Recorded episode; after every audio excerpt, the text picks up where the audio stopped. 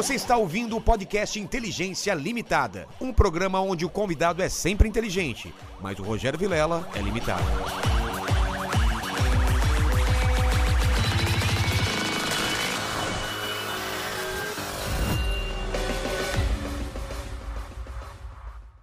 Olá, terráqueos, como é que vocês estão? Eu sou o Rogério Vilela e está começando mais um Inteligência Limitada. O programa onde a limitação da inteligência acontece somente por parte do apresentador que vos fala, porque sempre trago pessoas mais inteligentes, mais interessantes e muito mais abençoadas do que a gente, não é? É, hoje tá bem abençoado. Tá bem abençoado. Bem abençoado. Santo, Santo, exatamente. separado. Separado. Amém. Amém. Hoje espero que seja você que tá em casa e tá mal, né? Tá com dúvida, tá com alguma coisa te incomodando. Acho que hoje é o dia para você assistir esse, esse episódio, porque acho, eu, eu tô sentindo no meu coração que vai ser um papo muito legal, né, Lene? Eu acho também, viu? Já estava conversando aqui com, com o pastor Antônio antes, a gente tem umas histórias legais aqui. E vamos puxar, então fica atento. Já clica no, no like agora, se inscreve no canal e, dá, e já ativa o sininho, porque você recebe notificação sempre que. Sempre né? começar, na sempre hora. começar na hora. É isso? Começou Como o pessoal participa com perguntas? A gente vai, vai, vai chamar o pessoal aí do chat, É, hoje, é, como sempre, a gente já deixou lá fixado no chat. Opa, deu uma falhinha aqui, desculpe. É, então você pode participar com pergunta, com comentário ou aquele famoso jabá de sempre, né? É, quer ajudar, Ajudar o projeto gente, aqui, exato. dá uma graninha pra gente pra ajudar. Exatamente. E a gente vai garantir que a gente lê até cinco perguntas, mas claro que se tiver mais perguntas legais a gente lê, mas cinco a gente garante que lê. Isso aí. E dá uma passadinha na loja lá pra dar uma olhada nas nossas camisetas. É, Camisetas, eu não tô com a camiseta, você tá com a camiseta. Tô com a né? camiseta. Tem teu show também, Tem meu show. semana. Exatamente. Então, tá tudo lá, tá no- tudo lá na no- descrição. na descrição, tá tudo lá. Vou estar em Santos, dia 9 de abril. Fechou. Fechou? Pastor, eu sou um cara interesseiro. Não sei se ser interesseiro é de Deus. Mas eu sou um cara interesseiro. Ah. Eu sempre peço meu presente inútil. Normalmente, quando você vai na- em algum lugar, as pessoas te dão presente. Aqui, você tem que dar o presente. Mas Opa, tem que ser uma bacana. coisa que você não usa mais. Ótimo. É pra incrementar o, É, o cenário, o cenário. aqui. É. Cara, fantástico o cenário. Tá de parabéns e quero Obrigado. agradecer. A É. gente tem se falado bastante tempo, né? Que É legal que deu, que deu Nossa, tempo da gente tentamos, conseguir, né? Quando veio o Lamartine aqui também a gente falou de você, então pô, que bom Isso, que... É. eu vi, quero agradecer ele também aqui, publicamente. E eu trouxe um detalhe aqui muito, que pra mim tem um valor muito importante, é uma coisa tão simples, né? Lá da China. Aqui, É ó. uma, é uma, um- uma iluminação para celular, É uma é isso? iluminação, cara. Coloca, Olha aqui, para quem não tá vendo, é, coloca em Isso, cima do celular aqui. aqui. que no caso eu acho que tem até que colocar pra carregar, depois É, você tem que colocar coloca para carregar, vamos ver se ele tá ligando. É, é que eu já Tá não desligado. uso mais, mas eu comecei a gravar assim. É mesmo? Colocando internet. celularzinho, uma luz Colocava simples num, num tripé. Foi onde eu gravei o primeiro vídeo e aí tava usando isso. Inclusive a minha esposa, ela perdeu a paciência. Ah, é? Porque, é, porque eu acho que eu gravei umas 50 vezes pra ficar boa. E dá Não. uma vergonha gravar as primeiras vezes? Não dá uma Nossa. vergonha? Não, mas até hoje eu tenho, cara. É Eu mesmo? dificuldade você falou, nossa, eu tô falando pra quem? Você não tá vendo. as- Uma coisa eu acho que é você pregar pras pessoas que você tá vendo. Outra coisa você tá Exatamente, falando por uma cara. tela, né, cara? É Exatamente. estranho, né? Então você tem que vencer essa a, a vozinha interior ali que fica toda hora. Será que o pessoal tá gostando? Será que não tá? É, uma luta, cara. Aí na hora que ficou boa a, a gravação, aí eu fui ver, cara. Eu tava com aquela cara de cansado, suado. Aí eu cancelei. Aí depois É eu mesmo? gravei, mas eu já tava com a, com a, me- a mensagem na cabeça. Ah, e entendi. Aí fluiu. E você começou a gravar. Mas eu comecei desse quando? jeito, cara. Quando que você começou? Foi em 2013. Porque essa coisa de pastor, de padre, né? De, de usar a rede social, usar o, é, essa, essa nova é, é, instrumento de evangelização é uma coisa nova, né? exatamente. Uma coisa e, e um instrumento potente, né? Você, É. você chega em lugar que você nunca chegaria, né? É verdade. Quando eu comecei tinha pouquíssimo canal, cara. É, né? É. Hoje. Começou quando? Em 2013. É, 13? foi Pô, em janeiro de certeza. 2013. Aí eu coloquei alguns vídeos, só que não, não viralizou, não aconteceu nada. Tava 50 visualizações, 100. Nossa! E, e aí eu desanimei e parei. Fiquei dois anos sem colocar. Fala, ninguém tá vendo, né? Deve estar fazendo alguma coisa É, eu, errada. ach- é, eu não tava sabendo como pegar as minhas mensagens no Instagram, no Facebook, Sei. que foi onde eu comecei, e transformar em vídeo. Hum. Porque as minhas mensagens eram muito curtas. E um vídeo tinha que ter pelo menos, no mínimo, 3, 5 minutos É. ali. E aí eu desanimei. E aí em 2015 eu voltei, eu tinha 3 mil seguidores, 2015, No YouTube? no YouTube. E no tinha Instagram? 3 mil inscritos. No Instagram. Já tava mais. Já tava mais. No Facebook, eu comecei em 2013. Hoje tem 6 milhões no Facebook. Nossa, cara. É. Seis Mas em questão de milhões. três, cinco meses assim, já tinha, eu acho que meio milhão já. Ele viralizou. Hoje é mais difícil crescer, né? E, e- e o que, que você mudou? O que, que você achou? Como você achou esse jeito de fazer de evangelizar? Eu vou até te contar Tá. o que aconteceu, mas foi um chamado, cara. É mesmo? Um chamado. Não foi assim, eu algo da minha cabeça, né? Não, mas antes de falar isso, então vamos lá pra trás. Quem era você criança? O que, que você queria ser quando cresceu? Onde você nasceu? É, eu sou de São Sebastião do Paraíso, que é Minas Gerais, né? Perto Divisa de- com São Paulo. Ah, é Então é, é uma hora de? Ribeirão Preto, Ah, tá. uma hora de Franca. E então eu sou do interior, né? Eu também sou de Penápolis, que é mais ou menos perto lá. Ribeirão Preto, lá aqueles lados. Aí, ó. É. é. E Jesus falou, né, que é do nosso interior que fluirão rios de águas vivas. Tá vendo? Então é os É o interior. interior, é, né? É. Eu sou do interior, mas não sou inferior. Mas durante muito tempo eu me, eu me senti assim, sabe? Por ser do interior? Por ser do interior. Eu morei em Belo Horizonte, fiz um seminário da Batista da Lagoinha.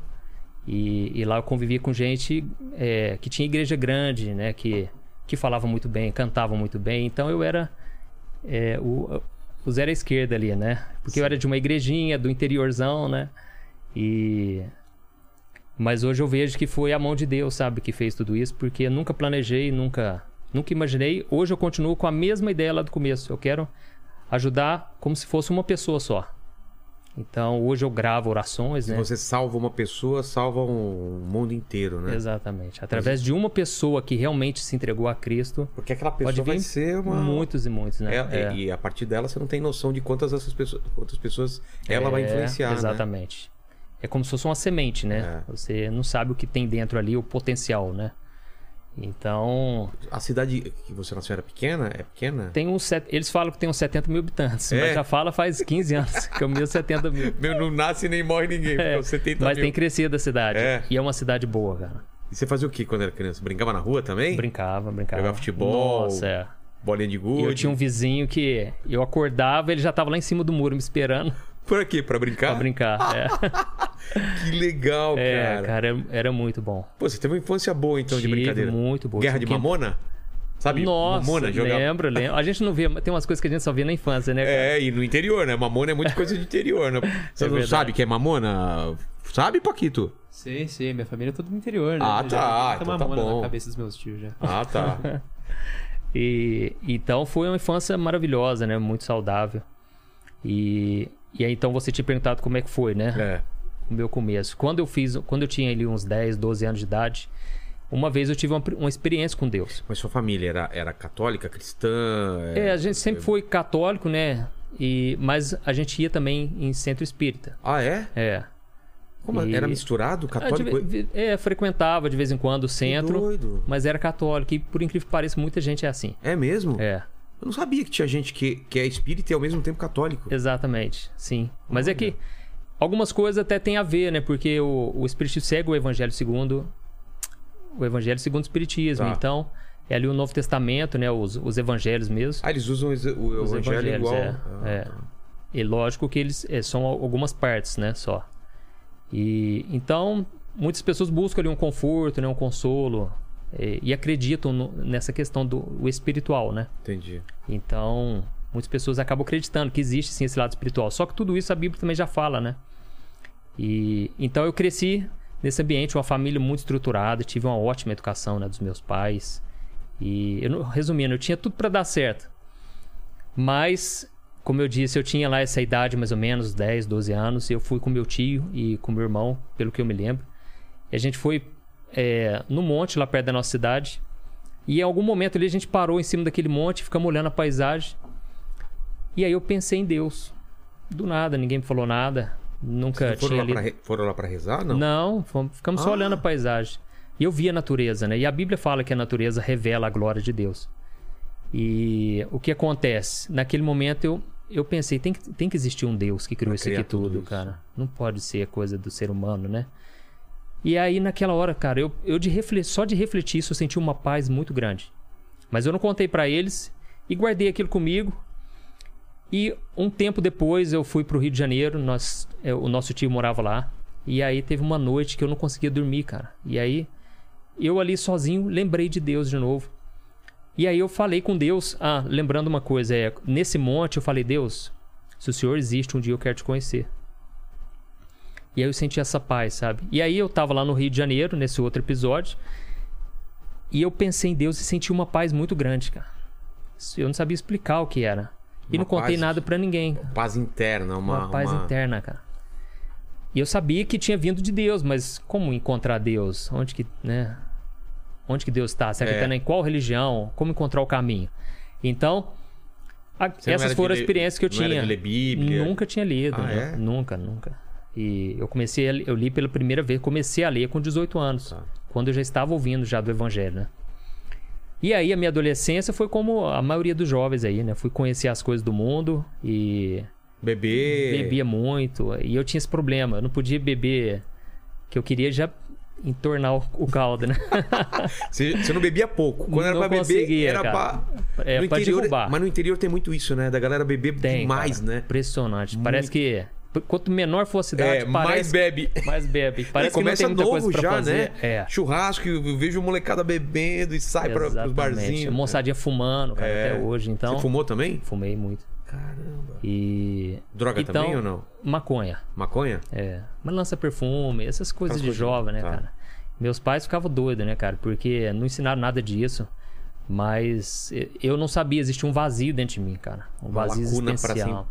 Tinha É. que ser preenchido. Então eu não conseguia perceber isso, mas eu queria preencher com essas coisas. Então, é, lá pros 15 anos mais ou menos, interessei muito por rock. E aí comecei a gostar de rock.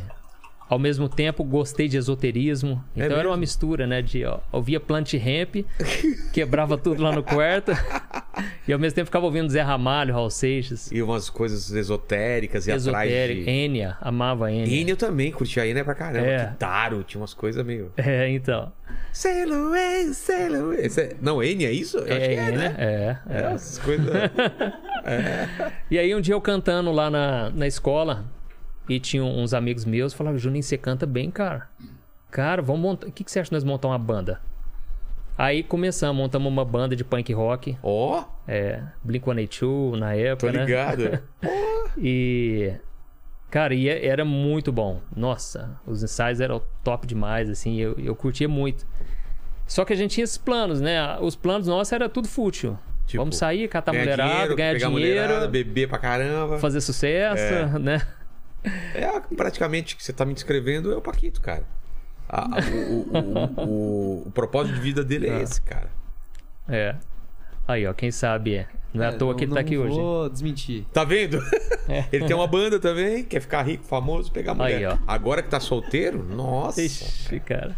Não, e eu tinha um problema, né? Porque eu tinha oito brincos, tinha quatro em cada orelha. Oito brincos, Oito brincos, e pintava as unhas de preto, cabelo vermelho, roupa Nossa, rasgada. Não consigo imaginar você. Era uma mistura de roqueiro com hippie. Total, Não sei se cara. dá pra imaginar. É. E aí, interessante, interessante Tatuagem? não. Fez Não, tatuagem, não né? fiz, cara. Graças Olha a Deus. louco. Porque senão eu ia querer tirar hoje, não ia fazer É. parte de mim. Imagina você Então todo meus tatu- pais pegaram o muito rosto, meu pé. né? É. E meu pai falava, Juninho, não coloca brinco, não. Aí eu fui lá, já Colocou. aparecia tudo de uma vez, cara. Colocou oito. Coloquei, aqui tinha um palito de, de fósforo, né? Que eu furei lá em casa mesmo, no, no gelo. Você tá brincando? Coisa de moleque. é. Colocou um palito de fósforo aqui. Vou acender o cigarro aqui rapidão. Cara, você era E loucão mesmo. Não tinha então. nada na cabeça, né? Quantos cara? anos tinha- isso daí? Tipo, Eu tinha uns 16 anos, é. 16 anos.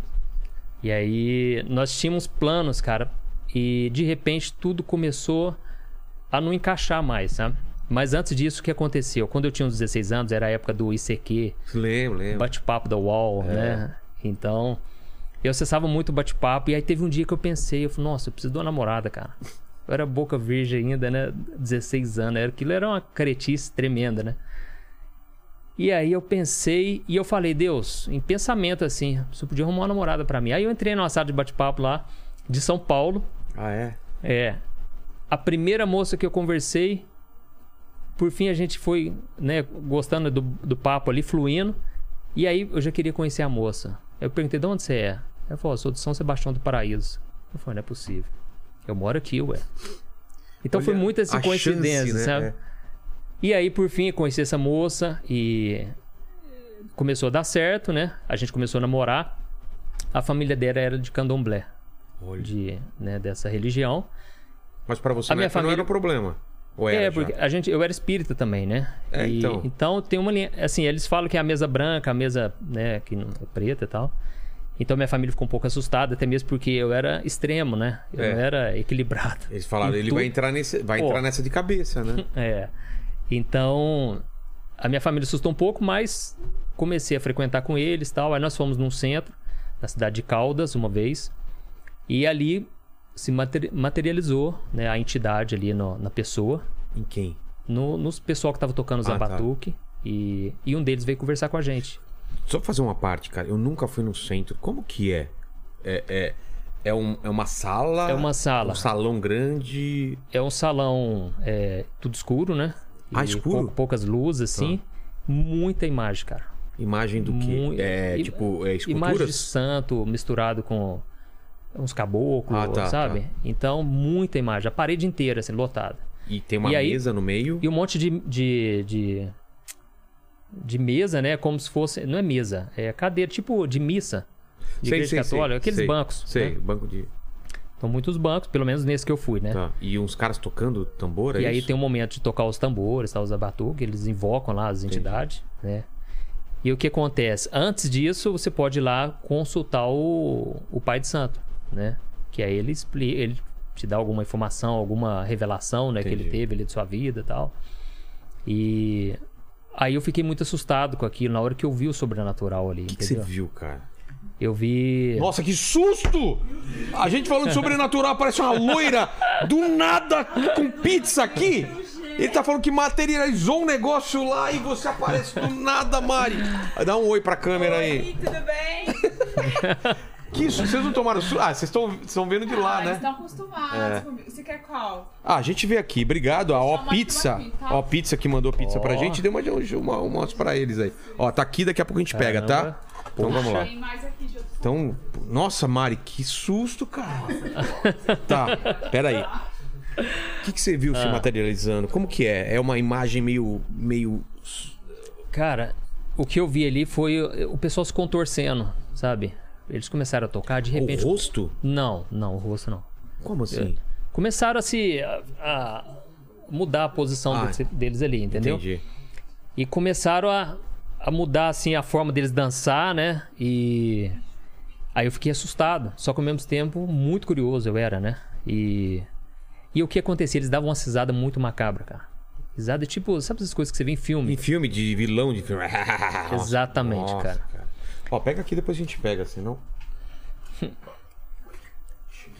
O pastor depois pede aí, a gente já. já Opa, a pizza de São Paulo é É famosa. boa né? demais, cara. É boa É. demais. Umas risadas E- contorcendo. Exatamente. E aí, o que eu presenciei lá foram assim, crianças. É... Uma moçada bem nova ali, cara, bebendo, fumando, sabe? E aí É eles mesmo? explicaram o seguinte: ó, não precisa preocupar, porque aqui tudo que a pessoa ingere não é a pessoa, é a entidade.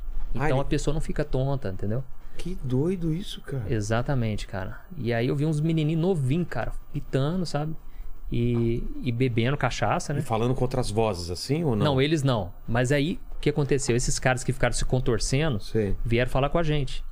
Então eles vêm e, e dão a, a consulta ali, né? Ah, E veio conversar comigo e com essa moça. como- ele não é mais uma pessoa, ele é uma, não, uma ele já tá coisa. incorporado ali. Tá. E É aí. o tal do cavalo, né? Que eles falam, É, né? exatamente. E aí, cara, ele só falava coisa boa, sabe? E ele falou, rapaz, ó, tira esses brincos aí, cara. Seu pai não deve gostar. E, e ele falou, vocês formam um casal tão bonito. Né? Hoje em dia, tanta gente divorciando, É. né? Tanto casal separando, mas o cara dava uma cisada que eu não entendia, Macabra, né? cara. Sabe? Hoje eu entendo, sabe? O inimigo é que destrói mesmo, né? Ele veio pra destruir relacionamentos, né? Ah, Isso era o que? Era, era uma forma de, de te pegar com coisas boas. É, a Bíblia diz que Satanás ele se disfarça de anjo de luz, né? Então ele não vai vir de uma forma aterrorizante, senão a gente ia se É. identificar primeiramente e depois ia fugir disso, né? Então ele sempre vem é, de forma, né, disfarçada. E e aí ele falou assim, olha, eu vou dar o meu nome pra vocês. O dia que vocês precisarem de ajuda, é só me chamar que eu resolvo qualquer coisa. E ele falou o nome? Falou, falou. E eu guardei esse nome, cara, por uns dois, três anos, sabe? Não falava pra ninguém. De por quê? Aí eu me converti logo em seguida, ah, tá, né? tá. Mas, Mas era- o não era o nome do cara, era o nome Não, de uma entidade. da entidade. Da entidade, cara. Mano, eu tenho Nossa, eu tenho, eu tenho medo dessas coisas, cara. Não, e eu achei o máximo, cara. É porque- mesmo? Na época você achou. Nossa. Nossa, agora eu, eu cheguei tenho no- eu cheguei nos ensaios da banda, cara. Falei, gente, eu chamei o fulano aí pra assistir o ensaio com nós. O, o espírito lá, o espírito. No... E os caras? moleque- E os E tinha um lá, o baixista. O- ele- hoje ele é crente, Ele é com. Deus. É. E ele se converteu junto comigo no mesmo dia. Olha. E o cara conhecia a palavra, só que não queria ir pra igreja, entendeu? Então, ele ficava com medo também. E aí o que aconteceu? Naquela semana seguinte, cara, que nós fomos nesse especificamente, Tá. foi a Você pior pode falar o semana da nome minha ou é vida. melhor não falar o nome desse, dessa entidade aí? Então, eu não lembro, cara. Putz. Entendeu? Eu Ah, guardei tá. por uns. É até bom não falar o É nome isso pra ninguém chamar, entendeu? Ah, tá. Porque senão a pessoa na curiosidade, né? Entendi, entendi. Resumindo, aquela semana seguinte foi a pior da minha vida, cara. A, a seguinte que você foi no... no- nesse, nesse, centro, terreiro. Nesse é, terreiro. É. Por quê? O Cara, que, que aconteceu? Pensamento de morte o tempo todo. É mesmo? Invadindo a... Eu achava que a qualquer momento, se eu andasse na rua, um caminhão ia me pegar, um carro. E eu cheguei a escrever uma carta pedindo, despedindo da minha família, sabe? Nossa, E, e eu tinha uma frustração comigo que era o seguinte: o meu pai sempre foi um empresário, muito bem sucedido, muito empreendedor, sabe? E ele soube lidar muito comigo e eu agradeço a Deus, cara. Inclusive hoje ele é o que mais acompanha meus vídeos, vixe, assiste todos, né? Que eu coloco. Só que ele queria que eu eh, tocasse a carreira dele. Meu pai sempre foi fotógrafo, né? Por mais de 45 anos. Manja muito de fotografia. E eu nunca consegui, cara, aprender a tirar foto. E nunca consegui filmar um casamento. Então aquilo pra mim era muito difícil, sabe? E o que acontece? Aí eu escrevi essa carta, esses pensamentos de morte o tempo todo. E aí eu pensei, eu vou chamar essa entidade. Ah, cara. Entendeu? Eu vou chamar porque eu tô precisando de socorro, cara. Você Entendeu? vê. Então ele mesmo mostra o- Ele dá o problema pra você pra consultar ach- ele, É, você cara. ficar amarrado nele. É isso que eu vejo, entendeu? às vezes as pessoas assim não entendem isso, né, cara? Você vai nos lugares, lê a sorte e tal, aí a pessoa te dá uma solução porque já vem com o problema junto. Se você não fizer Exatamente, isso, vai acontecer cara. aquela coisa, então você. E aí, E aí pra resolver isso entra na cabeça, não é? É, Lógico. E aí ele Você te dá com a chamou? mão e te puxa com a outra, né? E você chamou? Não, aí o que acontece? Eu fui pra casa e quando eu entrei no quarto, cara, pra chamar, eu senti alguma decidido. coisa. Tava decidido. Eu, eu senti alguma coisa falando pra mim: não faz isso que não é de Deus. Como? Um pensamento? Eu acredito que foi um pensamento. Alguma coisa falou isso pra mim, cara. Mas hoje eu vejo que já era Deus, Claro sabe? é Deus. Através do Espírito Santo me chamando pra não fazer isso.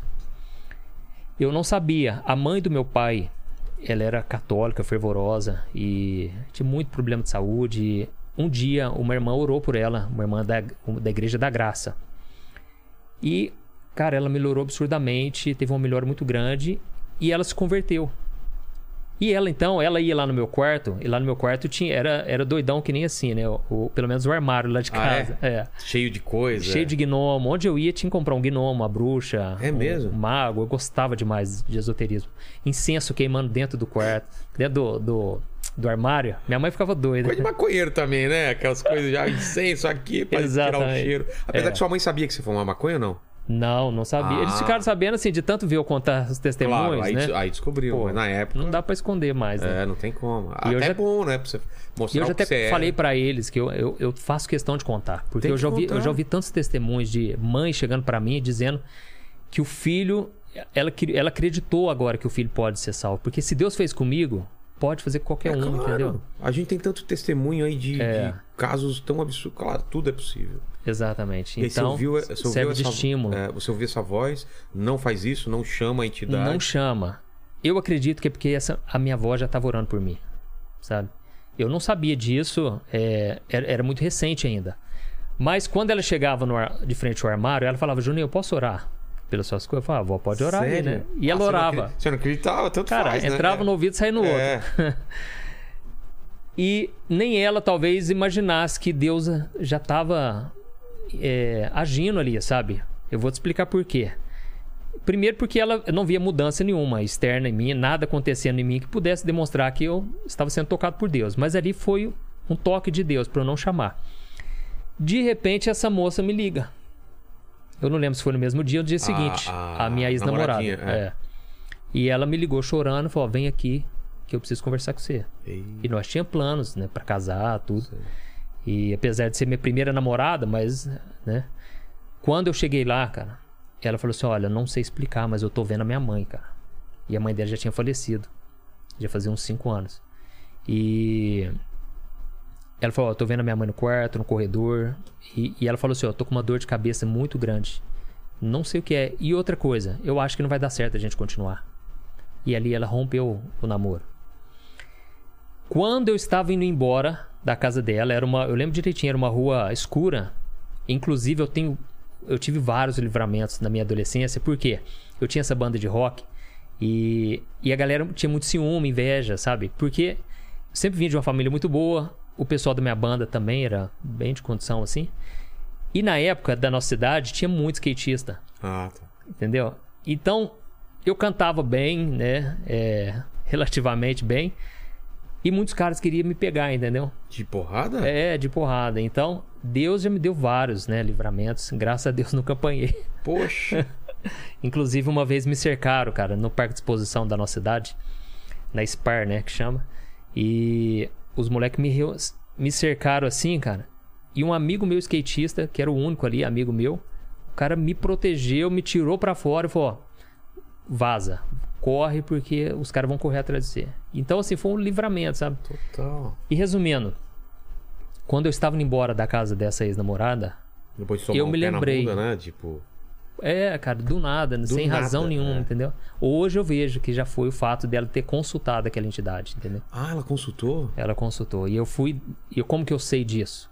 Porque quando eu me converti, quando eu entreguei minha vida pra Jesus, eu fiz questão de ir lá contar pra ela o meu testemunho. E eu perguntei pra ela. Por que que falou, você não, eu chamei sim.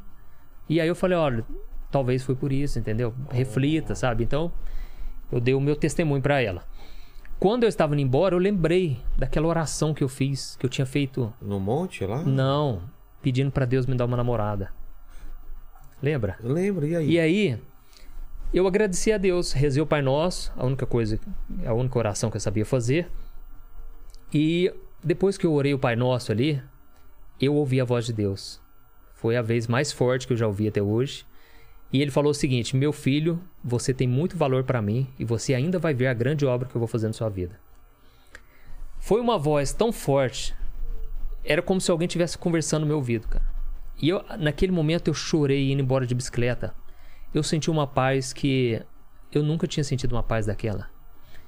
E eu chorava tanto, e aquilo para mim foi um sinal de que não, não era algo normal, porque eu não tinha o costume de chorar, cara. Então, nos velórios da família, de parentes, não descia uma lágrima. É. Eu sempre fui muito fechado, sabe? Sempre fui, assim, nunca desejei mal pra ninguém, nunca fui o mau elemento. Andava assim, com más amizades. Mas eu não chorava, cara. E ali eu chorei que nem uma criança, cara. E eu não sabia explicar, eu só sabia que o Deus que criou o céu e a terra tinha falado comigo. De uma Fui embora pra. clara. Muito clara. Muito clara. Foi uma experiência fortíssima. E. O que aconteceu? No dia seguinte, cheguei na escola, contei pros meus amigos tudo, né? Cara, eu tive uma experiência ontem, Deus falou comigo. Pô, a molecada Zoando, começaram claro. a rir, Zoeira. tirar com a minha cara. É. Pô, você é o mais bagunceiro aqui da, da turma, cara. E outra, Deus não fala. Deus, como é que Deus fala com alguém? Não é assim não, cara, que você foi coisa da sua cabeça. Cara, a partir dali eu não sabia, mas o inimigo tentou tirar aquela experiência da minha mente o tempo todo, sabe? Meus amigos pegaram Ah, meu pé pra ir pra festa. É besteira, coisa da sua cabeça. né? Exatamente. Até mesmo porque eles não entendiam isso. Nem eu sabia que Deus podia falar com alguém assim. Passou o tempo, fiz 18 anos. Como eu disse, eu tinha muitos planos com a banda, a banda deu errado. Nunca encontrava um baterista, né? Você já teve banda, não? Já. Você já teve Já. banda, né? Mas o baterista é ele, olha lá, o baterista É. lá. Fazendo sabe. esse sinal ninguém aqui pra sabe, pastor, ó. Esse sinal, rapaz. Ô, ô, Vou ô. orar Ninguém por você sabe. depois. É. Pô, é. Ô, Lene. E aí, os meninos tentaram tirar isso da minha cabeça o tempo todo, né? Porque O que aconteceu? eles acharam que ia atrapalhar a banda, ia atrapalhar tudo? O fato de você se converter? Não, esse foi o pessoal da escola, nem foi o pessoal da banda. Ah, tá. Entendeu? E eu mesmo ignorei achei que era coisa da minha cabeça. Passou o tempo, fiz 18 anos e eu tinha um- muita vontade de um dia morar em São Tomé das Letras, que é, é cidade, Cidade mineira, perto gnomos, dos Três é. Corações, exatamente. Muito gnomo, muito bruxo. Fui um dia assistir ao show do Zé Ramalho e aquilo era a minha praia, cara. Era aquilo que eu queria pra minha vida. Inclusive, meu pai falava, Juninho, mas você sabia que a, a hippie, né, a mulher hippie não gosta muito de tomar banho, ela toma banho de cachoeira. mas esse era, era o modo de brincar, viu, gente? Claro, Às vezes tem alguma moça que é hippie É, aí que tá nos ouvindo. E aí, ele, meu pai falava, Juninho, você não tem ambição? Você não tem vontade de um dia ter um carro, ter uma casa? E eu falava, não tem não, pai. Nenhuma ambição. Eu, eu- sabe o que eu queria fazer o dia inteiro? Ficar desenhando, eu gostava muito de desenhar. Pintava, né? Bruxo, gnomo, vampiro. Ah, é? Gostava de desenhar monstro. Tinha que ser feio, Sei. né? E gostava muito de artesanato, cara. Então eu queria viver disso, sabe? Inclusive, uma vez, quando eu era adolescente ainda, o moço foi pedir comida lá em casa. Era domingo à tarde, depois do almoço. E eu senti um amor tão grande por ele, cara. E eu fui lá na dispensa, peguei muita coisa, sabe? E levei pra ele. E foi uma, aquilo me marcou muito, porque eu senti muita compaixão daquele cara. Eu não sabia, mas aquilo já tá ligado com o meu chamado hoje, sabe? Já tinha ligação com o que eu vivo hoje. Então eu pensava, eu quero viver disso, cara. Viver um dia após o outro, nada dessa essa vida louca de ficar trabalhando até se matar. Não, eu queria viver a vida mais leve. E aí, quando eu fiz 18 anos, o que aconteceu? Eu peguei a carteira de motorista, né? Tirei a carteira. E eu me lembrei de um primo meu, que a gente, a adolescência inteira, a gente passou, inclusive ele tá assistindo a gente. Nós que fizemos todas essas bagunças, a gente pichava muro. Cara, tinha nada, né, nada de proveitoso. E eu me lembrei que quando a gente era adolescente, ele morou lá na minha cidade, né? E a gente pensava, cara, hoje a gente não pega ninguém. Mas na hora que nós tiver um carro, aí eu quero ver. Nossa, aí muda. Cara, moleque é sempre assim, a gente pensa, na hora, na hora que tiver um carro. Aí né? resolve, né? Aí vem o mendigo e aí prova que a gente tá errado, né?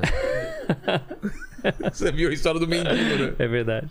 E hoje eu vi uma. Ele tava num porte, cara. Você viu? Ah, Eu tomei um susto quando eu recebi Não, eu fiquei sabendo que ele vai candidatar. Eles estão querendo que ele candidate é, a deputado. Não, a vida do cara mudou totalmente agora. É. E aí eu lembrei desse primo meu. Ele já estava morando em Carmo do Rio Claro, que é Minas Gerais também. E eu fui lá encontrar com ele. Quando eu fui e cheguei na casa dele, cara, ele tava ouvindo Resgate, uma banda evangélica, né? Conheço. Eu não conhecia, mas achei muito estranho aquilo, ou pela o que estava sendo falado na música. E eu cheguei lá, o cara lendo a Bíblia, cara. Ele tava morando sozinho. Na hora, né? Eu chamava de PH. Eu falei, PH, você quer virar pastor, cara? Se você, continuar desse jeito aí, você- tá doido, cara. Você vai virar um pastor. Fizeram lavagem na sua cabeça. E, e ele falou pra mim o seguinte, Juninho, Jesus mudou minha vida, cara. E se você quiser, um dia eu vou te contar o que aconteceu. E eu falei, não, não quero saber disso, vamos pra boate, cara, vamos lá ver o carro do meu pai, né? E só sei que naquela noite eu saí sozinho, cara, e não fui na boate, fui comer um lanche, e no outro dia eu pensei, eu- tem- ele vai me contar, cara. Deve Eu conheço ele. É. Não, calma aí, Ah, pera você aí. achou ainda que era uma, pe- uma coisa. Não, eu achei muito estranho, cara, porque ele mudou radicalmente, entendeu? O modo dele agir, o modo dele ser. E no dia seguinte eu fiquei observando ele, realmente ele tinha mudado. E aí não deu outra, eu chamei ele pra conversar e eu falei, cara, me explica aí, o que, que é isso aí, cara? O que, que aconteceu, né? Porque a minha, a minha visão é que ele tinha morrido, cara. Morreu para as coisas boas do mundo, né? É. E, e aí ele começou a me contar da Bíblia. Quando entrou o pecado no mundo. E aí por isso que Deus enviou Jesus. A gente já estava condenado. Ele começou a falar aquilo, eu pensei, gente, eu tô com 18 anos. Eu nunca ouvi essas coisas que você tá me falando aqui. Eu já, né, já tinha visto o filme de Jesus no final de ano, na Globo, SBT. É. Mas não- nem sabia pra que que era aquilo, por que que Jesus estava morrendo daquele jeito. E aquilo mexeu muito comigo. Aí nós fomos pra praça. E aí chegamos na praça e ele falando de mim, eu falei, não, pera aí, só um minutinho, cara. Essas moças aqui, você não, você não olha mais? Como é que é isso, né? Ele falou assim, Juninho, eu tô esperando uma mulher de Deus agora, cara. Quero casar. Eu pensei, não é possível. Não é possível. Fizeram lavagem cerebral muito Caramba, nesse meu. O cara. cara tinha 19 anos, assim, É. né? Que loucura, meu, né? E aí, por fim, eu saí daquela conversa assim, eu quero montar uma banda evangélica agora. Tô decidido. E ele falou, Juninho, vai com calma, cara. Porque do jeito que você é, você é muito afobado, você vai... Na hora que você vê o que é uma igreja, você vai se frustrar com o ser humano, né? Resumindo, voltei pra minha cidade. Eu achava que ser evangélico, ser cristão, era assim, é não olhar pra, pra mulher, era não mentir, era evitar Sei. fazer o que é errado. E quanto mais eu tentava, aí não conseguia, cara. Porque eu não tinha o Espírito Santo ainda. Eu precisava do Espírito Santo, senão eu não vou conseguir, não iria conseguir mesmo. O que aconteceu?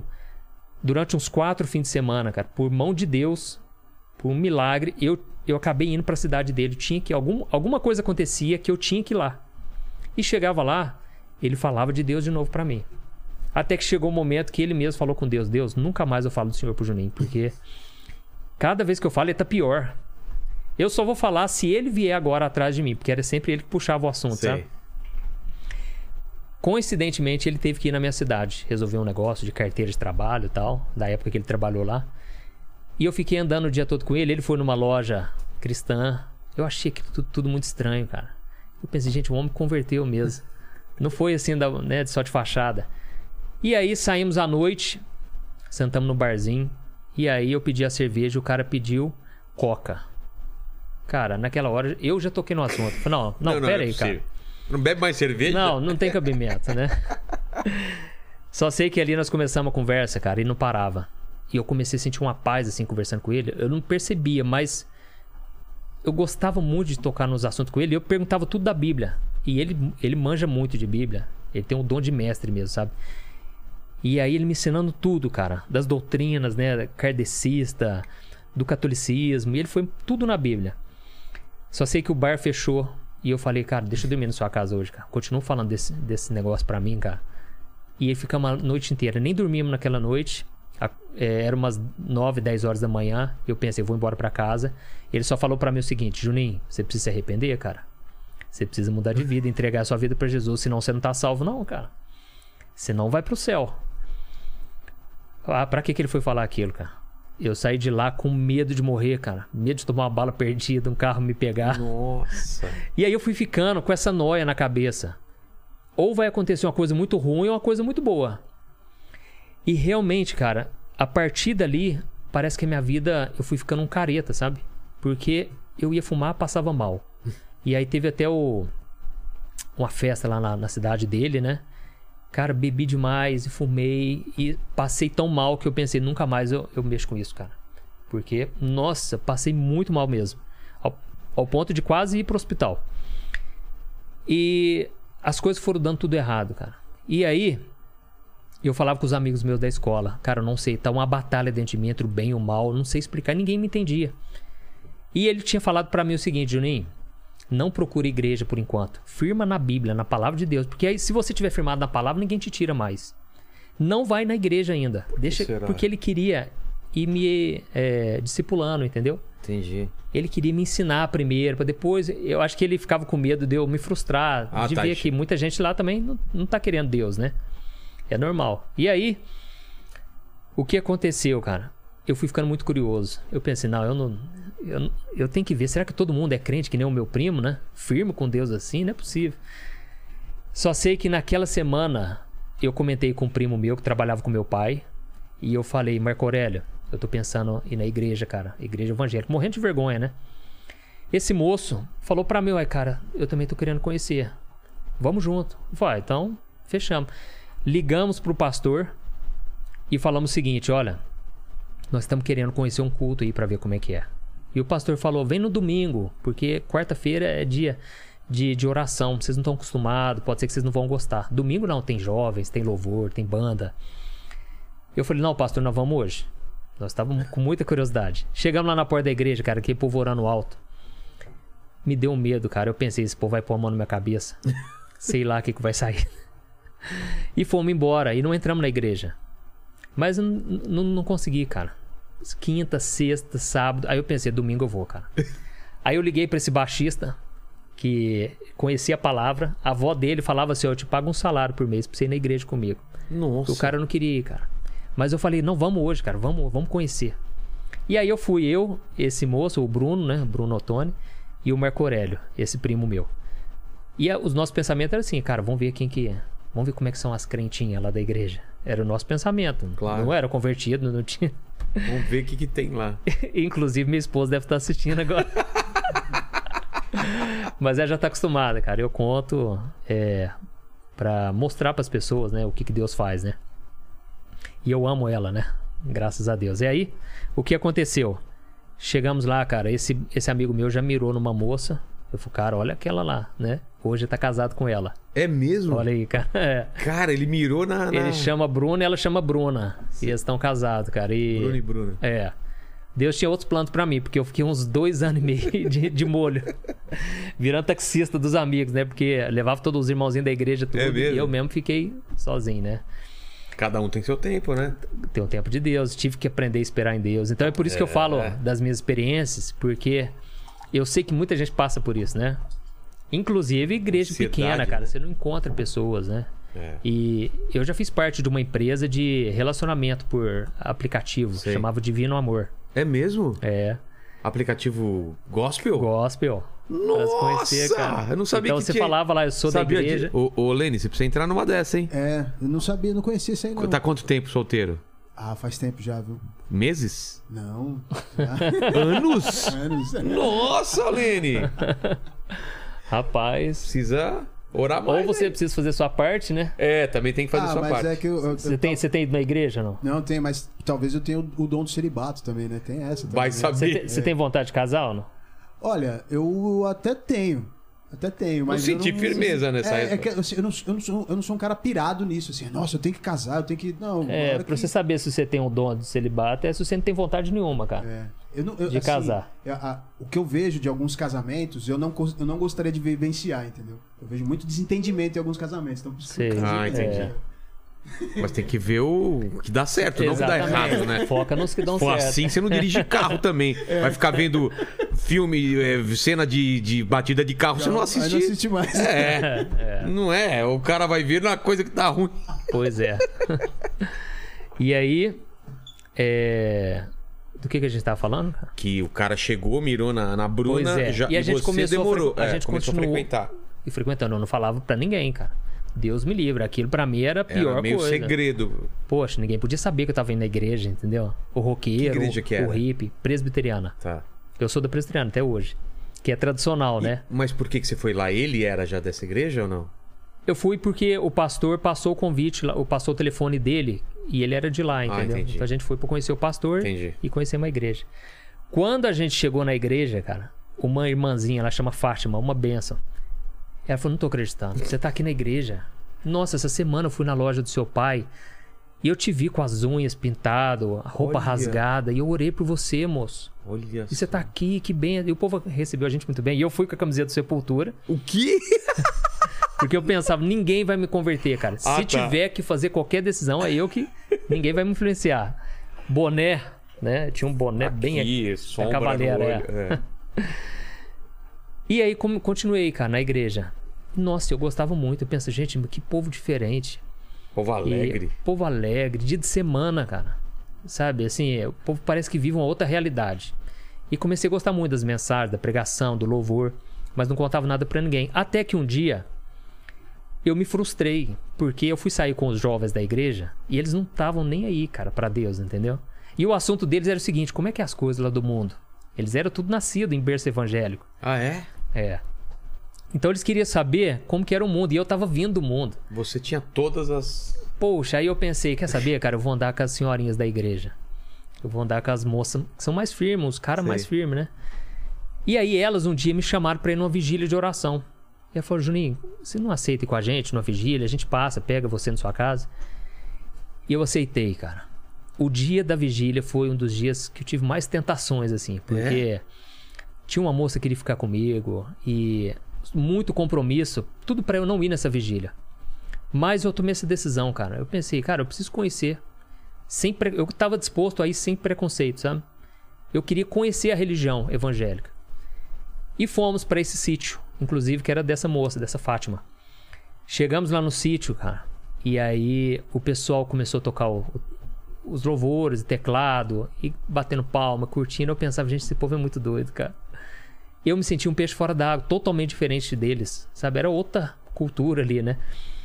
Aí uma mulher começou a orar em línguas na minha frente. Eu pensei, gente, o negócio aqui tá internacional, tá chique, né?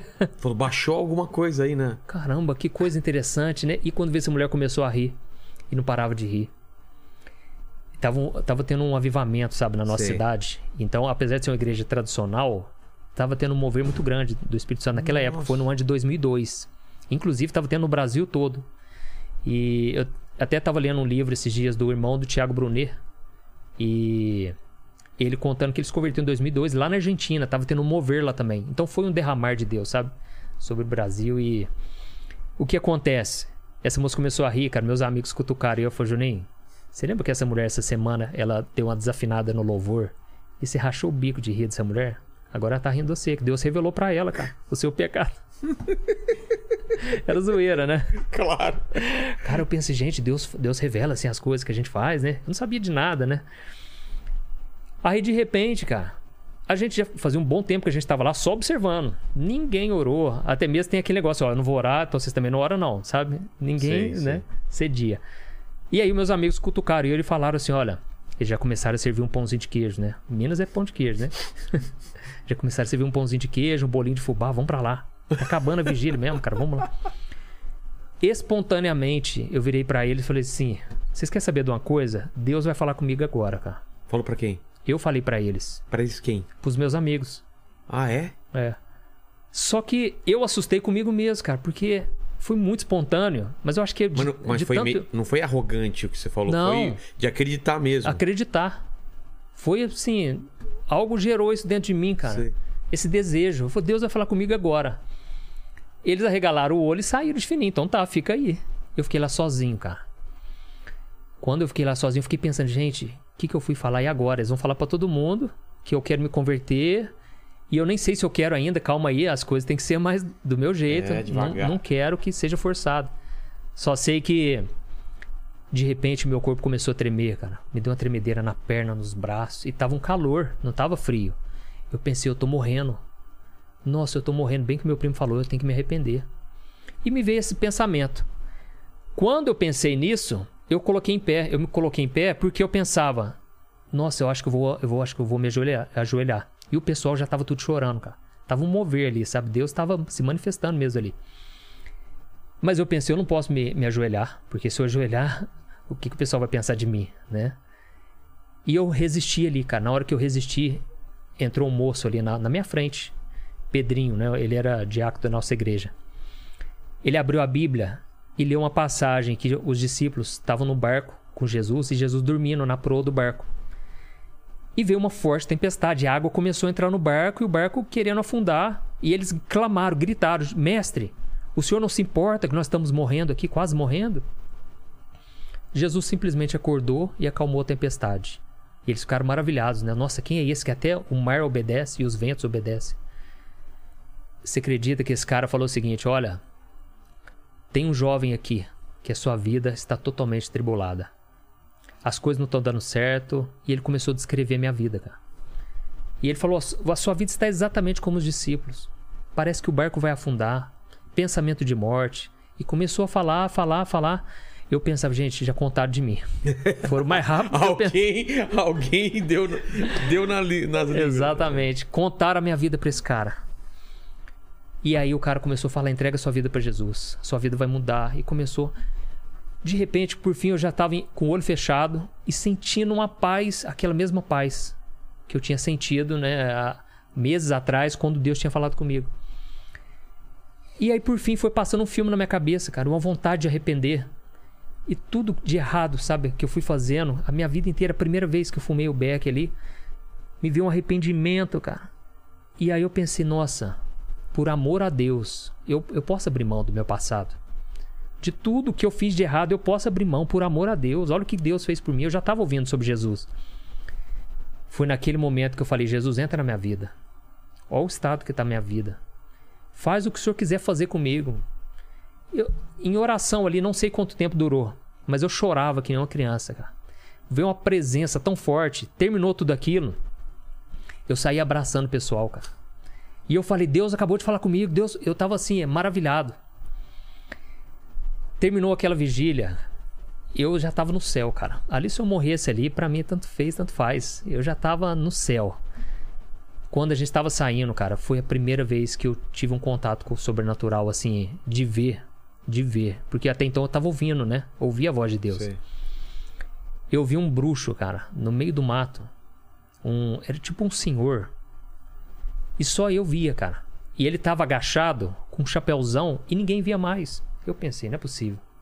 acho que eu tô pirando, tô, tô ficando doido aqui.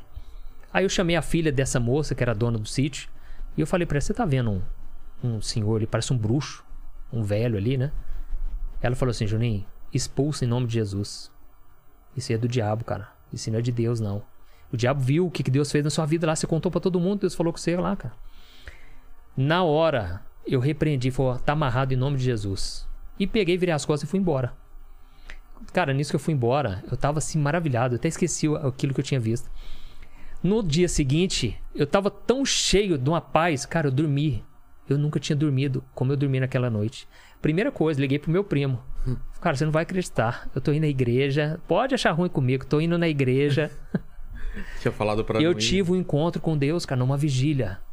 E comecei a contar tudo que Deus tinha feito e tal. Ele ficou maravilhado, ficou muito feliz. A partir dali, cara, não conseguia segurar mais, cara. Não tinha como esconder. É o que Jesus falou. Vós sois a luz do mundo. Você não pode esconder a, uma candeia ali debaixo da cama. Você tem que pôr em cima do criado para iluminar toda a casa. Cara, eu não conseguia mais segurar. E aí, quantas vezes meu pai me viu ali na beirada da cama orando? Às vezes me põe, Juninho, vai dormir, cara. Dormia ali mesmo, cara. Aí o pessoal ficou sabendo, né? Na cidade foi um comentário. Inclusive, uma professora minha foi enco- encontrar comigo. E ela falou: Juninho, não faz isso, Juninho. Você é um menino tão inteligente. Você, você foi fraco. Droga, tudo bem, né? Beber, tudo bem. Agora, pô, rezar, tá louco? Pô, cara, você é muito novo, você é criativo, você, você gosta. E eu, ela era, era professora de artes, né?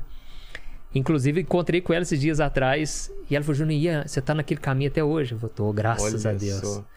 E aí, o que aconteceu?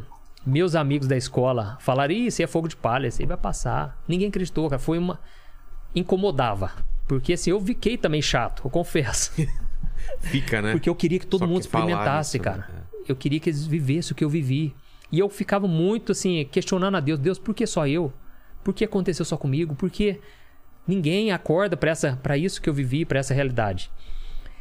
A minha própria irmã, cara, na época, ela falou: Juninho, como é que você deixou seu primo fazer sua cabeça?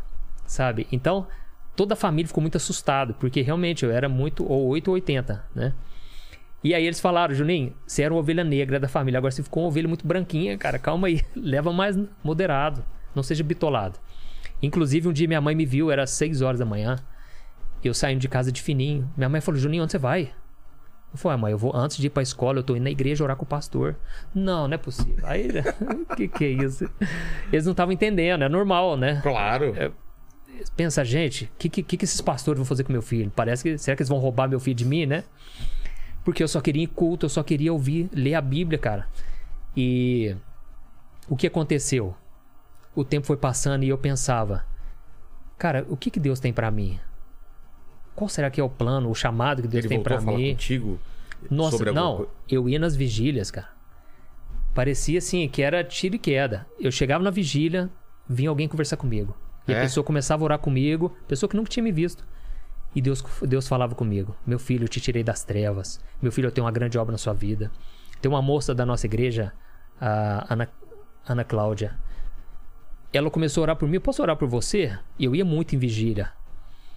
Eu pode. Ela começou a orar por mim, ela não parava de chorar. Eu pensei, gente, essa mulher vai ter um troço aqui. O que, que tá acontecendo? Ela falou assim: Meu filho, eu não tô conseguindo enxergar o fim do teu ministério. Eu vejo pessoas do Brasil inteiro, fora do Brasil, sendo alcançadas. Você vai pregar pra muita gente. E eu guardava aquilo no coração, sabe? Mas eu não entendia. Como assim vou pregar? E eu era muito tímido. Eu tinha banda de rock, mas eu cantava olhando pro chão, cara. Morrendo de vergonha, sabe? E eu pensava, como eu vou ser um líder? Eu não tô entendendo. Vou ser um pastor. Vou ser um pregador, sabe?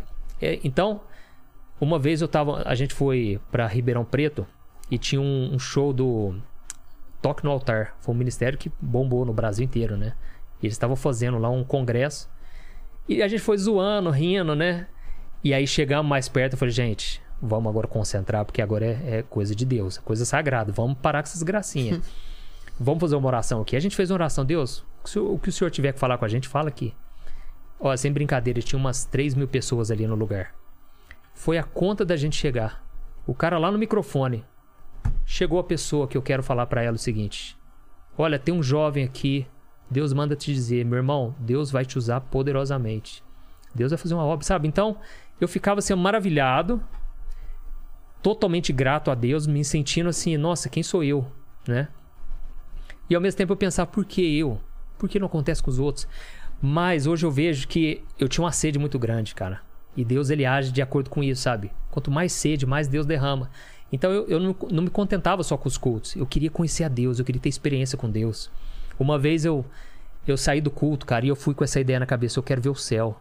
Eu quero eu quero poder, eu já tinha visto tanto, ouvido tanto testemunho, né? E aí eu cheguei em casa e, e eu pensei, eu não quero nem dormir na cama, cara. Eu quero sentir o que Jesus sentiu, de não ter um lugar para reclinar na cabeça. Eu vou dormir aqui no chão mesmo. Então eu fiquei muito assim, voltado para isso, sabe? Quando eu dormi, cara, eu acordei num lugar assim, totalmente escuro. Só que eu senti uma paz, cara, uma presença de Deus, só que não era clarinho, como eu imaginava. E eu pensei, isso aqui é o céu, cara. Só que eu senti uma paz tão forte que eu, eu comecei a sentir tanta presença de Deus que eu pensei, eu não posso continuar nisso aqui, eu não, eu não sou digno, eu não sou merecedor, Deus me tira agora. Eu voltei, acordei, sabe? Na hora que eu acordei, meu coração parece que sai pela boca. E durante muito tempo eu não entendi, mas por que que era escuro? Era totalmente breu, sabe? Ah, é? E eu não via o chão, não via o, o céu, não via para cima, pros sensação era lados. boa? Só que era uma sensação muito boa. e aí um dia eu vi um, um- um pastor, ele é muito conhecido, João, João alguma coisa. Ele dando uma entrevista pro Lamartine. Inclusive o Lamartine já falou muito comigo sobre ele, Ah, é? que é um cara muito de Deus. Ele faleceu faz uns dois anos. E ele contou a experiência dele quando ele foi pro céu. Ele estava tendo um infarto e ele foi pro céu. Só que antes dele chegar no céu, ele passava é, por um, um ambiente totalmente escuro. Até que o anjo conduziu ele e ele chegou num portal. E a partir daquele portal era o céu. Só que ele foi profundamente. Eu não tive coragem, porque. é, Alguma coisa te segurou? Você não, eu com fiquei com medo, cara. Fiquei é com mesmo? medo, fiquei com medo. E ele contava que lá embaixo era o inferno. Lá embaixo. E os anjos é, conduziam a gente para a presença de Deus. A, a parte escura que você tava era o quê? Tipo uma antessala, um lugar. Exatamente. Era com- antes, como se fosse antes de um portal que entra no Entendi. céu, sabe? E. Então eu- aquilo eu pensei, nossa, então faz sentido. Porque se eu contar para os outros que era escuro, é que na verdade ainda não era o céu, vamos assim dizer, era um mundo espiritual. Sei. E Deus estava ali comigo, eu senti na presença de Deus, mas eu fiquei com muito medo do desconhecido, né? Nunca tinha tido essa experiência. Mas eu era assim, eu queria conhecer mais de Deus, sabe? E eu, como eu tinha banda de rock, quando eu entrei pra igreja, a primeira coisa, todo mundo falou, cara, você vai ministrar louvor. né? É o dom que Deus te deu. Só que toda vez que eu ministrava louvor, eu me sentia a pior pessoa do Por mundo, quê? cara. Porque eu achava que eu tinha falado besteira, eu tinha falado heresia, ninguém tinha gostado, mas o pessoal falava, cara, Deus te usa mesmo, cara. Deus falou comigo ali e tal. Inclusive, tinha um amigo meu que já ficava me esperando, o Renato. Assim que eu terminava de ministrar, ele já estava me esperando, porque já sabia que eu ia ficar me lamentando. E o cara falava, cara, acredita, Deus tá na sua vida, Deus vai te usar tal. Só que o tempo foi passando e eu comecei a sonhar que eu estava pregando. E aí eu não contava pra ninguém, porque eu pensava, gente, é uma coisa muito fora do comum. Muito fora da minha realidade. E eu pregando, sou muito tímido tal. E aí, em 2014, perdão, 2004, dois anos depois que eu já vim me convertido, eu comecei com o desejo de orar em línguas. Porque eu, eu achava que esse dom era maravilhoso. Eu pensava, gente, um dia eu fui numa Assembleia de Deus, tinha uma irmãzinha lá, e ela orando em línguas e chorando, sem querer mostrar pros outros, se exibir, sabe? Eu pensava, gente, essa mulher deve estar muito conectada com Deus, né? E quem dera se eu pudesse também receber esse dom de línguas, né? E eu comecei com essa busca. Eu com um amigo meu que trabalhava na loja do meu pai, e a gente sempre orava à noite, a gente entrava na caminhonete e ia estendendo as mãos para os lugares, né? E a gente decidiu fazer um jejum. E nós temos um jejum de três dias. Foi a coisa mais difícil que eu fiz na minha vida, cara. Porque eu não fiquei três dias orando. Eu fiquei três dias trabalhando, atendendo cliente, Ah, tá. sabe? E jejuando, né? Cara, eu pensei, eu vou pro hospital. No terceiro dia, eu pensava que eu ia passar mal e ia ter que me carregar. Só que eu fiz de coração, cara. Eu queria ter um encontro, eu queria mais de Deus. E a gente tomou a decisão. Hoje à noite nós vamos entregar o jejum e nós vamos orar até Deus falar com a gente. Deus, Deus vai falar pra gente qual é o chamado dele para nós. Nós ficamos ali na caminhonete, cara. Dormimos, acordamos de madrugada, frustrado. Deus não tinha falado nada, não- sentimos nada. Só que dois dias depois, isso era no sábado, na segunda-feira, cara, foi um dia muito difícil. E fomos pra faculdade e eu não estava conseguindo concentrar na aula. Eu fazia faculdade de publicidade e propaganda. E eu pensei, eu vou embora mais cedo. E fui embora, era umas 8 horas, deitei, dormi. Acordei com esse amigo meu me ligando. Ô, Juninho, vamos orar, cara? Poxa, cara, ó, eu não tô nem afim de orar, cara. Tô cansado e eu não tenho esse pique que você tem aí, não, cara. Só sei que ele falou, tô passando aí, não quero nem saber, cara. Vamos manter esse propósito de orar. E aí nós fomos, paramos a caminhonete num lugar lá deserto e fomos orar. Ele começou a orar e ele falou assim: Ó, eu vou aumentar o volume do carro. Se acontecer qualquer coisa, fique em paz. Volume do quê? Do som Ah, do tá. carro. Deus já tava falando com ele, cara, que ia ser naquela noite. Resumindo, eu vi ele orando, cara. Por fim, ele já tava orando em línguas. Eu pensei, gente, eu não consigo viver essa vida. Eu tenho dificuldade para orar. Eu nem sei ler a Bíblia direito. Mas eu pensei, eu vou me concentrar aqui agora. E eu, eu orei do meu jeito. Quando eu comecei a orar, cara, de repente o Espírito Santo me encheu. E eu comecei a orar em línguas, cara.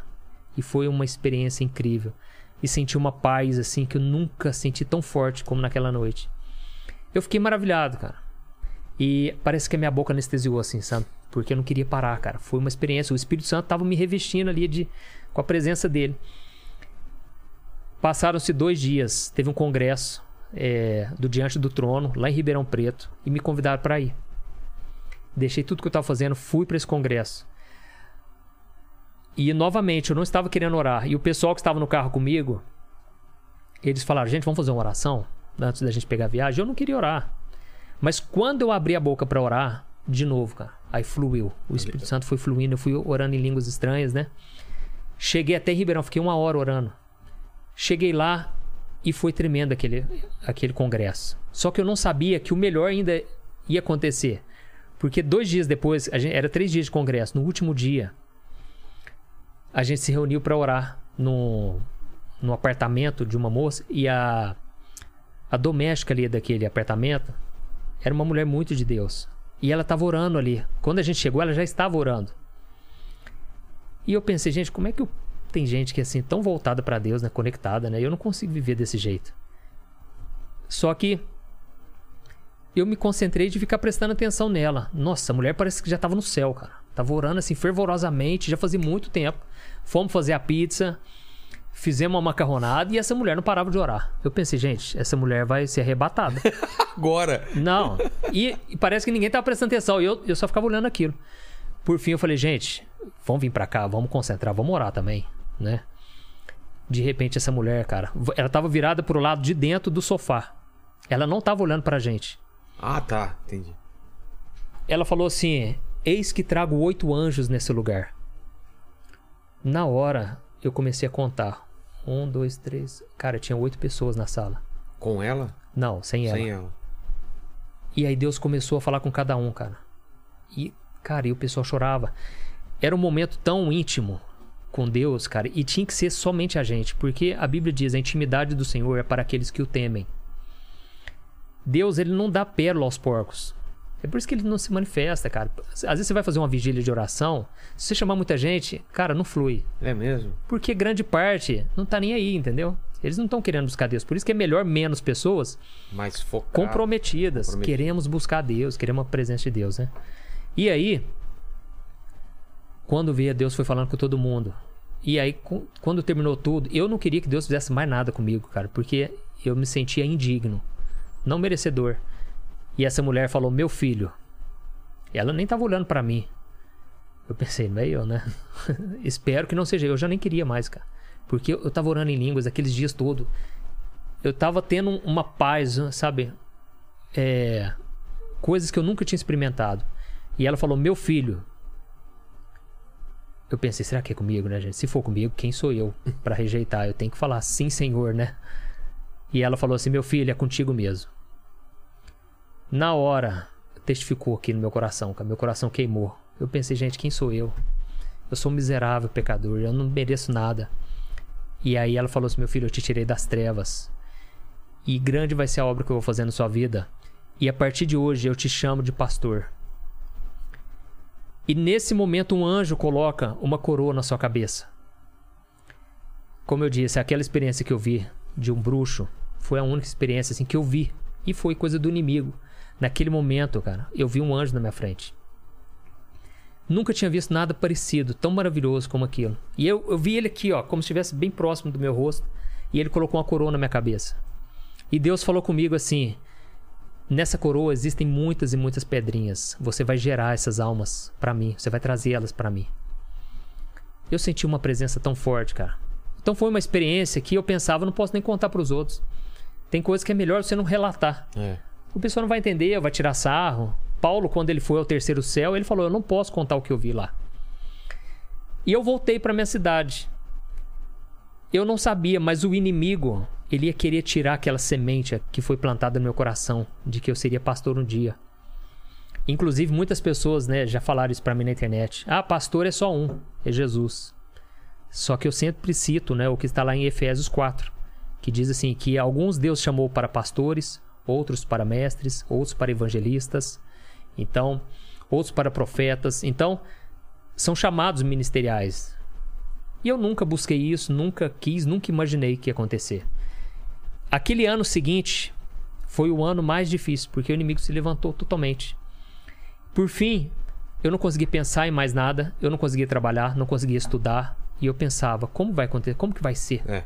E eu sei que muita gente está nos ouvindo agora, às vezes tem esse questionamento. Deus já entregou uma palavra, só que a pessoa não tem ideia por onde começar, quando vai acontecer.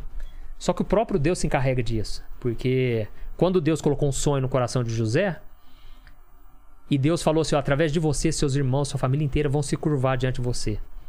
E você vai sustentar sua família. Aquilo era um absurdo. Ele era o menor da casa dele. E durante a vida dele inteira, você vê as coisas acontecendo exatamente o oposto. Ele foi vendido como escravo, foi lançado no poço, foi preso injustamente.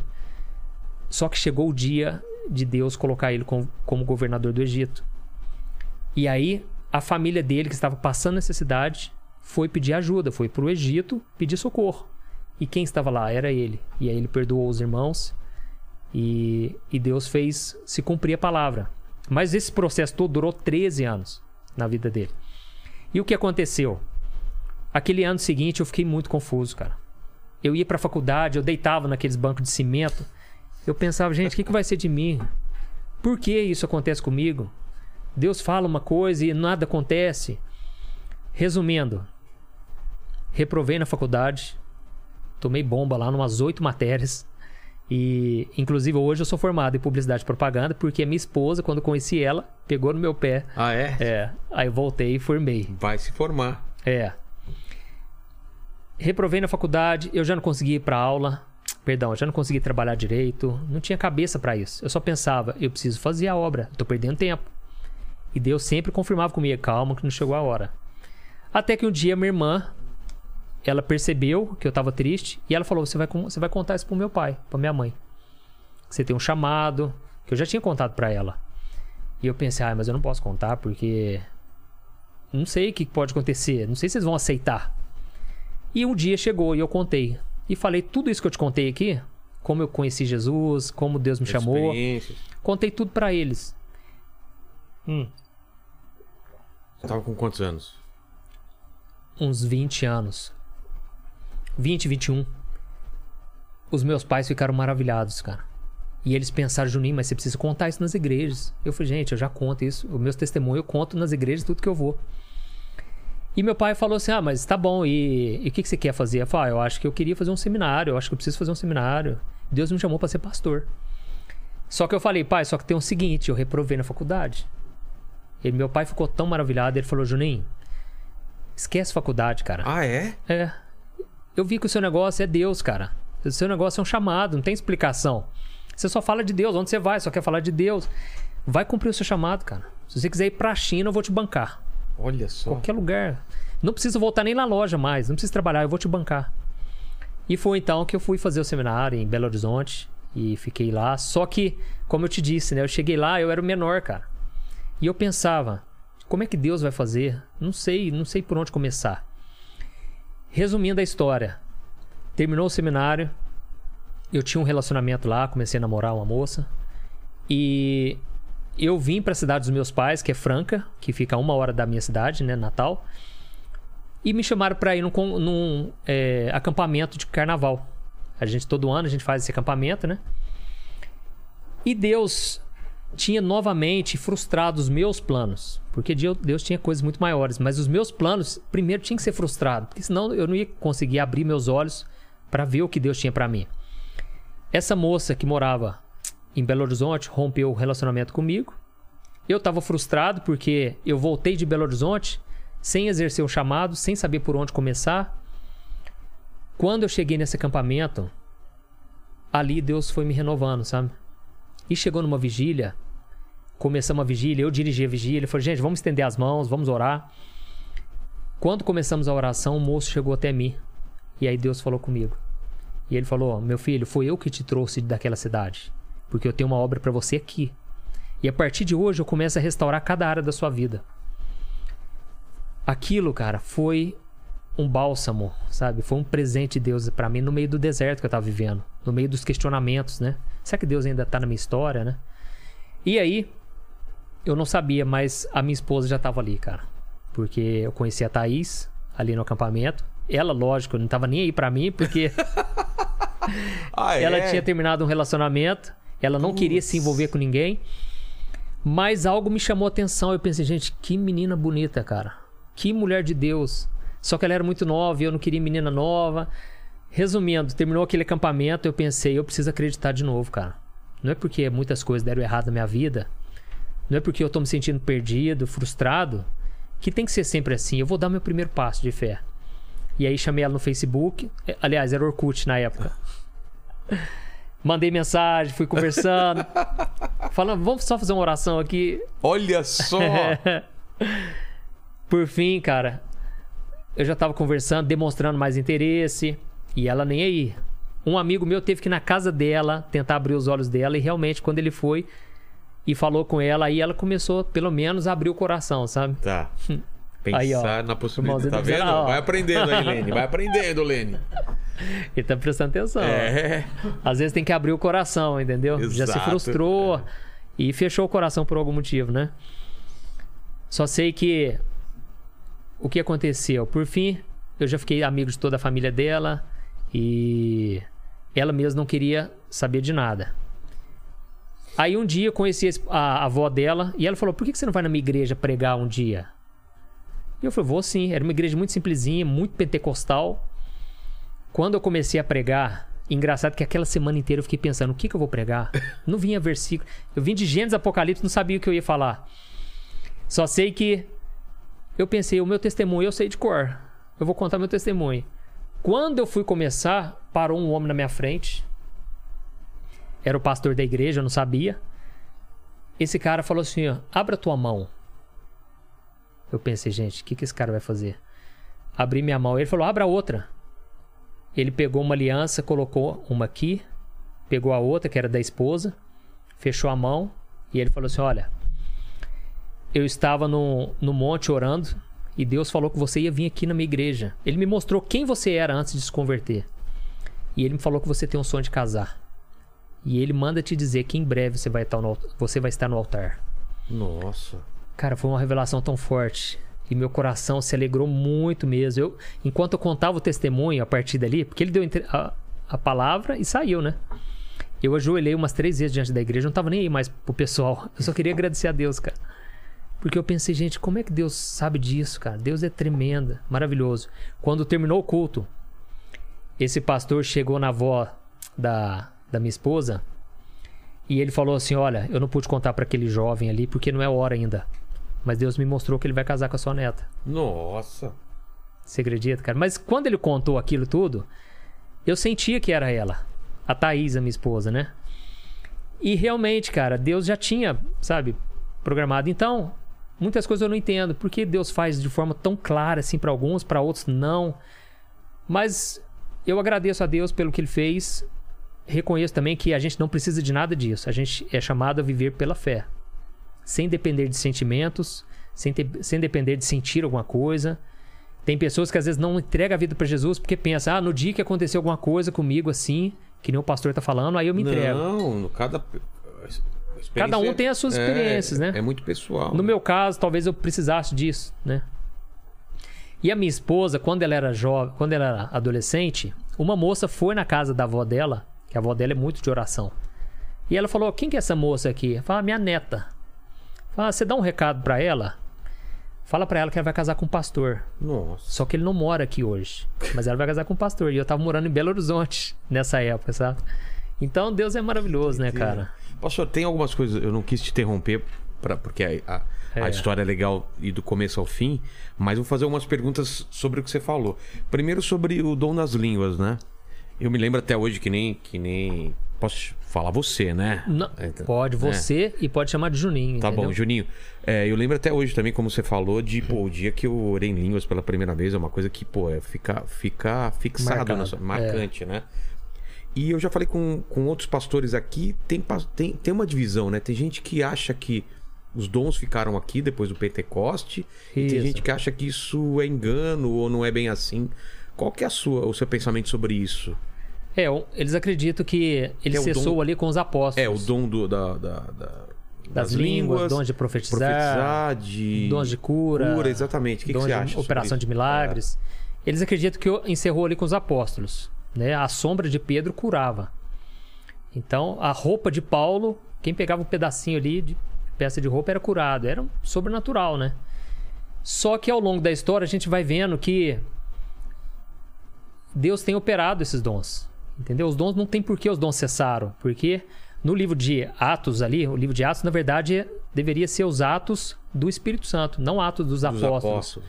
porque continuou ali a partir daquilo, né? E o próprio Paulo, que veio depois, que foi um apóstolo escolhido depois, ele falou: "Gente, eu oro em línguas mais do que vocês todos. Só que vocês estão orando de forma errada, vocês estão orando para se exibir. É, tem que ter uma decência, uma ordem de decência no culto.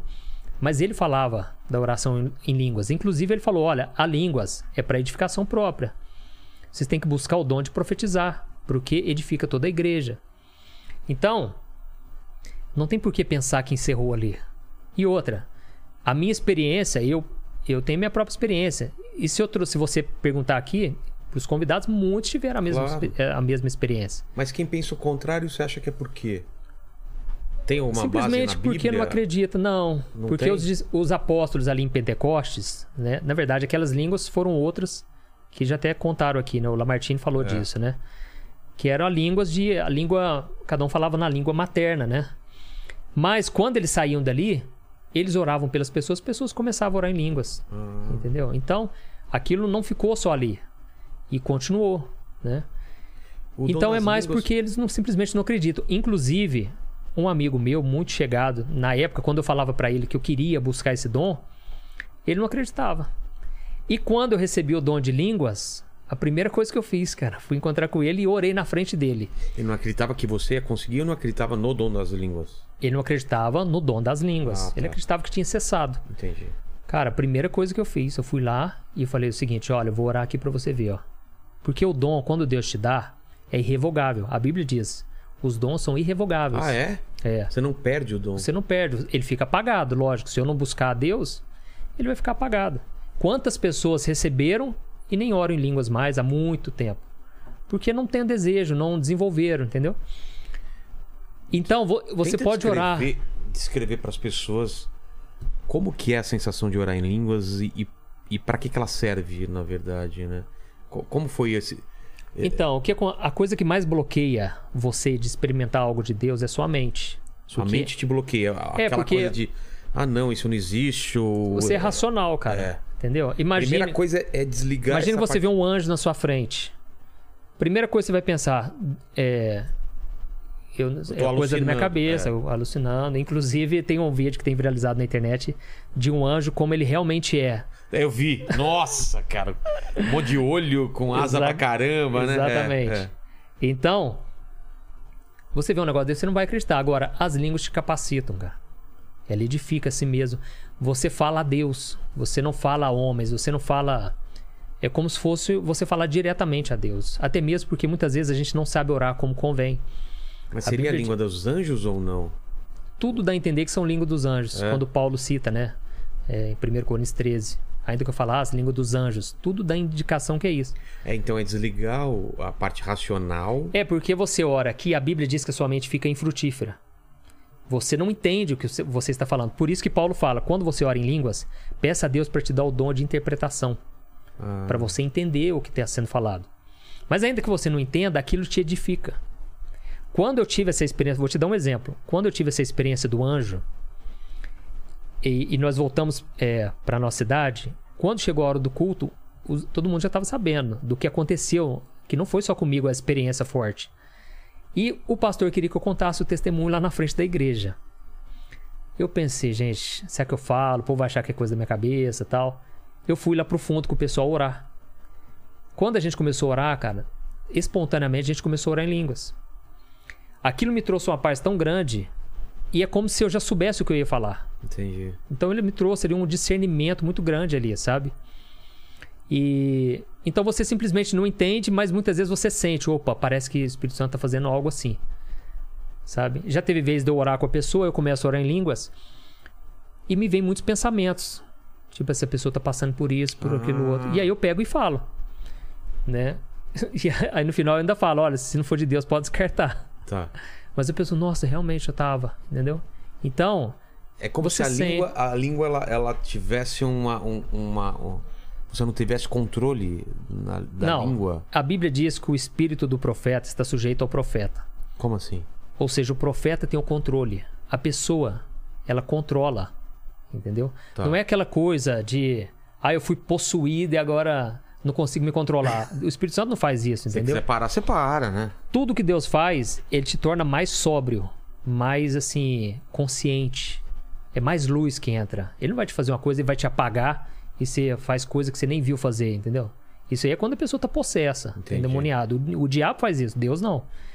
Então, a pessoa ela vai começa falando, falando e tem pessoas que oram horas em línguas. Tem um ministério que eu gosto muito e sou muito edificado por ele, um ministério de louvor chamado Ouvir e Crer. É um ministério voltado muito para isso, sabe? Ah, é? É um pessoal que é muito voltado para os dons do Espírito Santo e então eu vejo que foi extremamente importante na minha vida, principalmente quando eu tive essa experiência do anjo. Então isso me possibilitou eu ter um é, acesso a mais coisas que eu não tinha, entendeu? Mas to- Espiritualmente falando. todo mundo tem acesso ao dom das línguas ou é. é- é- Não, não, não são pessoas- todos que vão orar, entendeu? Ah, tá. Paulo fala, olha, uns profetizam, outros Então a pessoa não pode ficar triste de não conseguir. Não, é- não te torna mais santo, não, não muda nada em relação a isso. Você não é mais especial por causa Entendi. disso. Então, durante muito tempo eu não orava. E o pessoal até falava: Nossa, você não ora em línguas, cara. Isso é assim, avivado, né? Imagina na hora que acontecer. E realmente é um, é um revestimento de poder, né? Que o Espírito Santo dá. Depende da pessoa buscar. Entendi. Eu vou te dar um exemplo. Eu estava no acampamento e aí eu contando né, dessa experiência, uma moça que estava jantando com a gente, ela falou: Nossa, mas eu tinha tanta vontade de orar em línguas. E eu falei para ela: Você já buscou? Você já orou? "Ah, Não, nunca pedi para Deus. Pessoa que quer ganhar na loteria não compra o bilhete. É, né? exatamente. Eu falei: A Bíblia diz: Você não tem porque você não pede. Pede hoje. Eu falei: ah, Então tá bom, vou pedir. Aí a gente foi tomar banho e o pessoal foi cada um pros seus quartos tomar banho. E aí teve um culto da fogueira aquela noite. Quando começou o culto, cara, durante o louvor, uma moça começou a sapatear e começou a pular na cadeira tal. O pessoal segurou ela. Eu nem imaginava, mas já era moça. A moça começou a orar em línguas, Nossa, era só pedir. cara. Cara, naquela mesma noite. Então ela- talvez ela pensasse, ah, isso aqui vai demorar, né? É, Vai acontecer. E É. os outros dons? Dons do, do- da, profecia, da profecia, de cura. Isso. O dom, as pessoas confundem muito o dom da profecia. Porque elas pensam que profecia é profetizar. É. Falar do que Profetizar- vai acontecer. Isso. Na verdade, existem outros dois dons: dons de palavra de conhecimento e dons de palavra de sabedoria. Qual a diferença? Explica pra. pra- Dom de palavra de conhecimento em relação ao passado. Ah, olha, tá. Deus mostrou que na sua infância, tal, tal, tal. Tá. A de sabedoria, olha, Deus mostrou que Deus vai te usar muito nessa geração. Um exemplo, entendeu? O dom de profetizar é o dom de pregar, cara. Ah, é? É o dom de pregar. A, a palavra de Deus é a profecia. Entendeu? Só que é uma pregação que Deus te revela aquilo ali. É diferente do que você, ah, vou pegar esse textinho que vou ler aqui e vou pregar. É algo que Deus ele te dá, cara. Eu creio que Deus quer falar isso aqui. Você está profetizando. Mas tem que ter uma confirmação também. Ou não? Não, ele confirma no seu espírito. Ah, é? É, no seu coração, entendeu? Então, geralmente, né, é, até mesmo a profecia hoje, quando Deus fala com alguém, geralmente já é algo que a pessoa, Deus já estava falando com a pessoa, apenas confirmou aquilo, Ah, entendeu? Então, o- Não é uma coisa tão muito fora do que. Não é muito forte, pode acontecer, lógico. Mas geralmente Deus ele já vai tocando seu coração. Quando Deus me chamou para ser pastor, como eu te disse, eu já estava tendo sonho, eu pregando. Eu já sentia o desejo, mas eu pensava, não é para mim. Então Deus confirmou é isso sim, eu já estava colocando no seu coração, entendeu? Certa vez quando Paulo estava no final da vida dele, ele se reuniu com os irmãos numa vigília de oração e um profeta, um homem de Deus, ele ele disse assim, ele pegou um cinto, tirou um cinto e ele amarrou as mãos de Paulo e os pés dele e falou: "Olha, você vai ser amarrado, Deus me mostrou". Ele teve uma palavra de conhecimento ali, perdão, de sabedoria, algo que iria acontecer. E ele falou: "Você vai ser, você vai ser preso e o seu fim está chegando". Nossa. Os irmãos, assim, começaram a chorar. Não, não, o apóstolo Paulo é uma pessoa muito importante para nós. Paulo, na maior tranquilidade, ele falou: Olha, Deus já estava falando comigo. Deus já estava me mostrando. O meu tempo está chegando. Por que, que vocês estão chorando? Entendeu? Então, é, tudo isso Deus faz para edificação. Os dons ministeriais, os dons espirituais é para edificar a igreja, conforme está escrito em Efésios 4. Então, Deus escolhe pastores por quê? Por- porque eu sou melhor que alguém? Não, pelo contrário, é para eu servir. Então é uma capacitação para eu cu- cuidar das pessoas, direcionar elas, né, aconselhar, Entendi. alertar. E então esses dons são tudo para que cada pessoa fique madura espiritualmente. E o que a gente vê hoje nas igrejas? Crentes imaturos. Pessoas que dão escândalos e, e tudo que você já está acostumado a ouvir falar aí, entendeu? Por quê? Porque poucos, às vezes, muitos às vezes estão no púlpito, mas não tem um chamado. Não tem, um- não que tenha que ter uma revelação tão grande, mas tem que ser uma confirmação na pessoa ali. Não é a pessoa querer ser pastor, Não é ela pastor. tem que ser ah, eu vou, é, eu quero virar pastor. É. Entendeu? Não é assim, ah, pa- principalmente se for pensar, pastor dá dinheiro, né? É, Abriu a igreja. Cara, Deus nunca vai aprovar um negócio desse. entendi. Então é Deus que chama, né? E, e por causa disso, isso atrapalha demais a igreja. Porque coloca na liderança pessoas que não estão preparadas, não tem essa vocação, ou seja, não dá conta. Porque é muito difícil, cara. Não é? É, imagina. É um fardo. É, Jesus falou: ó, tome sobre vocês o meu fardo. Meu fardo é leve, mas é um fardo. Então, aí é o que acontece, né? Pastores querendo acabar com a vida, é, depressivos, porque realmente não é fácil, cara. Então, se a pessoa não fizer por um chamado mesmo, é melhor não tentar, entendeu? Por quê? Porque é, o, o pesado é de, de você ter essa responsabilidade sobre a vida espiritual das pessoas, porque tem que estar sempre disponível. Na, na teoria você tem que É. estar bem, né? Se você tá mal, É, como você vai cuidar dos É, outros? né? exatamente. Primeiramente, você tem que pensar o seguinte: eu já vi, eu já dou um testemunho bom, porque não é qualquer um que pode ser pastor, né? Você tem que ser uma pessoa. A Bíblia diz, você tem que ser marido de uma só mulher, você tem que é, ter uma boa conduta, né, no seu dia a dia, não pode ser dado muito vinho. Então, você tem que buscar um conhecimento, você tem que estar preparado também para responder, né, as pessoas. É. E principalmente é porque é uma batalha, você tá na frente da batalha, né, cara? Então, Fala batalha espiritual batalha mesmo. espiritual. Aí vem retaliação, né, cara? Cê- às vezes você dá uma palavra, cara, você sai de lá acabado, né? Porque você se entregou totalmente ali. E ainda chega em casa, às vezes tem opressão à noite. E então o inimigo se levanta porque ele sabe que se um pastor cair, principalmente um pastor que Deus já tá fazendo muita coisa ali no ministério dele, levam muita gente, né, cara? Então, assim, tem que dar um bom testemunho e tem que ser algo genuíno. Porque manter uma máscara ali na, na frente do, do pessoal, uma hora a máscara vai cair, né? O que, que é essa opressão que você fala? É, é, é um sentimento de opressão é, espiritual que você sente, às vezes? É, a gente chama de reta- retaliação, né? Você abençoa alguém, Deus te usa em alguma coisa. Contrapartida, às vezes o inimigo que estava com aquela pessoa vem e tenta contra a sua vida, entendeu? O próprio Satanás, né? Ele, ele, os demônios, né? São muito organizados. Então, você abençoa aqui, você termina de orar, você termina de fazer a obra, você tem que se revestir de oração, cara, porque Que vai o vir, inimigo se vai vir levanta. uma retaliação? Não- nem sempre, né? Mas o inimigo se levanta muito, cara. Então, a obra de Deus não é brincadeira, né? E hoje em dia, muita gente, Leva- qualquer um, ah, tá três meses na igreja. Por isso que a Bíblia diz: o novo convertido não pode ser líder espiritual. Não pode conduzir as- os outros. Ele ainda tem que passar por muitas coisas, né? Então, se a pessoa não estiver bem resolvida no casamento, né? A pessoa não estiver resolvida com seus próprios pecados, aquilo pode virar um escândalo, cara. Então, a pessoa tem que estar na presença de Deus mesmo, né? E o que, o que, é essa, essa batalha espiritual para tentar explicar não para quem é convertido, mas para quem tá de fora assim? Como que é o mundo espiritual? Como que ele tá, ele tá, ele tá no mesmo espaço que o mundo físico? Ele é uma outra coisa? Como que é? Tudo tá acontecendo É. aqui enquanto a gente tá falando, tá tendo uma batalha agora espiritual? É, Satanás, ele. Certa vez ele chegou diante de Deus, né? Porque ele ainda tem acesso à presença de Deus. Então, pra- isso é uma coisa que não sei acho que foi o Lamartine que falou isso também. Não isso é- sei. Isso é uma coisa que eu nunca tinha ideia. Eu achei. Acho que foi o Lamartine, né, né, né Lene? Eu tinha ideia que, o, que Satanás já estava no inferno e não tinha mais acesso a Deus. de- e, e aí me É, falou que ele- não, que ele, não, que é. ele vai lá reivindicar. Pra reivindicar, exatamente. E ele não está acorrentado ainda, né? Não, então né? ele está na terra, é. E aí ele chegou para Deus e Deus falou: Você veio de onde? Eu vim de perambular pela terra e passar por ela e observar a terra. Então, ele está nos observando. A Bíblia diz que ele está ao nosso derredor.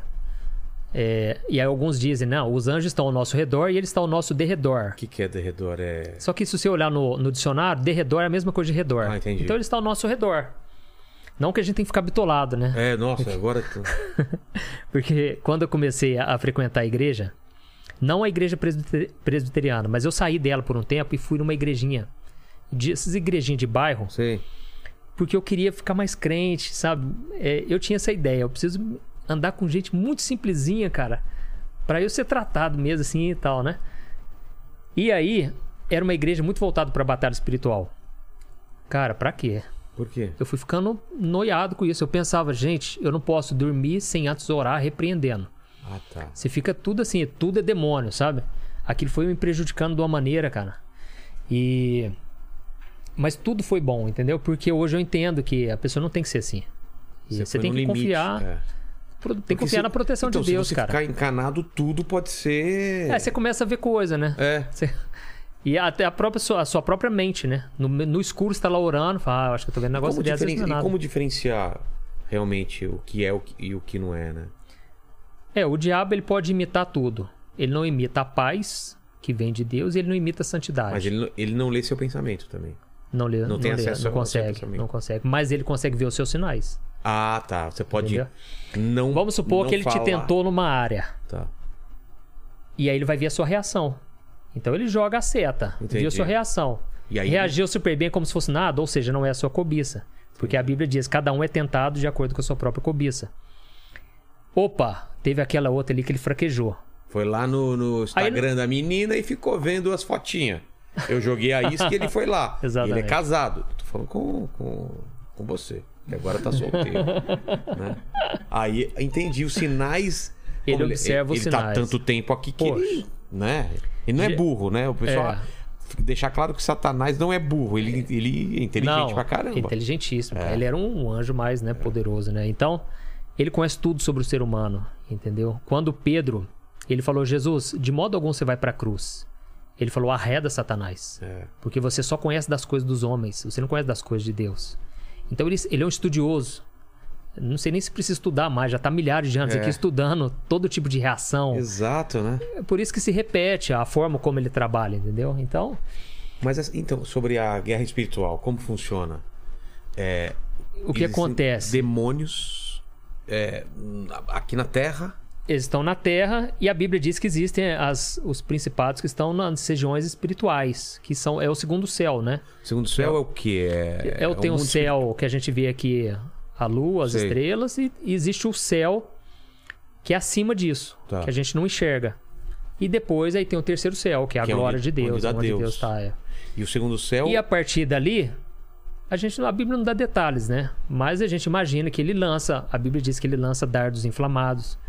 É uma comparação, né? Paulo faz uma, uma comparação da armadura do cristão com a armadura do soldado romano. Aí ele fala que ele envia dardos inflamados, que é aquela flecha de fogo, né? Sei.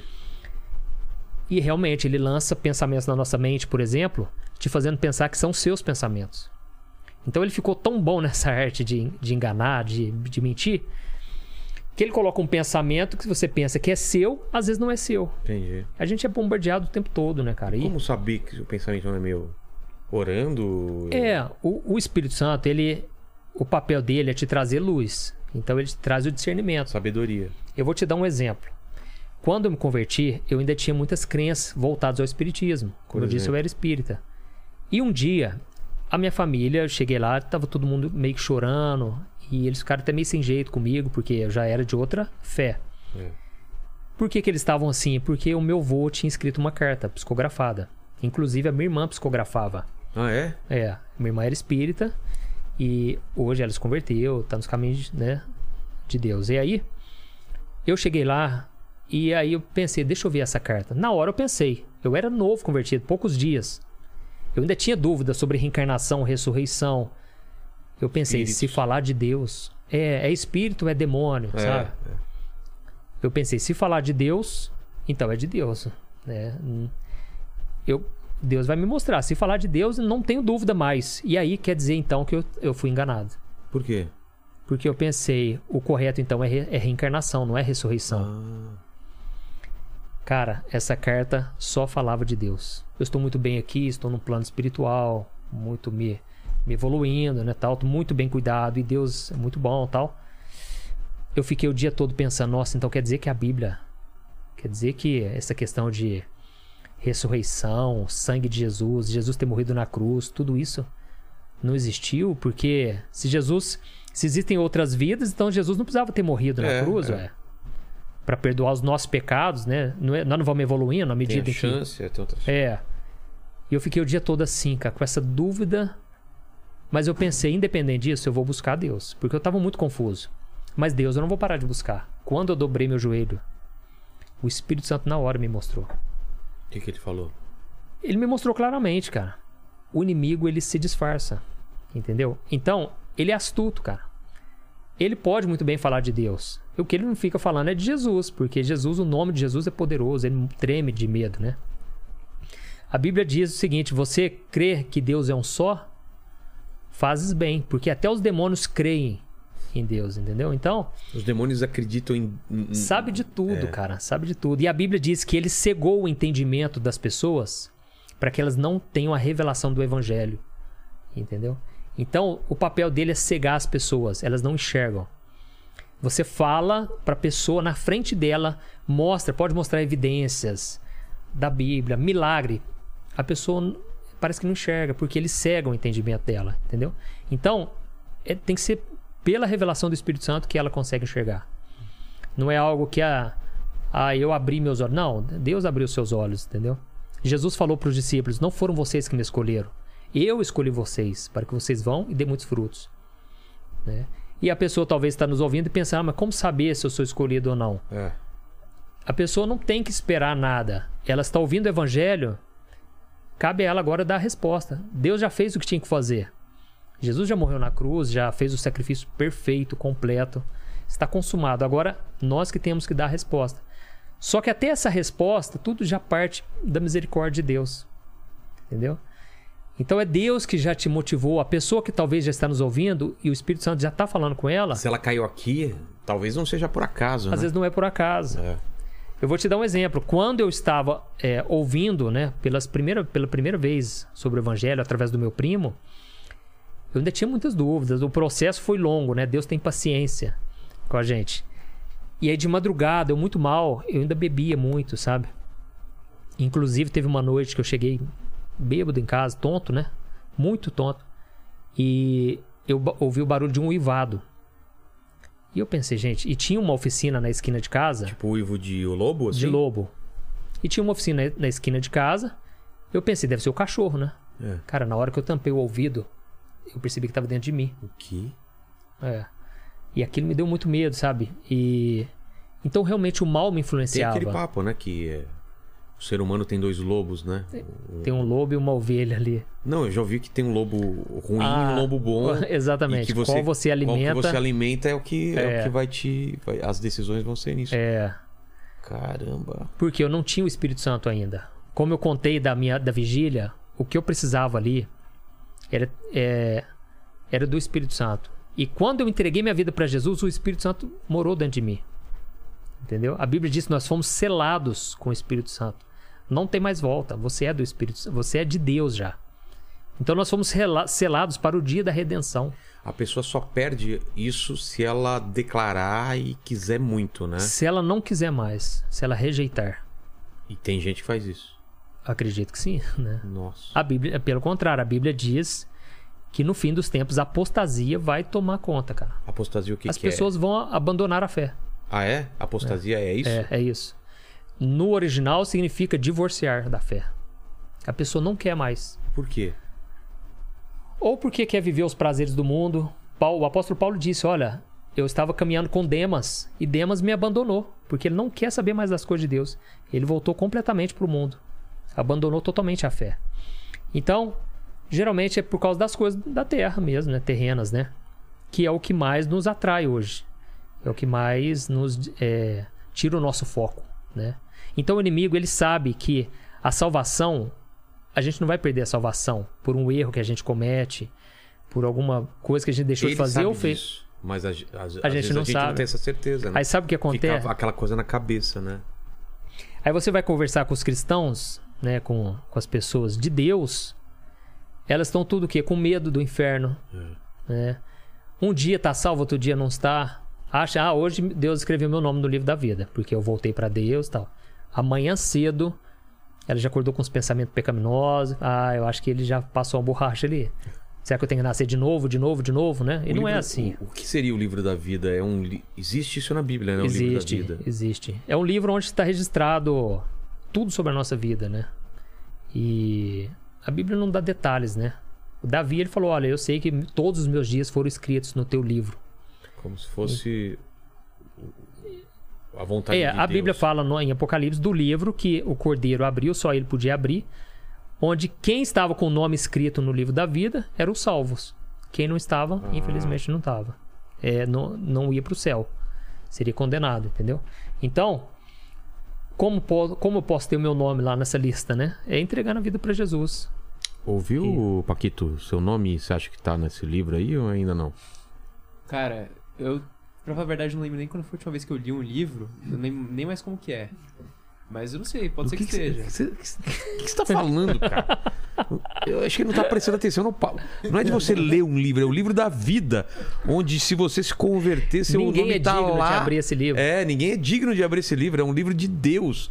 Que seu nome estaria lá, ou está lá, se você acredita em Deus, acredita que Jesus morreu pra lavar os seus pecados. Cara, Entendeu? essa foi boa. Aí ele tá falando. por falar em eu livro, lembro a acabei de- última vez que eu abri um livro. Eu falei, nossa, velho, ele tá viajando muito. Esse aqui é um presente aí. Por falar nisso, acabei de É. olhar pro livro aqui e esqueci. Olha só, vida de oração. O que que, o Essa vida de oração, o que que é? É uma oração para cada dia do ano. Não que Hoje é. você vai orar só que isso. é Esse aqui é um start, né? Hoje é dia 25. Na verdade, eu não pus por data, eu pus Ah, não? por números. Eu achei melhor. Ah, tá. Então não é Porque assim. é aqui que acontece. Ah, eu- hoje eu não vi. Hoje eu não li. Será que agora amanhã eu vou ter que ler o anterior e o de amanhã? Ah, entendi. Aí o povo vai criando muita confusão. Eu coloquei por números. Entendi. E, Tu. e o que acontece? Muitas vezes a gente vai orar, a gente não sabe nem pelo que orar. É. Mas, Como por exemplo, orar? abri aqui. Tu és, tu és o Deus que realiza milagres. Mostras o teu poder entre os povos. Aí embaixo é uma explicação ou não? Não, é uma oração em cima de milagres. Ah, tá. Tipo assim, entendeu? Então, aqui no começo, ó. Bem, bem no comecinho aqui, ó. Eu separei elas. Aqui, ó. Por temas, entendeu? Oração, desânimo, Ah. até o- mesmo por desemprego. Não que isso é uma oração Lene, você tá como? que. Arrependimento, você quer arrependimento, confiança, cura, dinheiro, discernimento, entrega, adoração. Você riu no dinheiro porque, né, a maioria da pessoa vai no dinheiro. Fé, gratidão, intercessão, libertação, língua, medo, morte, luto, obediência, pedido de ajuda, força, preocupação, proteção, santidade, sofrimento, testemunhar, trabalho, desemprego. Discernimento. Eu acho que trabalho e desemprego de- é, depois de ontem. Será que não? Não, é discernimento. Discernimento. Discernimento, cadê o discernimento? Discernimento. Discernimento. Saber qual decisão tomar, né? É. Qual botão Muito apertar na hora. importante. Aí tipo 14, 90, vamos no 106 aqui. 106. Aí o que acontece? Fui no 106. Todas elas têm um versículo relacionado a esse assunto. Ó, esse é discernimento. As palavras dos justos dão sustento a muitos, mas os insensatos morrem por falta de juízo. Pai, por favor, me dê capacidade de discernir quem ao meu redor é realmente justo. Também me Isso. dê sabedoria para ouvir o que, elas têm, o que eles têm a dizer. Me ajude a não ser orgulhoso e arrogante ao procurar ouvi-los, pois eu sei que eles podem me trazer palavras de enco- encorajamento, direcionamento, conforto e até mesmo de repreensão, se essa for a sua vontade. Não quero, Pai, ser como os tolos que não ouvem os justos e por causa disso caminham pela vida sem direção e, sem, e objetivo. E que um dia, Deus, eu possa ser um desses justos para ajudar aqueles que buscam andar segundo a sua vontade. Em nome de Jesus Cristo eu oro. Amém. Pô, que legal isso, cara. Então esse livro, na verdade, não é pra pessoa. é, ah, pastor, então quer dizer que você tá determinando que tipo de oração tem que ser? Não. Isso é pra inspirar a pessoa. A Às partir vezes daí você não sabe sobre o que orar, é. você tá triste. Inclusive, já vi muitos testemunhos. A pessoa passando um momento de luta e vai conforme a fé da pessoa, né? É. Eu vou abrir aqui, Deus vai falar comigo e realmente, cara, Vem uma, vem uma palavra que uma luz. encaixa, né? É. Então, Jesus deixou o modelo da oração do Pai Nosso, né? Você vai usar ela como uma reza, como repetição? Não. Você vai falar de todo o coração. Quando você começa por aqui, você se inspira, cara. Eu não tinha pensado nisso, eu preciso orar nesse sentido, realmente, liberar o perdão, pedir discernimento, sabedoria, entendeu? E, e esse aqui, esse aqui é uma oração por dia, esse aqui é Isso. uma mensagem por dia. 365 mensagens de fé e esperança para um ano de comunhão com Deus. Quinta edição já, olha. E, e aí tem um título, não tem data, um versículo e uma explicação do versículo trazendo para o dia a dia da pessoa. Entendi. E da mesma forma, aqui no final, é, todas elas separadas por temas, né? Ah, mesmo. Mesma coisa. E também ali na frente explicando o plano de Deus para nossa vida. Por que, que. Jesus veio. Isso é E- uma coisa que, que, que também eu tenho dúvidas. Tenho fé, mas eu tenho dúvidas. O plano de Deus para a vida da gente é uma coisa já. Tá todo pronto esse plano? Ou ele pode mudar conforme nosso coração, conforme nossa vontade e o nosso desejo? Por exemplo, eu nasci com tudo definido, eu não tenho a menor é, escolha. E quando eu saio desse plano, eu tô no pecado? Ou eu, eu tenho opções de mudar isso segundo esse plano. A gente tem que entender que Deus é Deus, né? É. Deus já sabe do futuro, ele já sabe tudo que vai acontecer, já sabe o encerramento do fim dos tempos, de tudo, né? Agora, você pode escolher se você quer trilhar o caminho dele ou não. E então Deus ele não vai te forçar, você não quer, mas ele vai te instruir. Salmo 25 fala: Aquele que teme ao Senhor, ele o instruirá no caminho que deve seguir. Então ele não vai Forçar. te forçar nada, cara. Ele vai te apontar. Como eu te disse, da minha esposa, eu vi a minha esposa, eu vi, eu não era minha esposa, mas eu vi ela, falei, nossa, combina muito comigo. Então eu vi os é, vários pontos que eram parecidos comigo, que era alguém que eu queria pra minha vida, pra caminhar junto comigo. Mas eu tive que fazer escolha. O Você anjo não foi não lá, não pegou na minha mão, cara, vai. Poderia não escolher ela. Poderia, Mas se você não escolhesse ela, não era o plano de Deus. Talvez era, talvez fosse. Só que o que acontece? É aí, aí você tá tocando um assunto que é muito polêmico. As pessoas Livre-arbítrio. pensam, ah, não. Ah, existe uma alma gêmea, né? É. Alguém que Deus já preparou antes de você nascer. Eu não creio dessa forma de jeito nenhum. É muito romântico. É, só Aquela você, meu pessoa- amor. Você, você é uma exceção, tá? Onde você tá apontando pra é onde? pra, pra minha câmera, ela, Ah, Mari. pra câmera. É, Mari, Mari.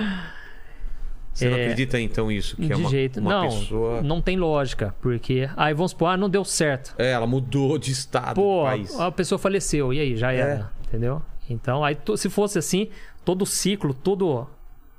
Tudo ali já tinha desarmado, entendeu? É. Porque ia virar uma bagunça. Então não é assim. Deus instrui. Ele já sabe dos seus gostos, como você é. A pessoa que combinaria, se você busca a Deus, porque tem isso também, a pessoa precisa buscar. Ela precisa esperar em Deus. Viver é, com Deus, caminhar com Deus. A Bíblia diz no Salmo 37, o versículo 4. Deleita-te no Senhor e Ele concederá os desejos do seu coração. Ou seja, tenha prazer em andar com Deus.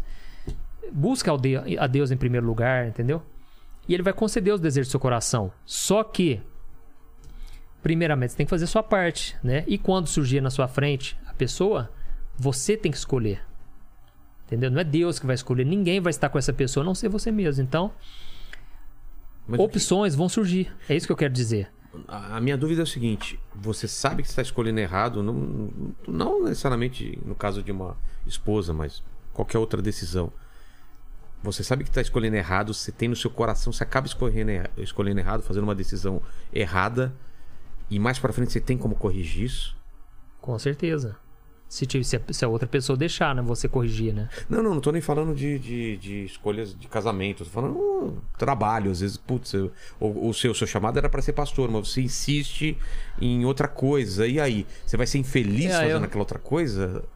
Eu acredito que Deus, ele, a, vonta- a Bíblia diz: a vontade de Deus é boa, perfeita e agradável. Tudo que Deus faz é pro nosso bem. E com certeza eu vou ser uma pessoa muito realizada se eu fizer o que Deus me chamou. Agora, Deus é misericordioso. A pessoa não quer É, de jeito nenhum. Pô, não quer. O que acontece, às vezes não quer por causa de medo, sabe? A pessoa tem medo, ah, não sirvo pra isso, não confio em Deus e tal.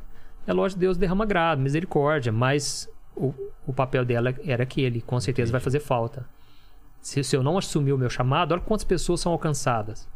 Só de pessoas que assistiram meus vídeos no YouTube foi mais de um bilhão e meio. Nossa. Então, se eu não tivesse assumido o meu chamado, um bilhão e meio de, de vídeos deixariam de ser assistidos, de pessoas Ou deixariam outra de assistir. pessoa ocuparia esse lugar. Ele ia chamar outra pessoa, talvez. Com certeza, a obra de Deus não para. É. Eu não sou insubstituível, né?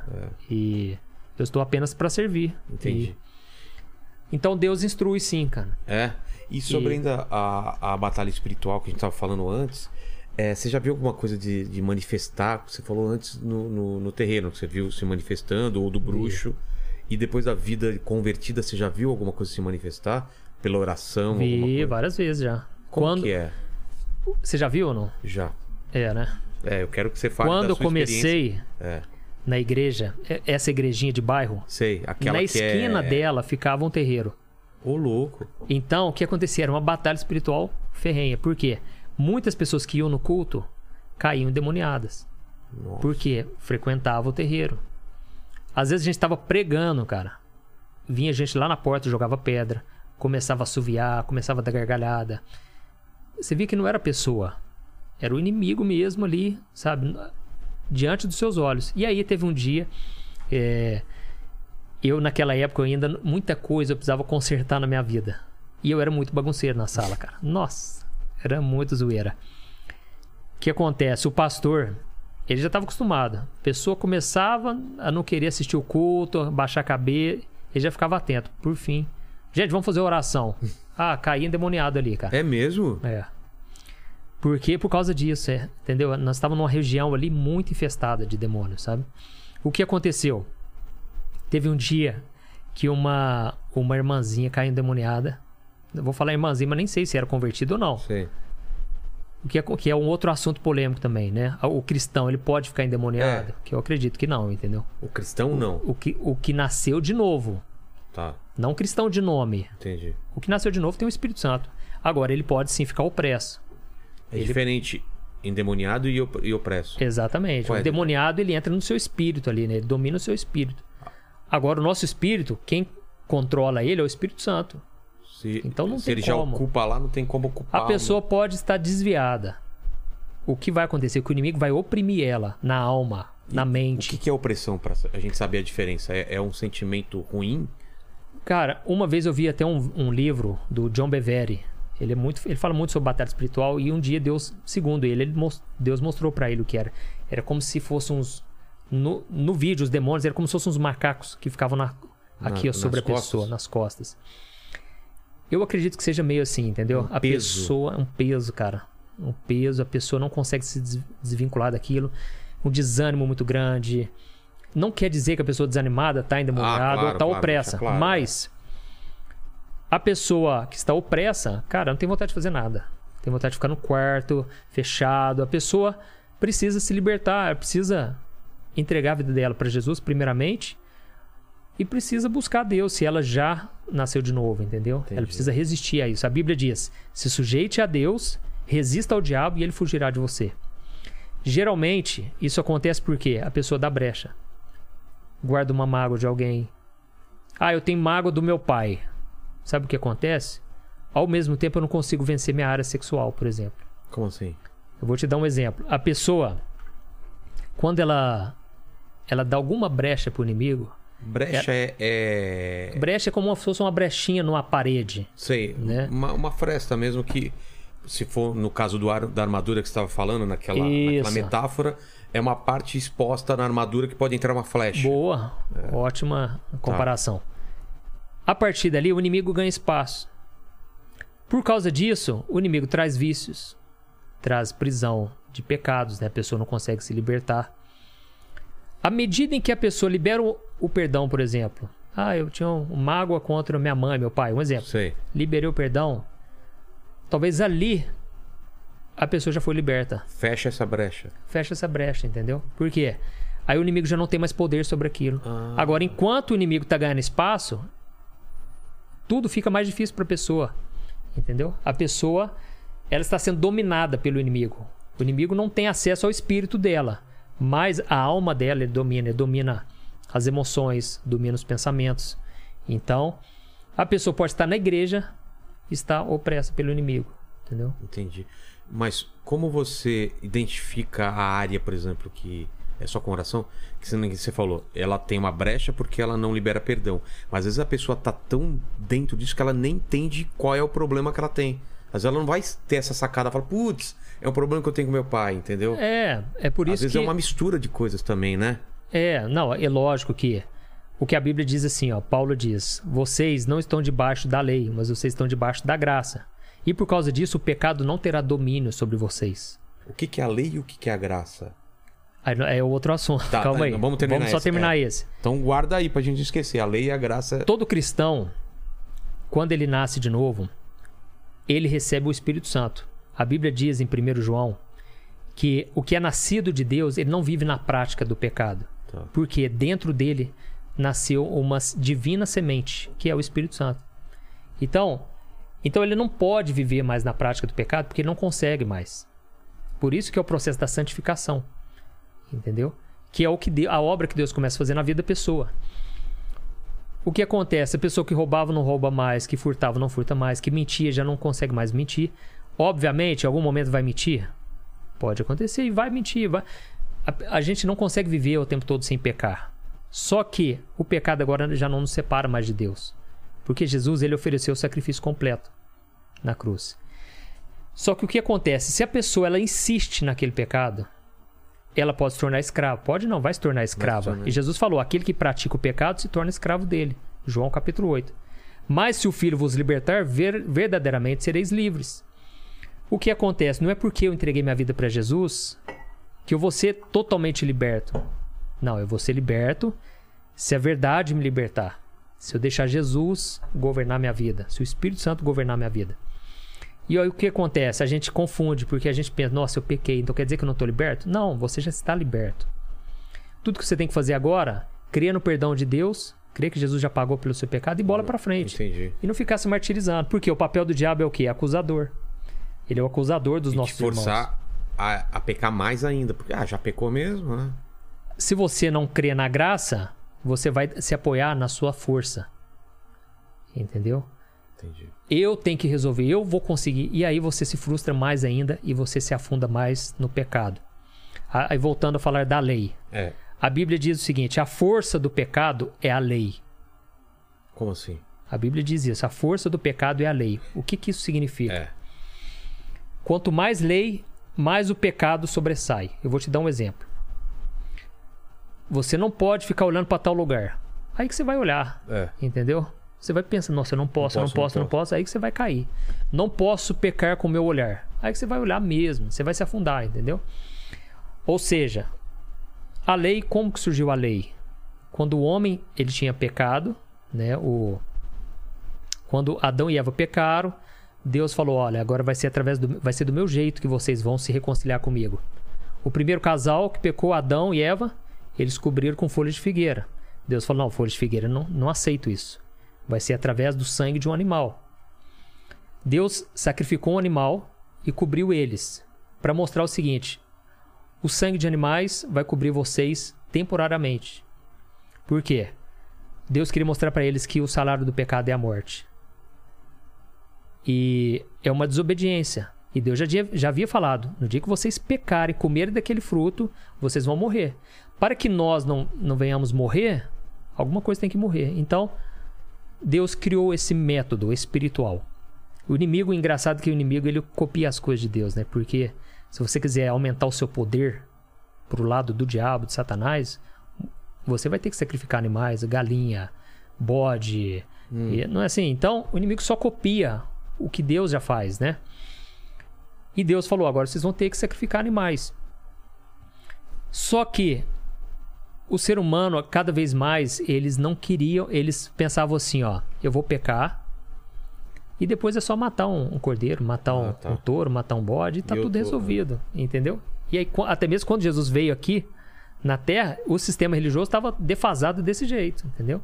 Comercializando, via que o pessoal que precisava do animal para sacrificar colocava uma inflação absurda em cima daquilo, entendeu? Contra, né? Mas eu não entendi, eu não entendi o lance da lei. Aí o que aconteceu? O povo vivia como ovelha desgarrada, Tá. né? E aí Deus levantou Moisés, libertou o povo né, da escravidão ali no Egito, atravessaram o mar e aquele povo, praticamente 2 milhões de pessoas, estavam ali no deserto. Aquele povo sem lei nenhuma, né? E Deus então deu os mandamentos para Moisés. Ele deu os 10 mandamentos, e não só ele, mas eles falam que são mais de 600 leis no Antigo Testamento. Ah, é? Leis cerimoniais, leis de higiene, Ah, tá.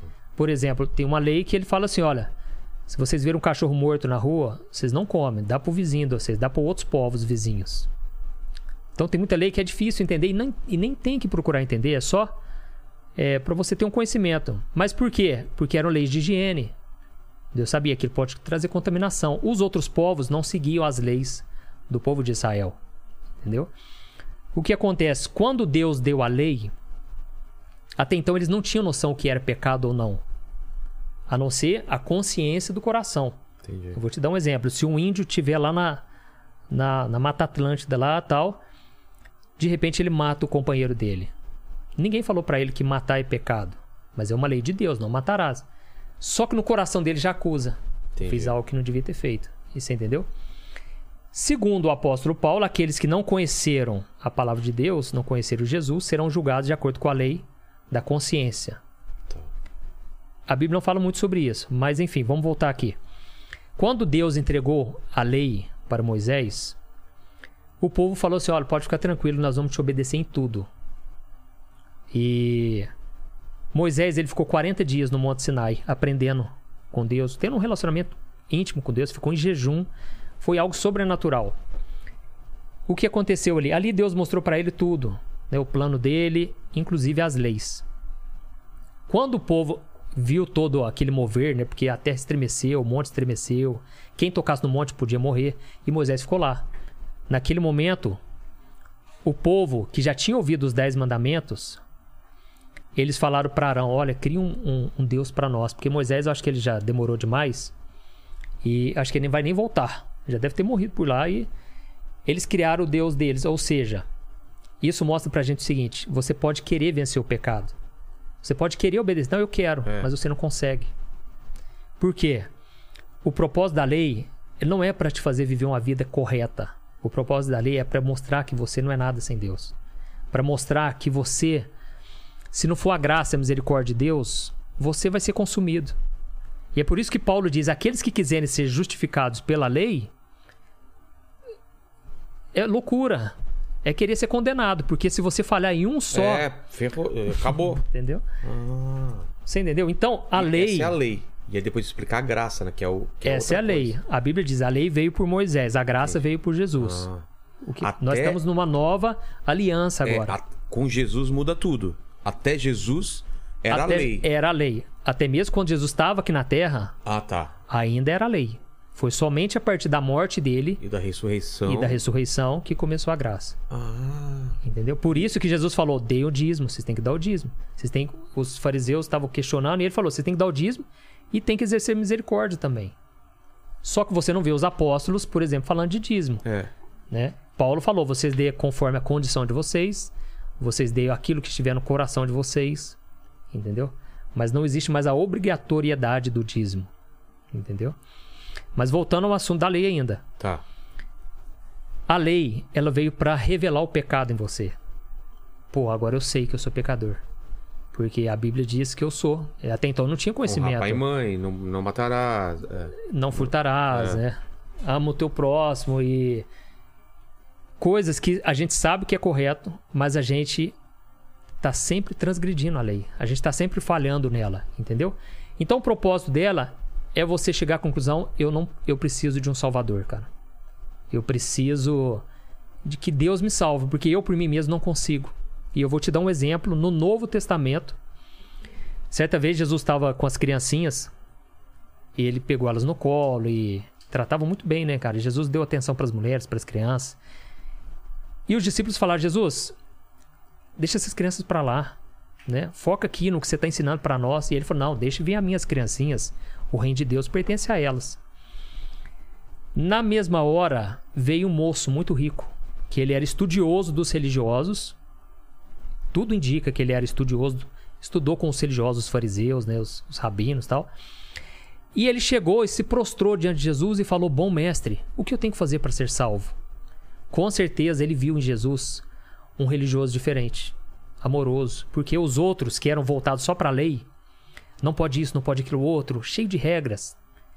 Eram homens ranzinzas, julgavam os outros o tempo todo, achavam que eles eram dono do céu, por serem descendentes de Abraão. Jesus falou: vocês estão achando que só porque vocês acham que são descendentes de Abraão, vocês vão herdar o reino de Deus? Não é assim, não. As prostitutas, os cobradores de impostos, estão passando na frente de vocês. Vocês são porteiros do céu, na verdade. Vocês não vão entrar e não estão deixando os outros entrar. Então, Jesus, quando você vê Jesus bravo, É, é contra essa raça, entendeu? entendi. É os caras que ficam se apoiando só em regras. E ele ficou, ficou bravão, né? Derrubou tudo lá, quebrou a. Exatamente. E aí, o que aconteceu?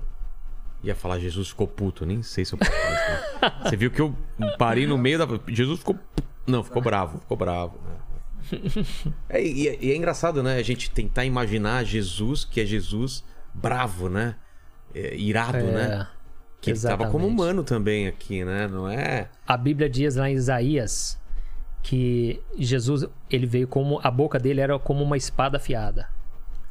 Inclusive, eu não me lembro qual qual capítulo de Isaías, mas diz que até mesmo ele se frustrou muitas vezes, Quem? Jesus? É. Por, por ter proferido algumas coisas? porque não via resultado muitas vezes. Ah, é? É. Na terra dele ele não operou milagres. Os fariseus, ele queria que eles se convertessem de verdade. Não se convertia, cara. Pelo contrário, entregaram ele. Então, E Jesus- não era Deus que falava assim, converte. E o cara. Não, É, era Deus pelo nunca quis convencimento, isso. né? Exatamente.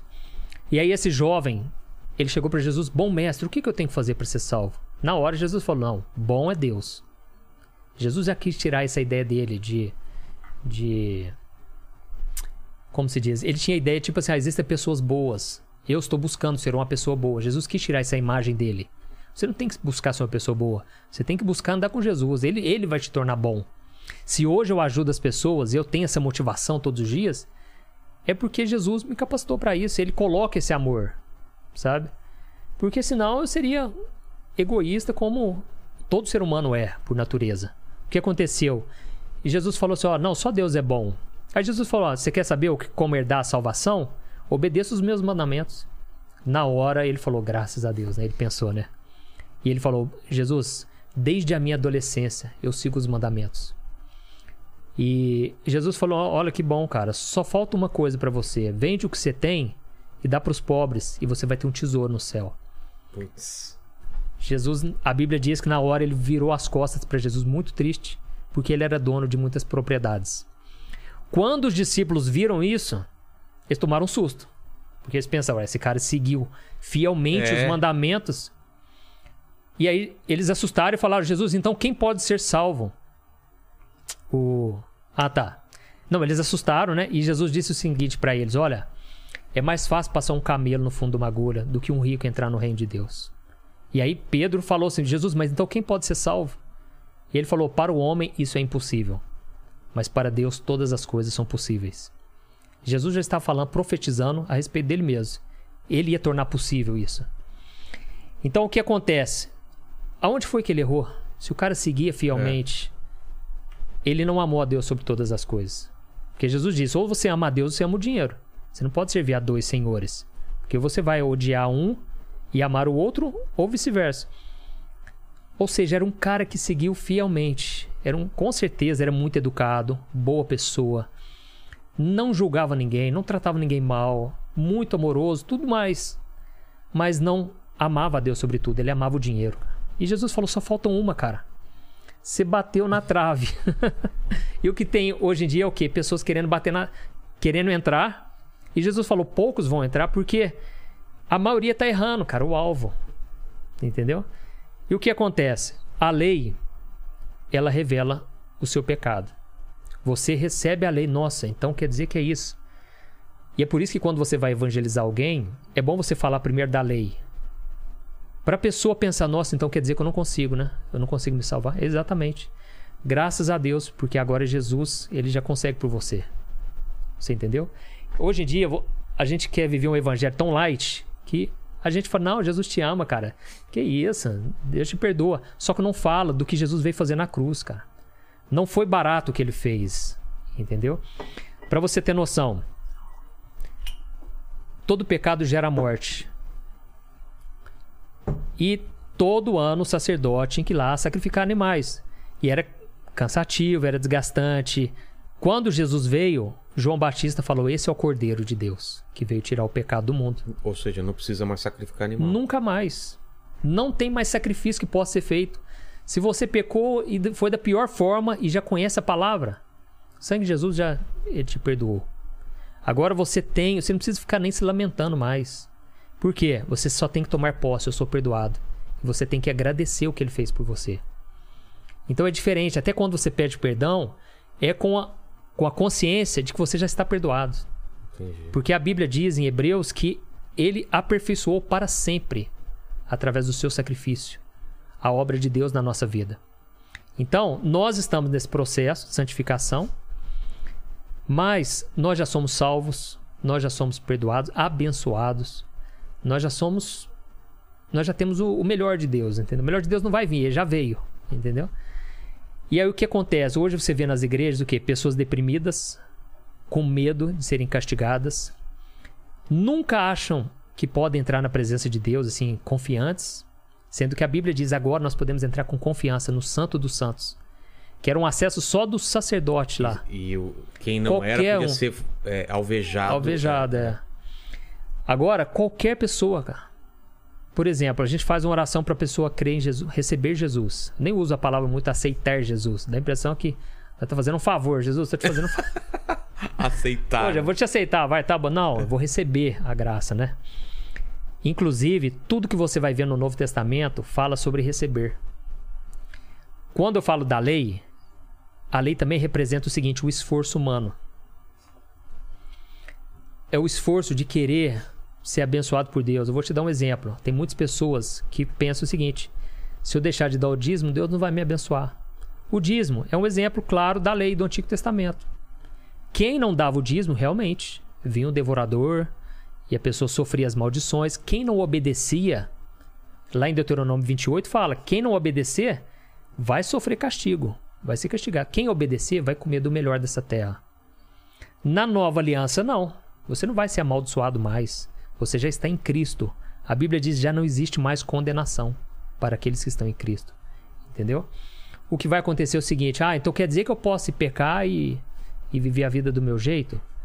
Primeiramente, se você nasceu de novo, você quer agradar a Deus. Você, tá na, você quer estar na presença dele. Paulo falou: a minha carne quer fazer o que é desagradável a Deus, quer fazer o que é pecado, mas o meu espírito, eu quero agradar a Deus. E ele fala: miserável homem que sou, quem pode me libertar desse corpo de morte? Mas ele finaliza dizendo: Mas graças a Deus, por meio de Jesus Cristo, que entregou a sua vida por nós.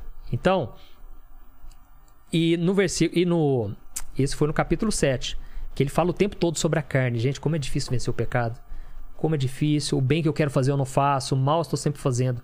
Mas no capítulo 8, ele explica que agora nós não somos mais dominados pela carne. Você pode falhar.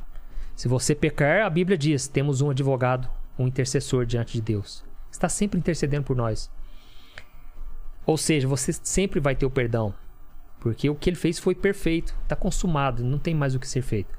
E aí, hoje você vai lutar contra esse pecado. Só que não na sua força. Você vai lutar porque todo dia você quer, a sua carne deseja. E Deus, ele. ele a Bíblia diz, né? 2 Coríntios 5,17. Aqueles que agora estão em Cristo são nova criatura. As coisas antigas já se passaram. Tudo se fez novo. Tudo se fez novo significa o quê? Espiritualmente. Mas as suas emoções que você viveu no passado, as suas experiências, não vai vir um apagão na sua mente.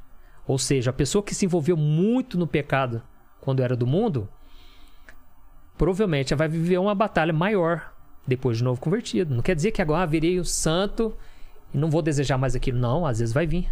E o diabo vai fazer questão de trazer à tona quem ele era. Só que a capacitação de Deus também, Deus garante a parte dele. Então você falou da Então- lei e da graça. A graça vem por Jesus. veio por Jesus. Ou seja, você não é salvo pelas suas obras. Você não tem que fazer algo para ser aceito por Deus. Você já é aceito. Então tudo agora é pela fé. A Bíblia diz: O meu justo viverá pela fé. Lá em Ezequiel 36, o versículo 26, Deus, disse, Deus profetizou. Ele falou: Vai chegar um dia que eu vou tirar o coração de pedra e vou dar um coração de carne. E eu vou fazer com que os meus filhos andem nos meus caminhos. Porque eu vou colocar a lei no coração deles e eu vou dar um novo espírito para eles. Ou seja, a lei, ela te revela o pecado, mas ela não te dá força para vencer o pecado. Mas o Espírito Santo, ele te capacita. Entendeu? Entendi. Então, Paulo diz: Nós somos ministros de uma nova aliança. Não da letra, porque a letra mata, mas do espírito, porque o espírito vivifica. Ele não tá, tem- aí as pessoas interpretam errado, elas pensam, então quer dizer que eu não posso estudar muito, né? Porque a letra mata, eu vou ficar frio espiritualmente. Não, quanto mais você estudar com o coração aberto, pedindo para Deus falar com você, mais você vai se aproximar de Deus. Mas ele estava dizendo o seguinte: a letra mata. Só saber das leis vai simplesmente ser a sua sentença, cara. Quando Jesus, ele, por eu vou te dar um exemplo. Quando Jesus veio e ele trouxe o Sermão da Montanha, ele subiu lá no Sermão da Montanha, Mateus capítulo 5, 6 e 7. E ele conta, olha, se alguém, antigamente vocês ouviram falar, né, olho por olho, dente por dente. Agora se alguém te fizer um mal, perdoa essa pessoa. Ore por, por aqueles que vos perseguem. Abençoe. Quando alguém fala mal de você, fale bem dela.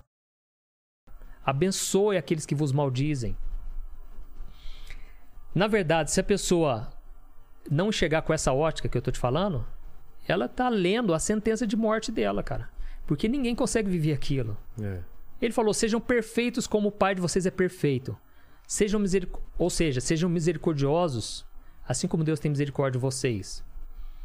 Se você só ler isso, sem entender o que Jesus fez por você, você vai achar bonito, vai querer seguir e não vai conseguir. É por isso que um monte de gente não consegue perdoar, porque ainda está tentando do jeito dela. A pessoa precisa do Espírito Santo. Quando Jesus ele morreu, Não é fácil, né? Perdoar e, e fazer outras coisas não sem é fácil a, de sem jeito a graça. Sem a isso. graça, É, cara. entendi. Então a Bíblia diz que a graça nos ensina a viver uma vida piedosa, santa e justa diante de Deus. Ela nos capacita. E é por isso que hoje eu olho para minha vida e eu penso: nossa, olha, olha o que foi a graça na minha vida. Porque hoje eu sou a pessoa que eu jamais conseguiria ser por mim mesmo. Eu faço coisas que eu jamais conseguiria fazer por mim mesmo.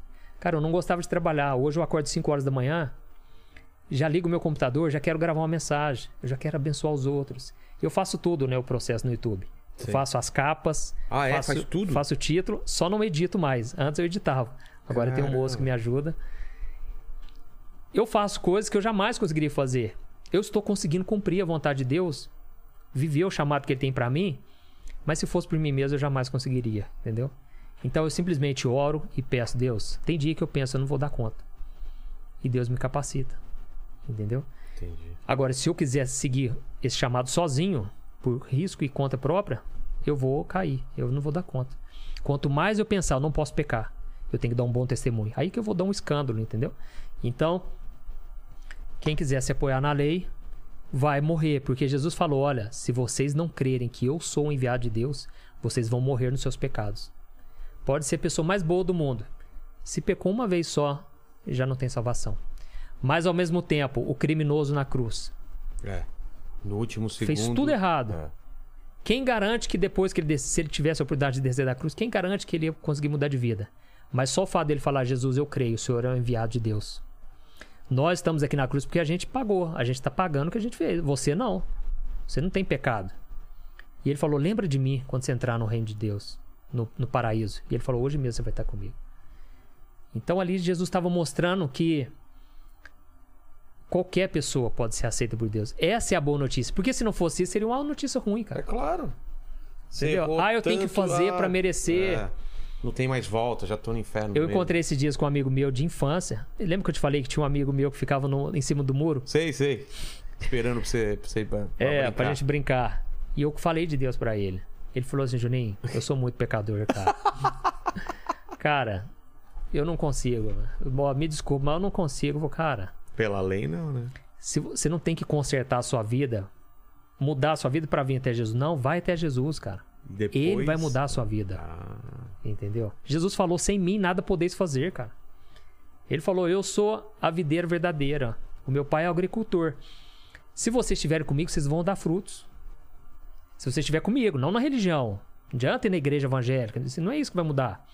Lá você vai ouvir sobre Jesus. Cabe a você seguir a ele ou seguir a religião. entendi. Então, sem ele a gente não consegue, cara. Por isso que a Bíblia diz, lá em Gálatas 5, existem as obras da carne e os frutos do Espírito. Por que, que a Bíblia dá diferenciação? Obras É. e frutos. Porque obra é algo que vem Demanda do seu esforço. demanda esforço, é, É. do seu impulso carnal, humano, terreno. Frutos não, é algo gerado naturalmente. É por isso que ah, o cara era, o cara era sem educação pra caramba, tratava a esposa super mal. E converteu, cara. O cara realmente teve um pessoa. encontro, virou outra pessoa. Ah, é porque quis mudar de vida. Não, é Jesus que tá operando nele, entendeu? Entendi. Então, o que eu percebo que faz a diferença na vida do cristão é a, é a visão que ele tem da graça. Da graça de Deus. É, Ele muda a visão dele sobre Deus, porque ele começa a enxergar: nossa, Deus não é o Deus que quer castigar. A Bíblia diz que nem no Antigo Testamento, que era baseado na lei, Deus não tinha prazer na morte do ímpio. Ele falava: eu, eu quero que vocês se convertam. Que vocês me obedeçam para vocês eu, não- eu não escolherem. consigo imaginar um Deus que, que tenha prazer é, no erro de alguém, ou ah, você não seguiu o que eu tô falando, vou te castigar. Não consigo ver esse Deus. Porque Então. esse Deus é vendido às vezes, né? Exatamente. Nossa, então, um Deus que é bom pode querer castigar. Pode querer castigar. E por que, e por que acontece das pessoas estarem felizes, mesmo tendo Jesus? Porque Jesus falou: vocês são bem-aventurados. Eu vim para que vocês tenham vida em abundância. Por quê? Porque eles estão seguindo regras. As pessoas vão na igreja, não estou falando todas, lógico, mas a grande parte é o quê? É baseada em campanhas, baseada em votos. A pessoa pensa assim: nossa, eu, eu não posso falhar com a campanha. Se eu falhar, Deus não vai me abençoar. Entendeu? Se você não der o dízimo, vai vir um devorador, você vai ser amaldiçoado.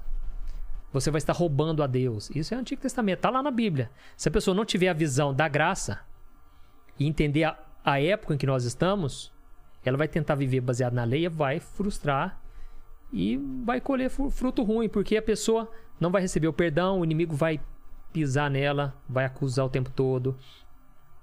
Então as pessoas pensam, esses dias mesmo um moço chegou pra mim e falou: "Pastor, eu não entendo, minha vida não vai pra frente, financeiramente falando, né? Eu sou dizimista fiel, eu dou oferta, não entendo. Por quê, pastor? Eu falo: "Primeiro, porque não tem nada a ver uma coisa com a outra". Entendeu? Não quer dizer que se você deu ou deixou de dar o dízimo, que Deus não vai te abençoar, cara. Você já tem toda sorte de bênçãos espirituais em Cristo Jesus. Você já está abençoado, cara. Entendeu?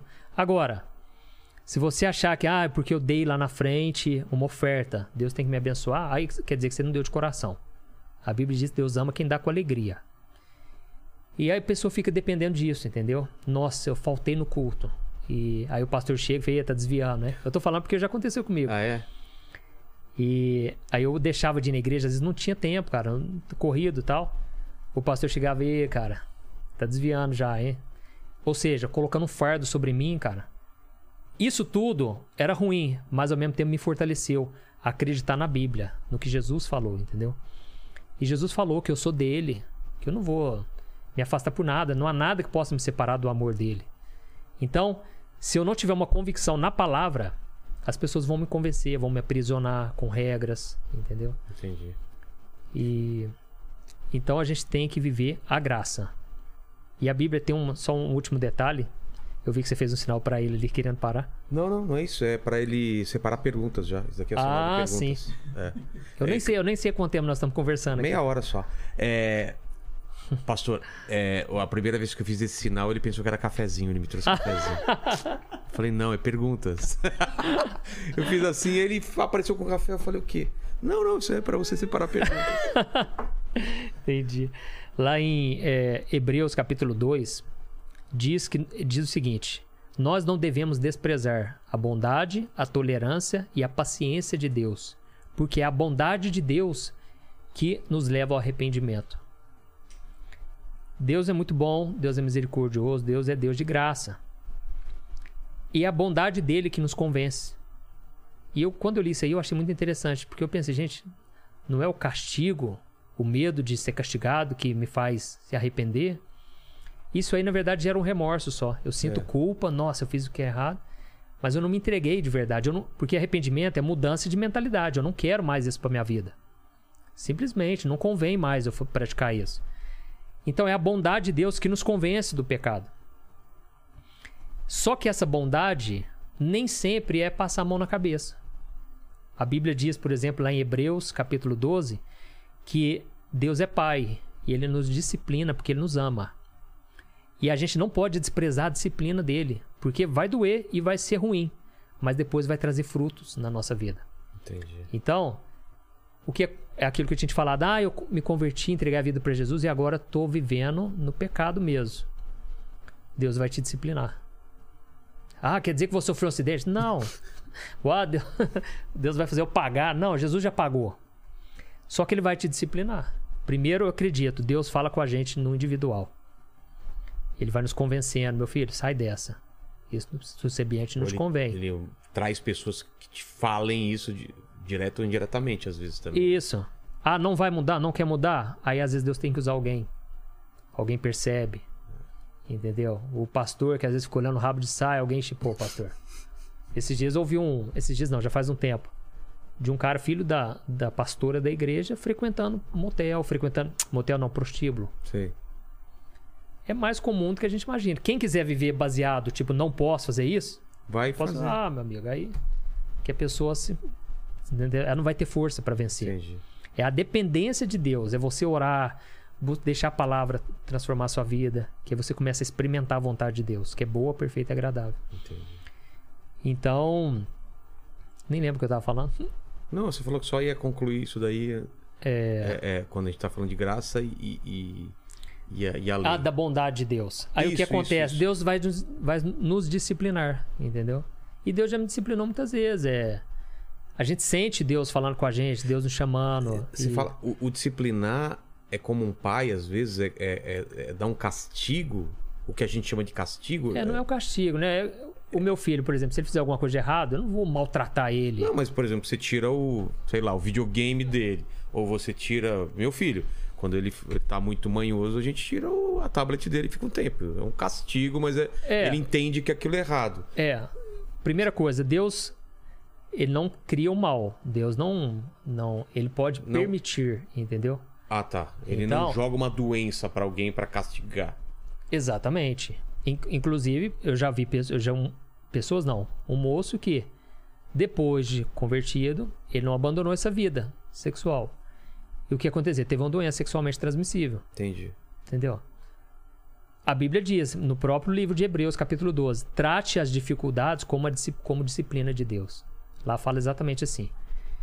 Não foi que Deus Deus, permitiu, cara. É, não foi, não entendeu? foi Deus que deu aquela doença, mas ele, ele sofreu a consequência de um, de um ato, é, de um pecado. Então, Exatamente. Então, Deus, a gente não pode brincar com Deus, entendeu? E a gente não pode dar brecha e tudo isso a gente tem que fazer porque a gente quer estar com Deus, não por medo, entendeu?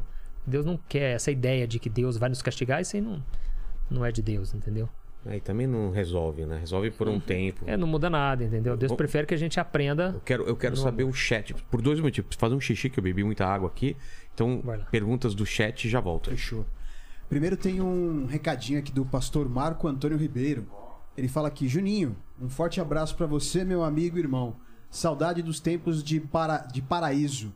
É o Opa. pastor Marquinho que tá mandando um abraço pra Nossa, que benção, cara. Olha aí. Marquinhos, aqui. Rapaz, quanto tempo, né? você. É... Quer, você vai... A cam... Não, um abraço aí, meu irmão.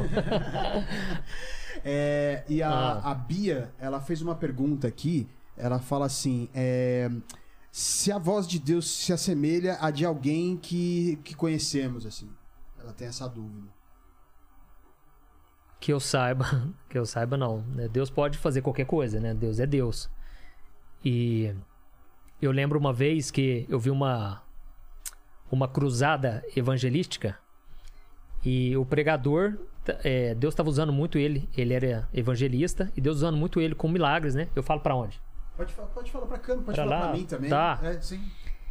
E aí, o- um menininho chegou lá e, e ele contou um testemunho chorando, cara. E ele falou que ele viu Jesus e ele falou: Nossa, mas como que é Jesus? Ele falou: Jesus apareceu lá pra mim no meio da multidão. E ele falou: Jesus estava usando uma roupa roxa. Perdão. E a roupa roxa tinha uma fita roxa. E ele estava usando tipo um turbante, um negócio na cabeça. E aí, ele perguntou: Você é de qual tribo? E o menino era tipo uma tribo lá, sabe? Jesus, ele apareceu pro menino de acordo com a realidade que ele conhecia, sabe? Então eu vejo que Deus é muito assim. Ele, ele vai no nosso mundo, sabe? Deus pode usar qualquer coisa, cara. Eu já vi, eu já ouvi, eu já vi um testemunho de um ex-macumbeiro que ele se converteu através do gato dele. Como assim? Cara, ele amava um gatinho dele e eu lá cortando o cabelo e ouvindo a história do cara, né? E. Nossa, falaram isso aqui. Olha o cheiro da pizza, cara. Você tá vendo? Rapaz. Eu já vou comer um pedacinho, depois você pode comer. aí, aí, a gente vai conversando. Ó, Ó, tem que falar o nome aqui, ó. opizza.com.br. pizza. Parceiro, É, Nossa, tá bonito, cara. é. Vamos lá. Vou virar aqui pra você, Léo. E aí o gatinho dele ficou mal, cara. Tentou fazer de tudo lá nesse terreiro. Pro gatinho melhorar, não melhorava, o gatinho morreu, cara. E aí de frente, onde ele morava, tinha uma igreja evangélica. E ele ouvia os crentes falando de Jesus o tempo todo e tal. Cara, ele apelou pra Jesus. Ele falou: Jesus, é só o senhor agora, meu gatinho morreu. tal. O gatinho pegou e deu um pulo, cara. O quê? Do- já, já, já fazia não sei quanto tempo, né? Mas já tava morto ali. E o gatinho pulou e voltou, cara.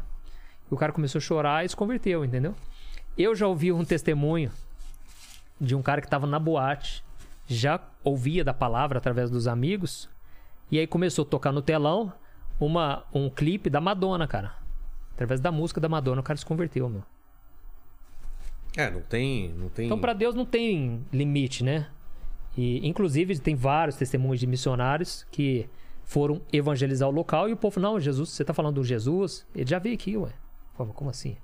Pô, Jesus apareceu, falou do reino de Deus tal. Inclusive, muitos aqui já estão até pregando desse Jesus tal, entendeu?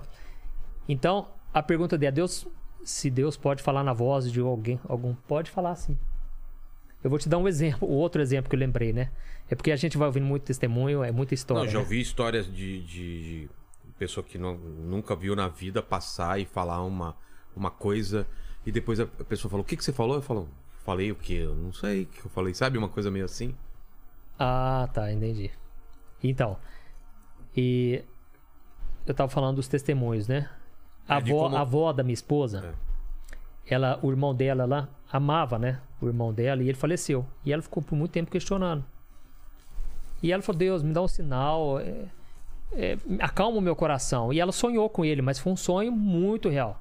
E no sonho, ele falou pra ela ficar bem e tal. E ele falou: ó, Eu não posso te contar como é que é o céu aqui, porque isso é mistério de Deus. Depois daquilo, ela acalmou, sabe? Então Deus pode usar qualquer coisa, né? qualquer, qualquer fenômeno espiritual. Então.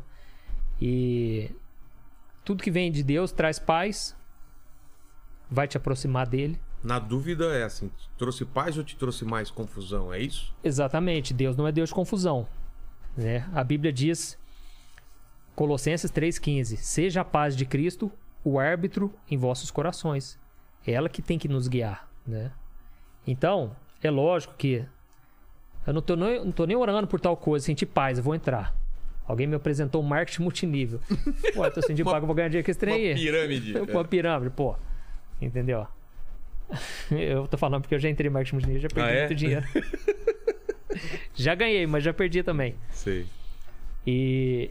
Então, tem alguma outra pergunta aí? Tem. Tem. quiser tem. pegar um pedaço aqui, Nossa, fica à vou pegar, vontade né? aqui, ó. Você você aí- quer outro sabor? Tem outro é- sabor lá. Aqui é, é- é atum e tem calabresa aqui. Tem frango Ah. catupiry, eu acho, né? Outro. Aqui, ó. Ele é toda mole aqui, cuidado aqui. Eu acho que eu falei tanto, eu sempre tenho a sensação assim que eu falei demais. Relaxa, Eu que é pensei, tranquilo. gente, será que alguém aguentaria ouvir por tanto tempo assim? Mas se tem gente aí perguntando, então tem Tem. jeito. Tem, tem. Ó, o, o Lucas Marques, ele tá falando aqui o seguinte. Boa, né? Pastor, já que você viveu experiências espirituais, acredita que a música secular influencia mal as pessoas? É, então, eu vou, vou acrescentar uma pergunta a essa, né? A- As coisas seculares, né? Filmes, músicas e tudo mais, se elas são prejudiciais ou tem beleza em tudo, mesmo nas coisas que não são feitas, que tem essa, essa marca gospel. Mas enquanto ele tá comendo, aproveita, pergunta mais coisas, depois ele re- responde É, tudo boa, junto. responde é. tudo junto. Pra dar um Só dá mais- respiro, só dá né? mais mordida. Coitado, o cara lá mastigando, e, né? É. É, tá vai, le- cara, vai lendo bastante coisa e depois ele responde. Tem uma da, da Julie também, que ela pergunta se um convertido pode perder a salvação, né? E. É, eu, eu- eu até perguntei isso pra ele, né? A pessoa tem que, tipo, é, para perder, ela tem que totalmente é, não- Renunciar. Renunciar, exatamente. A palavra é renunciar. né? Renunciar. É. É, e o, a, a Érica, ela pergunta também é, que essa- sobre essa guerra que está acontecendo, é um sinal da vinda de Cristo? E por quê, né? Ela perguntou. É, essa é uma das, das guerras, né? É. Então, é um sinal genérico, né? Tipo, não é nada específico. Mas é, é, uma, é um sinal claro porque Jesus disse que no final haveriam né, nação contra nação, né? E então tudo isso, o que tem acontecido é o seguinte: qual que é a diferença? É a intensidade das coisas. Né? Pandemia do jeito que foi, né? Qual a diferença hoje dos tempos que nós estamos vivendo com a grande tribulação, por exemplo, que é quando o anticristo vai estar aqui? É que hoje as contrações são menores. Na grande tribulação, meu amigo, é fogo descendo do céu, é, é, é coisas absurdas e constantemente, entendeu? Então, se a gente já se assusta, porque Imagina. parece que a cada ano parece que tá aumentando, né? Eu não entendo, parece que todo janeiro de ano, presta atenção. É, Deu umas desgra- pancadas, uns negócios, sabe? Umas tragédias, cara. Verdade. E, e tem mantido, e tem aumentado. A gente não sabe, né? A guerra você sabe como começa, mas você nunca sabe como termina. A gente não sabe o que, que vai virar isso. Mas as contrações estão aumentando, mas não se comparam ao que vai ser na grande tribulação, entendeu? Então é um sinal, sim. E já não é mais teoria da conspiração, né? Ah, sempre existiu Guerra Essa- sempre existiu, doenças. doenças, terremoto. Cara, até a ciência já comprovou, esses caras que medem, né? Tem acontecido tremores o tempo todo. E. Então são sinais. São sinais, sim. Qual era A outra pergunta do secular. Exatamente, música secular, é, é, arte, né? de- de- É, o forma- grande pro- defeito, um dos, um dos defeitos, né? Dos, dos evangélicos, vamos falar dos evangélicos, né? Vamos falar da nossa. É que eles acham assim, não, eu, eu não sou do mundo mais, sabe? E Jesus falou, quando Jesus orou por nós, você sabe que ele orou por nós, né? Em João sim. capítulo 17, ele fez uma oração intercedendo por aqueles até mesmo que iam crer nele um dia, que somos nós hoje. E ele falou: Pai, eu não peço que os tire do mundo, mas que os livre do mal. Ou seja, Deus não tem interesse em nos tirar desse mundo. Quando Jesus expulsou o demoniado lá de Gadareno, vivia se cortando no cemitério, e ele se converteu e ficou em perfeito estado. Ele falou: Jesus, deixa eu ir contigo. Ele falou: Não, não. Você vai ficar aqui agora. E Jesus não deixou ir com ele, você vai ficar aqui porque você vai ficar no seu meio. É aqui que você vai influenciar as pessoas agora. Elas vão ver o que aconteceu. Aí a pessoa quer se isolar do mundo, cara. Eu gostava muito de rock. Hoje eu não escuto. As bandas que eu escutava, Slipknot, Korn, é um trem muito pesado. Não me edifica em nada, mas eu confesso que eu escuto um Bon Jovi, Então, um Brian Adams. Cara, esses não rock romântico. É. Vixe, cara. Brian Adams. Poxa. Olha Look só. into my eyes. You see. Eu gosto, cara. É. Bom demais, Veio o né, Paulo? Ricardo aqui, a gente falou que ele é o Brian Adams brasileiro, né? Que é a voz rouca e ó. tudo mais. É. é. Então, aí o cara às vezes era músico. Cara, tinha um dom, talento tremendo. Aí converte. Tem que ficar tocando só musiquinha da igreja. É, Não pode ver um filme do Batman, não pode ser. tem- tem- o cara tem que ter esse E discernimento. agora, né? Peraí, eu percebo que toda vez que eu canto eu fico tendencioso a voltar pro mundo, querer as coisas do mundo. Aí, migão, não convém, entendeu? Mas aí também é o Cabe a cada um. também, então, né? É, cabe a cada um. Agora eu vou colocar como regra. Não posso ouvir música secular, entendeu? Eu vou dar um exemplo. Tem uma congregação muito conhecida no Brasil inteiro. Os líderes falaram, não pode assistir TV. O quê? Isso já faz muitos e muitos anos, né?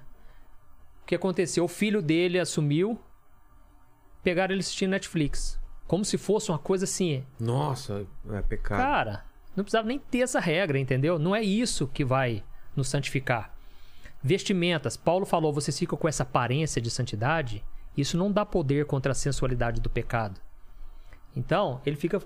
Inclusive, ele falou: não fica com esse negócio de não, me, não, me to- não toqueis nisso, não toquei naquilo, não useis tal coisa tal.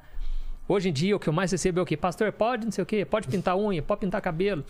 Já fiz muitos vídeos quando eu comecei o Ah, canal. é? Porque é o que fazia o pessoal Então responde. corresponder. Pode, pode pintar o cabelo? Pode pintar a unha? Pode fazer tatuagem? Pode fazer, pode fazer.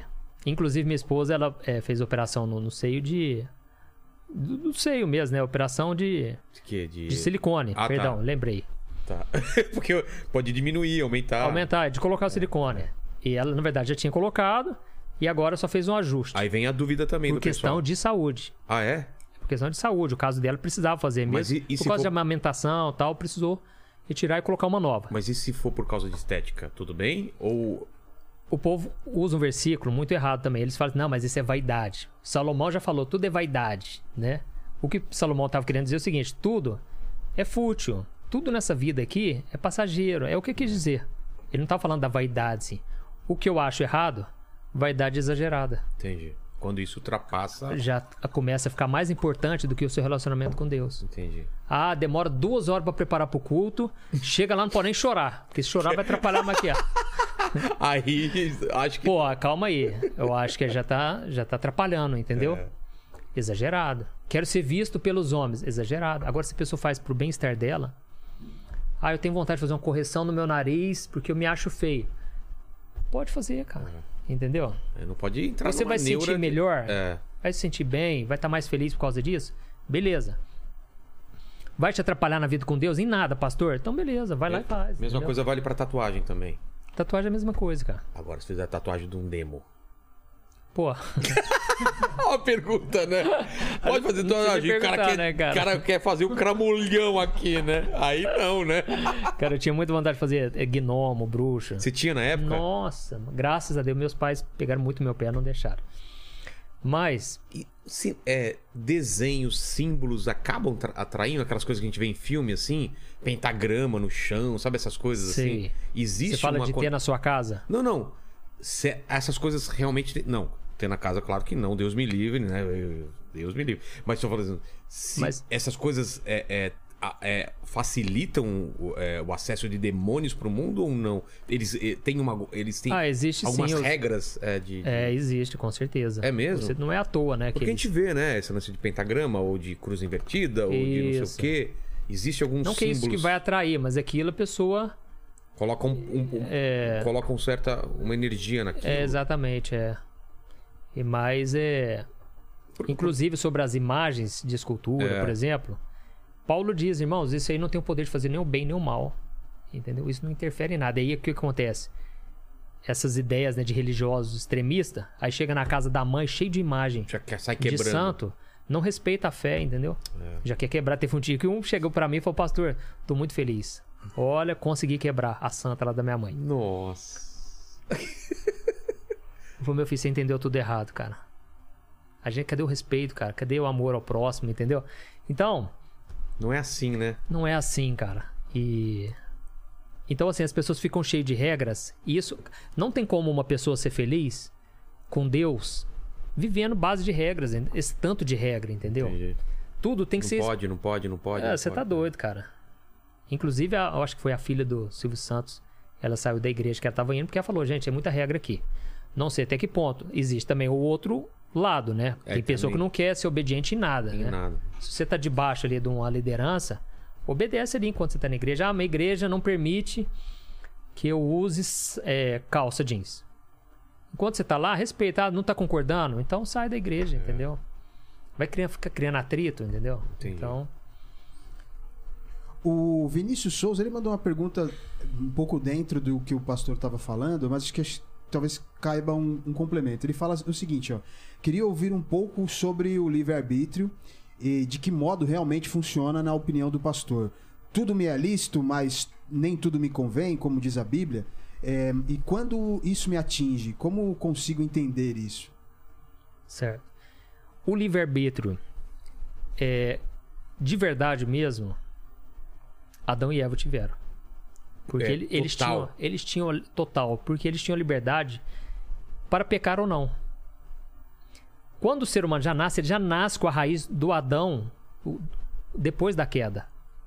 Ele já não tem mais escolha. Então, ele vai pecar assim que tiver a consciência dele, né? Assim que o- a lei entrar no coração dele ali, ele, ele já vai pecar automaticamente, entendeu? Então ele já não tem mais o livre-arbítrio. Por isso que eu acredito que, em relação à salvação, é Deus que escolhe, entendeu? Porque ele escolhe, aí é- isso é com Deus, entendeu? O que acontece? A certeza que eu tenho é a mesma que o pregador Charles Spurgeon, que é um grande pregador, ele disse: se Deus não tivesse me escolhido, eu não escolheria Deus. Uma coisa é você O que quer dizer isso? quer dizer o seguinte: uma coisa é você amar Deus, é assim, você. Eu, eu amo a Deus tal, mas em relação à salvação, eu não iria querer me converter, entendeu? Ah, tá. Tudo. Na vida que eu levava, cara, foi Deus que me chamou. Ele me conduziu a isso.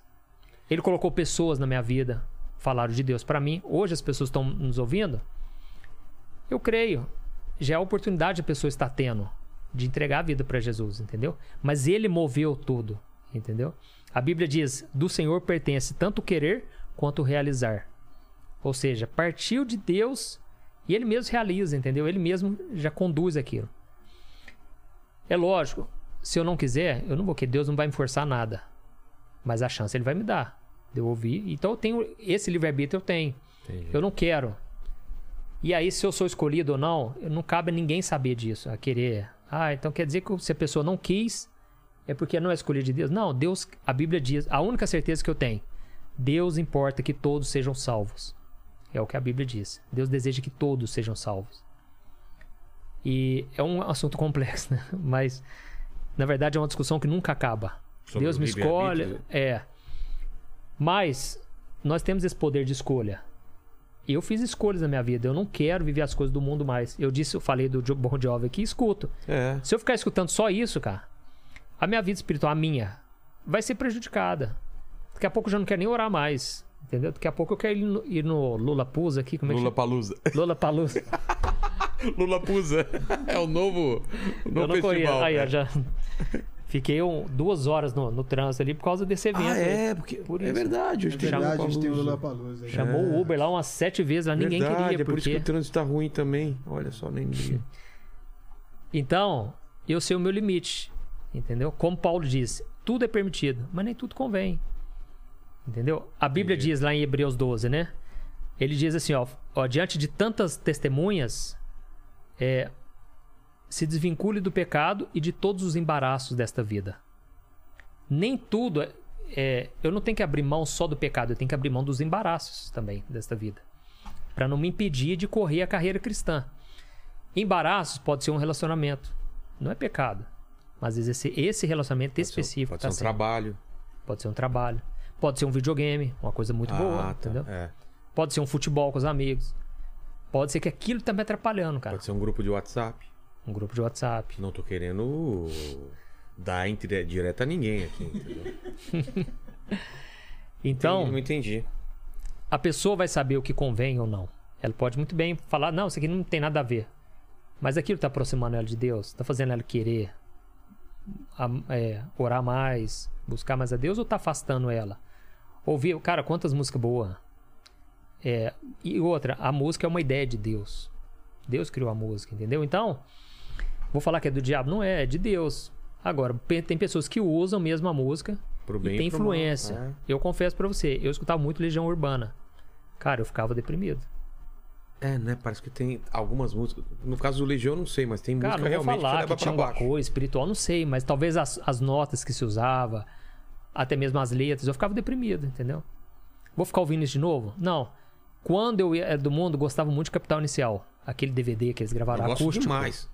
Só me traz. Então, Só te traz o quê? coisa boa. Olha aí. Eu só me, me faz lembrar de pecado, cara. Sério, não, pra mim, eu e minha mulher, a gente começa a cantar no carro, é tão legal, traz sempre uma lembrança boa, olha que louco. Você entendeu? E aí, o pessoal fica baseado nessas regrinhas e não vive É. com Deus, alegre. Era feliz demais quando era do mundo.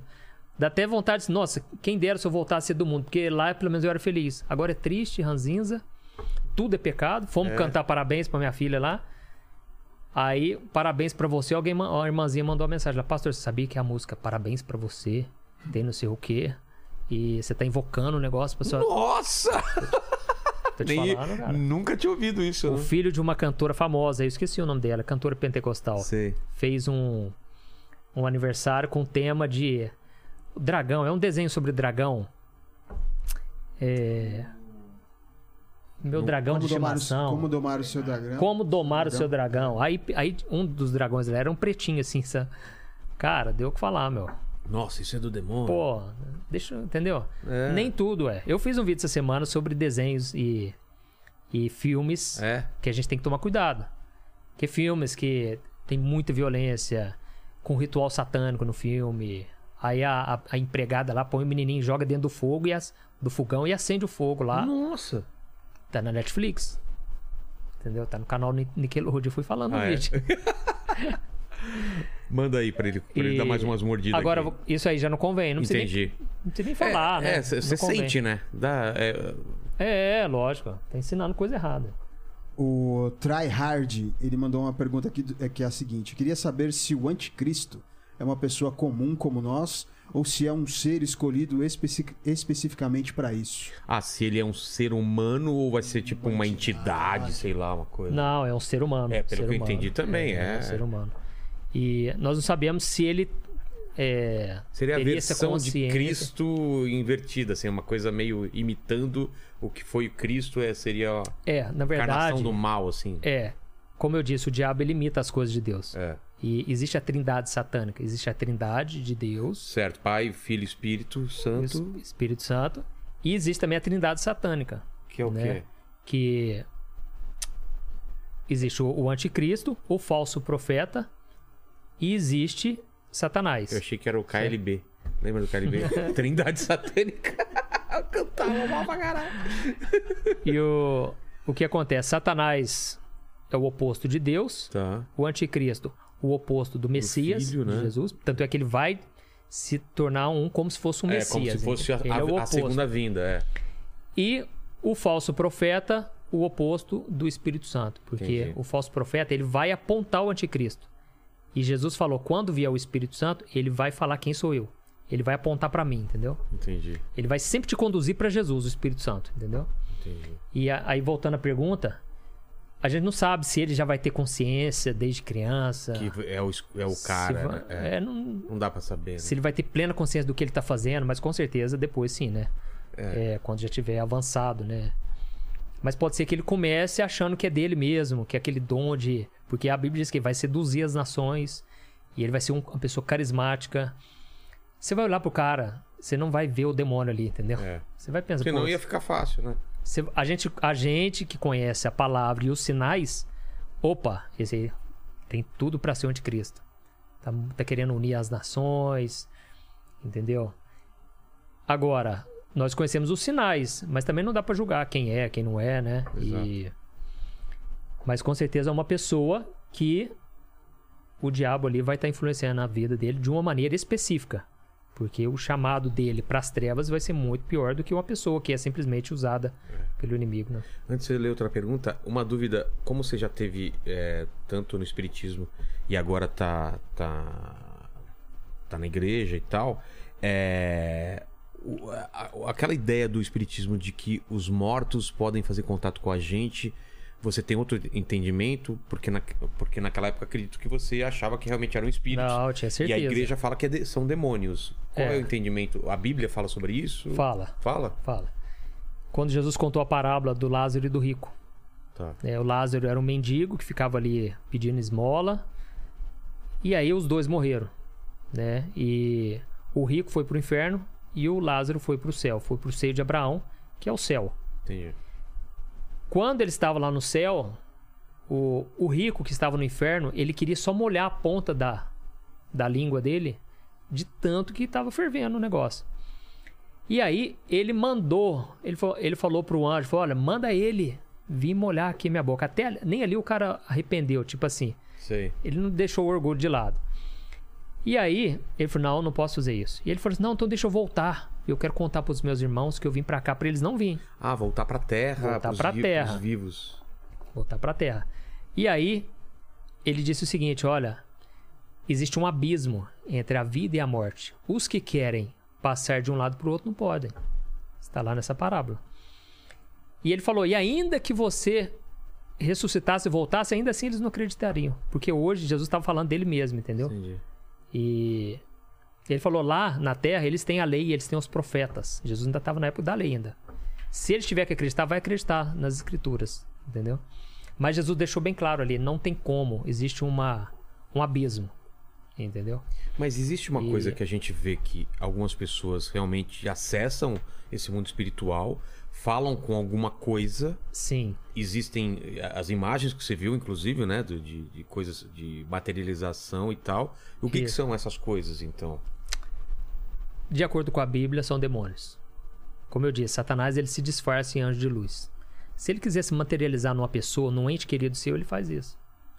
Entendeu? E Então ele tem muito- coisas que, E vai que dizer na, sabe. que ele escreve uma carta com a mesma letra dele. Da, da pessoa. Isso é chamado de espíritos familiares. Eu já até gravei um vídeo com o Lamartine É? sobre isso, é. O que, que é. Tem uma versão no Antigo Testamento que fala, usa essa palavra, espíritos familiares. Se eu não me engano, no livro de Deuteronômio. São o quê? São demônios que acompanham as famílias. Ah, Entendeu? ela- ela- e ele a- quer perpetuar o pecado. Então, um pai que era alcoólatra, às vezes já era alcoólatra porque o pai dele já bebia. E o filho tem uma tendência àquilo ali. Porque o diabo vai querer levar ele no mesmo pecado, entendeu? Que ele se alimenta disso? Do pecado ou daquele vício? Não, se alimenta disso, eu não sei como funciona, né? Mas tá. ele quer aprisionar. Eles, eles são organizados assim como os anjos de Deus. Então, eles querem aprisionar né, a maldição ali, familiar. Então, o que acontece? Para seduzir, para trazer o engano, ele usa de todas as formas. Entendi. Entendeu? Inclusive, no anticristo, a Bíblia diz que ele vai usar de todas as formas de engano. Então, vai ser coisa que a gente vai olhar e falar, cara, É não milagre, pode ser. é, milagre. Eu vou te dar um exemplo. Cirurgia espiritual. Já, é, já vi. E inclusive tinha um depoimento daquele moço que foi processado, né? Um médium, Sei. é, O João de tava Deus. na Net, João de Deus, tá na Netflix, né? É esse ou não? É? Ué, o médium é o João de Deus. É, João de Deus. E eu pensei, eu vou assistir, cara. Porque eu Tentar preciso entender. ter certeza mesmo daquilo que eu prego, né? Ah, tá. E, e também pra ter. Será que tem alguma coisa? Vamos pensar. assim, Eu sempre gosto de olhar de forma neutra. Sem ser com a minha ótica, assim, né? Sem preconceito. E realmente, cara, o que ele fazia ali eram milagres. Agora, será que o diabo também não pode fazer milagres? Então. Agora eu te pergunto uma coisa: você acha que é de Deus uma pessoa enfiar uma tesoura no seu, no seu nariz aqui, ó? E dar uma martelada? Ixi, apesar que várias pessoas já falaram que pode ser charlatão, né? Que tem um. Não, não. É o que, era coisa estranha mesmo? Acontece. É mesmo? Não, tudo isso aí não é encenação. Não? Não, você tá doido, charlatão. O cara vai Sei- matar a pessoa. Às vezes o cara tem um nariz diferente, sei lá, né? o que Então tem- acontece? É, ali, de acordo com a Bíblia, não é nem de acordo com a minha opinião, não. Ali é ação demoníaca. É operação do erro, de acordo com a Bíblia. O que, que acontece? Ele faz o milagre. Na época de Moisés, Deus transformou a, a vara dele numa serpente. É. Os outros sábios também transformaram, entendeu? Então eles têm poder. Só que a, a vara de Moisés, a serpente de Moisés engoliu a serpente deles. O poder de Deus é muito maior. O que acontece? Ele cura ali. Mas é aquilo que eu disse no começo do, do podcast. Ele dá com uma mão e tira com a outra. É. Daqui a pouco vem um outro preço, problema, né? cara. Tem um A pessoa fica naquilo ali e acreditando. E aquilo não deixa ela chegar. O único propósito do inimigo: cegar o entendimento da pessoa para o evangelho. Para o que Jesus fez na cruz, entendeu? A obra de salvação ali. Entendi. Da gente poder ser salvo através dele, perdoado. E aí, eu não consigo enxergar que isso é de Deus, entendeu? Primeiro, porque eu não sinto paz. Outra, que a pessoa, é lógico, a pessoa tá no desespero. Entendeu? Nós não estamos aqui para criticar a religião, estamos aqui para trazer um posicionamento do que a Bíblia traz. O inimigo ele pega justamente na fragilidade, entendeu? E ele faz milagre. E se, aí vai constatar depois, com raio-x, tudo, e realmente aconteceu um milagre ali. Agora, a gente não sabe até que, que ponto Satanás tem poder, porque ele era um anjo de Deus. É. Imagina o poder que ele não tem, entendeu? Então, é, a gente não pode menosprezar, entendeu? Que o, o reino das trevas também tem muita força. Só não é mais poderoso do que Deus, né? Entendi. Fale, Helene. O Crisão mandou uma pergunta interessante aqui. Pastor, você acredita em alienígenas? Tem vida é, fora da Terra e se essas vidas estariam sob Deus também, sobre. É. Cada um tem um Deus. Cara, eu acredito que não existe. É só aqui na Terra mesmo. Não, o que eu acredito que são demônios. Ah, é? Volta a falar a mesma coisa, entendeu? Essas aparições. Tá, eu não duvido que tem essas aparições. O meu pai mesmo já viu. É um mesmo? disco voador.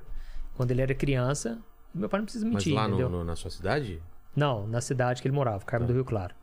E, e não só ele, cara, mas meu tio já, já viu luz no céu. E ou são anjos ou são demônios. A gente sempre tende a, a demonizar, né? Ah, não, É. se é ET, é demônio, é do mal. Talvez é, é anjo de Deus, não sei. Eu só sei que nós estamos rodeados por é, o mundo espiritual. Entendeu? Agora, tudo me leva a crer que Deus fez a Terra para ser habitada. Se existe. Ah, por que, que Deus criaria um universo tão grande para não ser habitado? Não sei, cara. Deus faz tudo para a glória dele. Ele é Deus, entendeu? E porque pensa comigo, então quer dizer que lá existe também um outro plano de salvação para eles? É, é querer saber demais, entendeu? A Bíblia não entra nesses detalhes. E o que eu sei é o seguinte: tudo foi projetado para a gente viver nessa terra. Tanto é que você vê o sacrifício que eles querem, né? Tentar fazer habitar outros planetas. É. E, inclusive, existe. Eu fui começar a ver teoria de terra plana. Não me pergunte terra plana. eu fiquei um mês bitolado nisso aí, cara. E vendo vídeo pra querer entender, sabe? A cabeça dos caras. É, então, segundo os terraplanistas, nem existe outros planetas, entendeu? É, é tudo. E tipo assim, estão querendo levar a gente pra Marte? Não, Não tá querendo levar nós pra um deserto que a, a gente não conhece esse planeta inteiro. E eu fiz assim, olha, olha como é que é as coisas. É. a gente acostuma desde criança. É. Estão querendo levar a gente pro deserto e vão falar que lá é Marte e tal. Cara, eu acredito que existe outros planetas, minha opinião pessoal, entendeu? Mas e, que não tem e vida. pelo que eu vejo, é, eu acredito que não tem outra vida. Entendeu? Agora, existe até. Eu fiz até um vídeo sobre o projeto Blue Beam, é uma teoria da conspiração, Blue? né? Blue Beam O que, que é? um projeto que eles querem projetar no céu, né? Imagens que vão até mesmo enganar os escolhidos.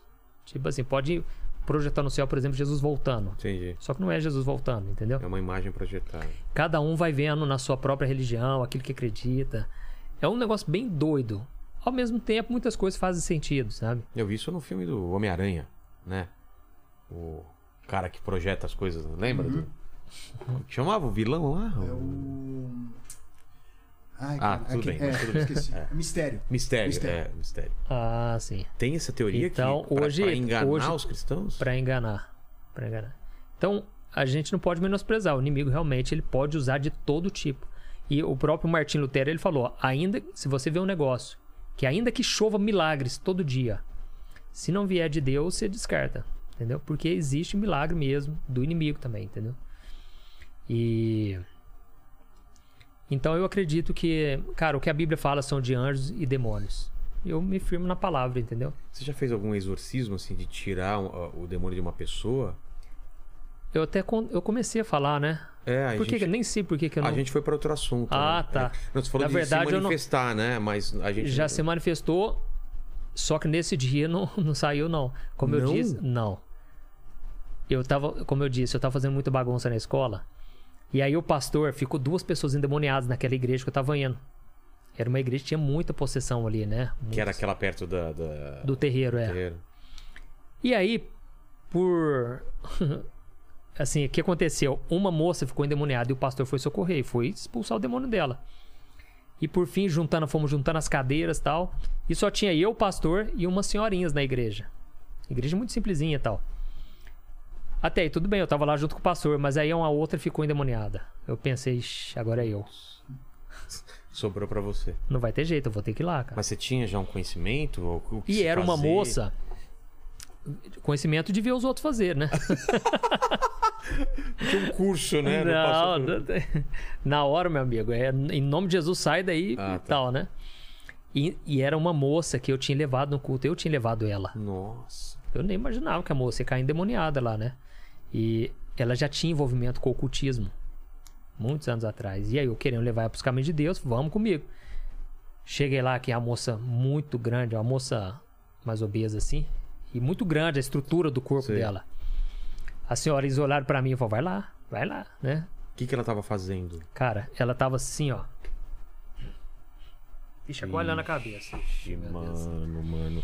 Mano, mano, mano. Não tinha nem como eu pedir pro pastor, porque o pastor já tá até rodando com a moça lá, a moça dando o maior trabalho. Cara. É? Vixe, demônio tomou a menina ali, cara, com força. E era uma menina que toda semana ela não se posicionava, não entregava a vida pra Jesus, toda semana ficava. Não.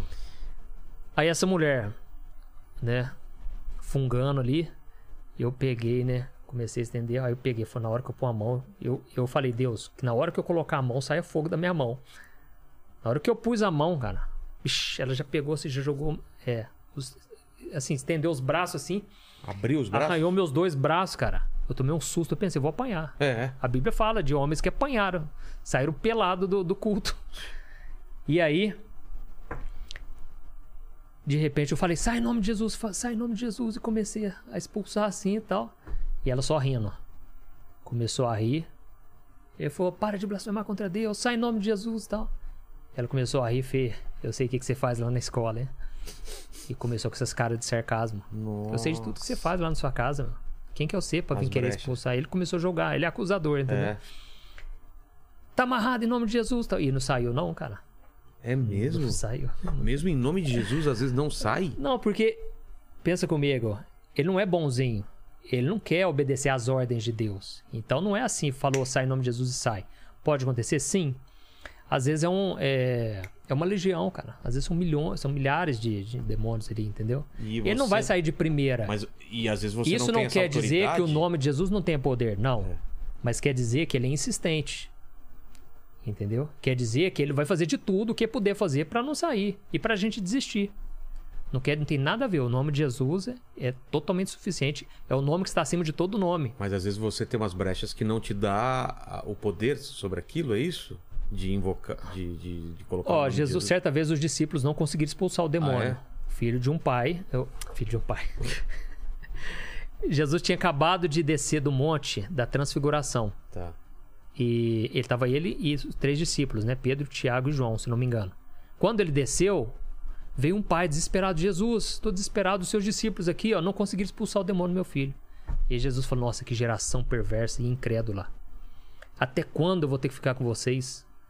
Porque Jesus estava cheio da glória e o tempo todo ensinando como fazer, né, cara? Eles aprenderam com o mestre, né? E aí Jesus foi lá e expulsou. Só que quando ele expulsou, o menino ainda deu um trabalho, começou a remexer até que saiu. E aí os discípulos falaram, mas como assim, né? É que Jesus falou, é que em certos casos é somente com oração e com jejum. Certos tipos de demônios só com oração e jejum, entendeu? Que é uma hierarquia. E aí, na verdade, Jesus, antes dele falar isso, ele disse assim, ó, é por causa da vossa pouca fé. Porque tem existem demônios que saem com oração e com jejum.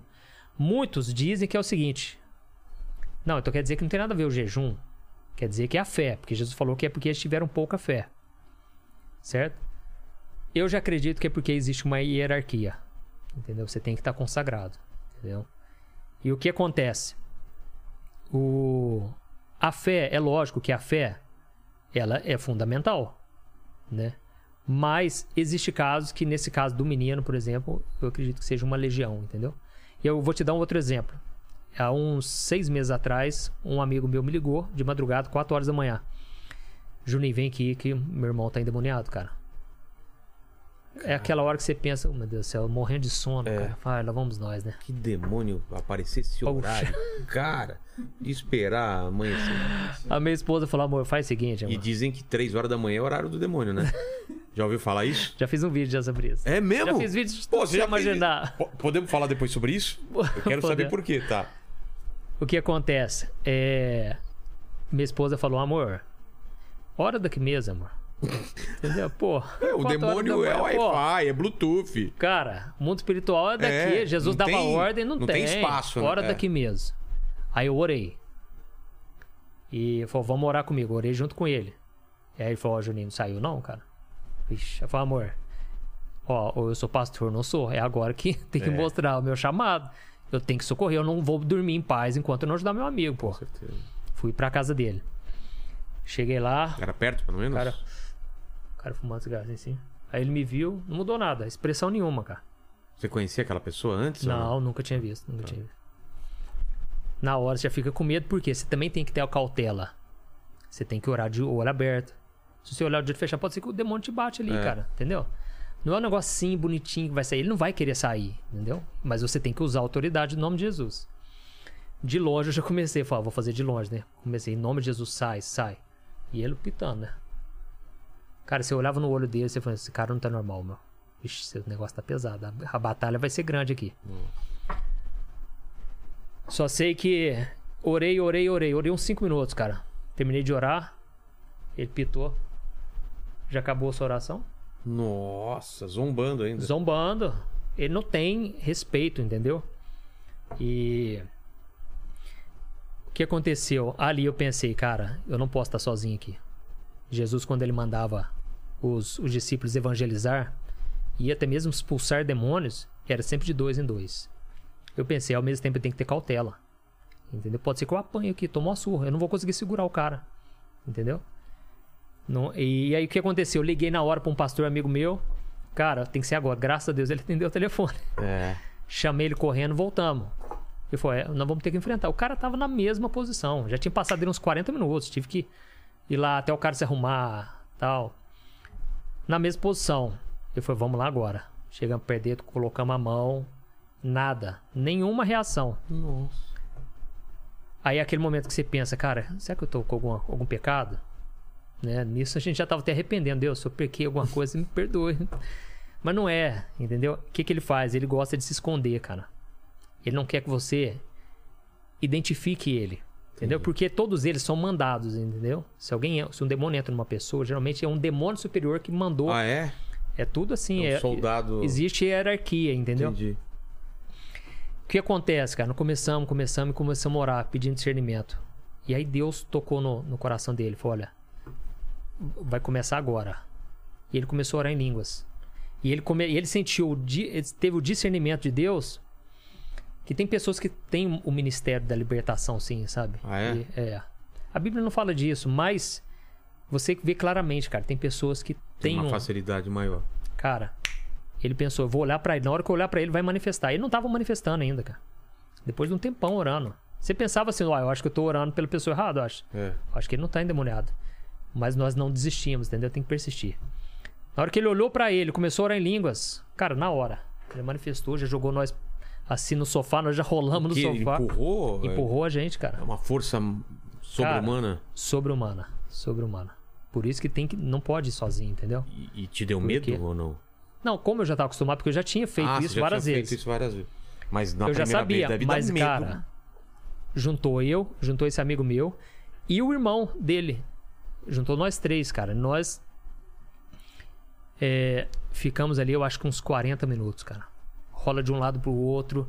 E ele não queria de jeito nenhum ir xingando e rindo de Jesus. Esse Jesus não tem poder, não. Você presta pra nada. Você vê que não pode ser um ser humano ali, É. entendeu? Um demônio, cara. E aí? E aí realmente era uma legião.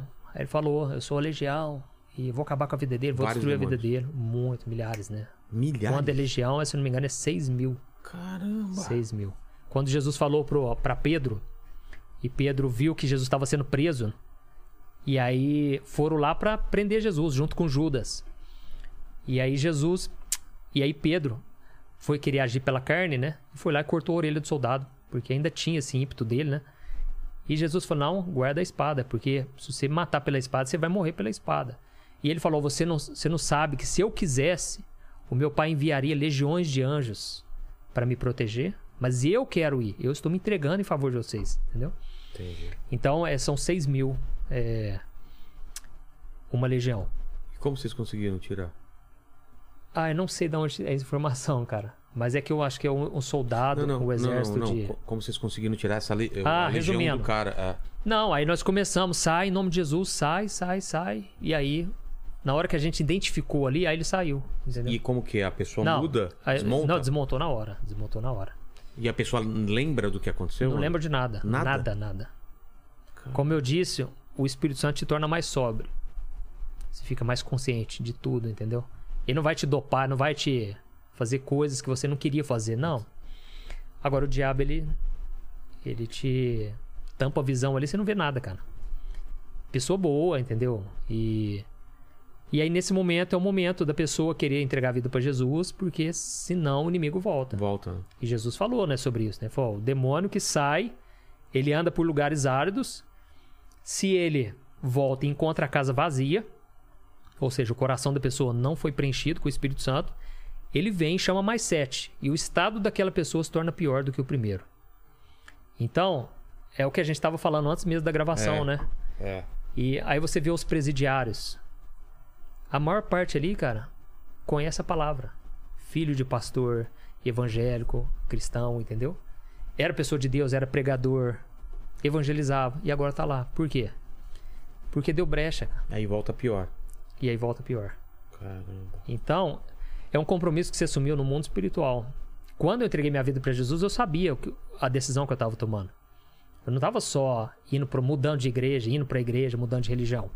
Eu estava declarando publicamente no mundo espiritual que agora eu, eu era de Jesus. Então, é como um pacto, Entendi. entendeu? Que você faz com o diabo. Você está fazendo no mundo espiritual, é algo muito Tem um sério. valor lá, né? E aí o cara que faz um pacto, ele vem para Jesus, cara, você não imagina o trabalho que dá. É. O cara manifesta, entendeu? O diabo não quer perder. Mas, mas consegue quebrar o pacto. Consegue, lógico, Ah, tá. lógico. Mas Deus permite.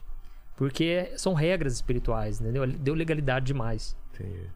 É lógico que Jesus perdoa e liberta. Cê- Inclusive a Neuza Etioca, que você tinha falado. Sei, ela- sei que eu fiz o curso de, de É, guerra espiritual. O Daniel Mastral, se eu não me engano, Já veio aqui. Ela que orou por ele, Foi.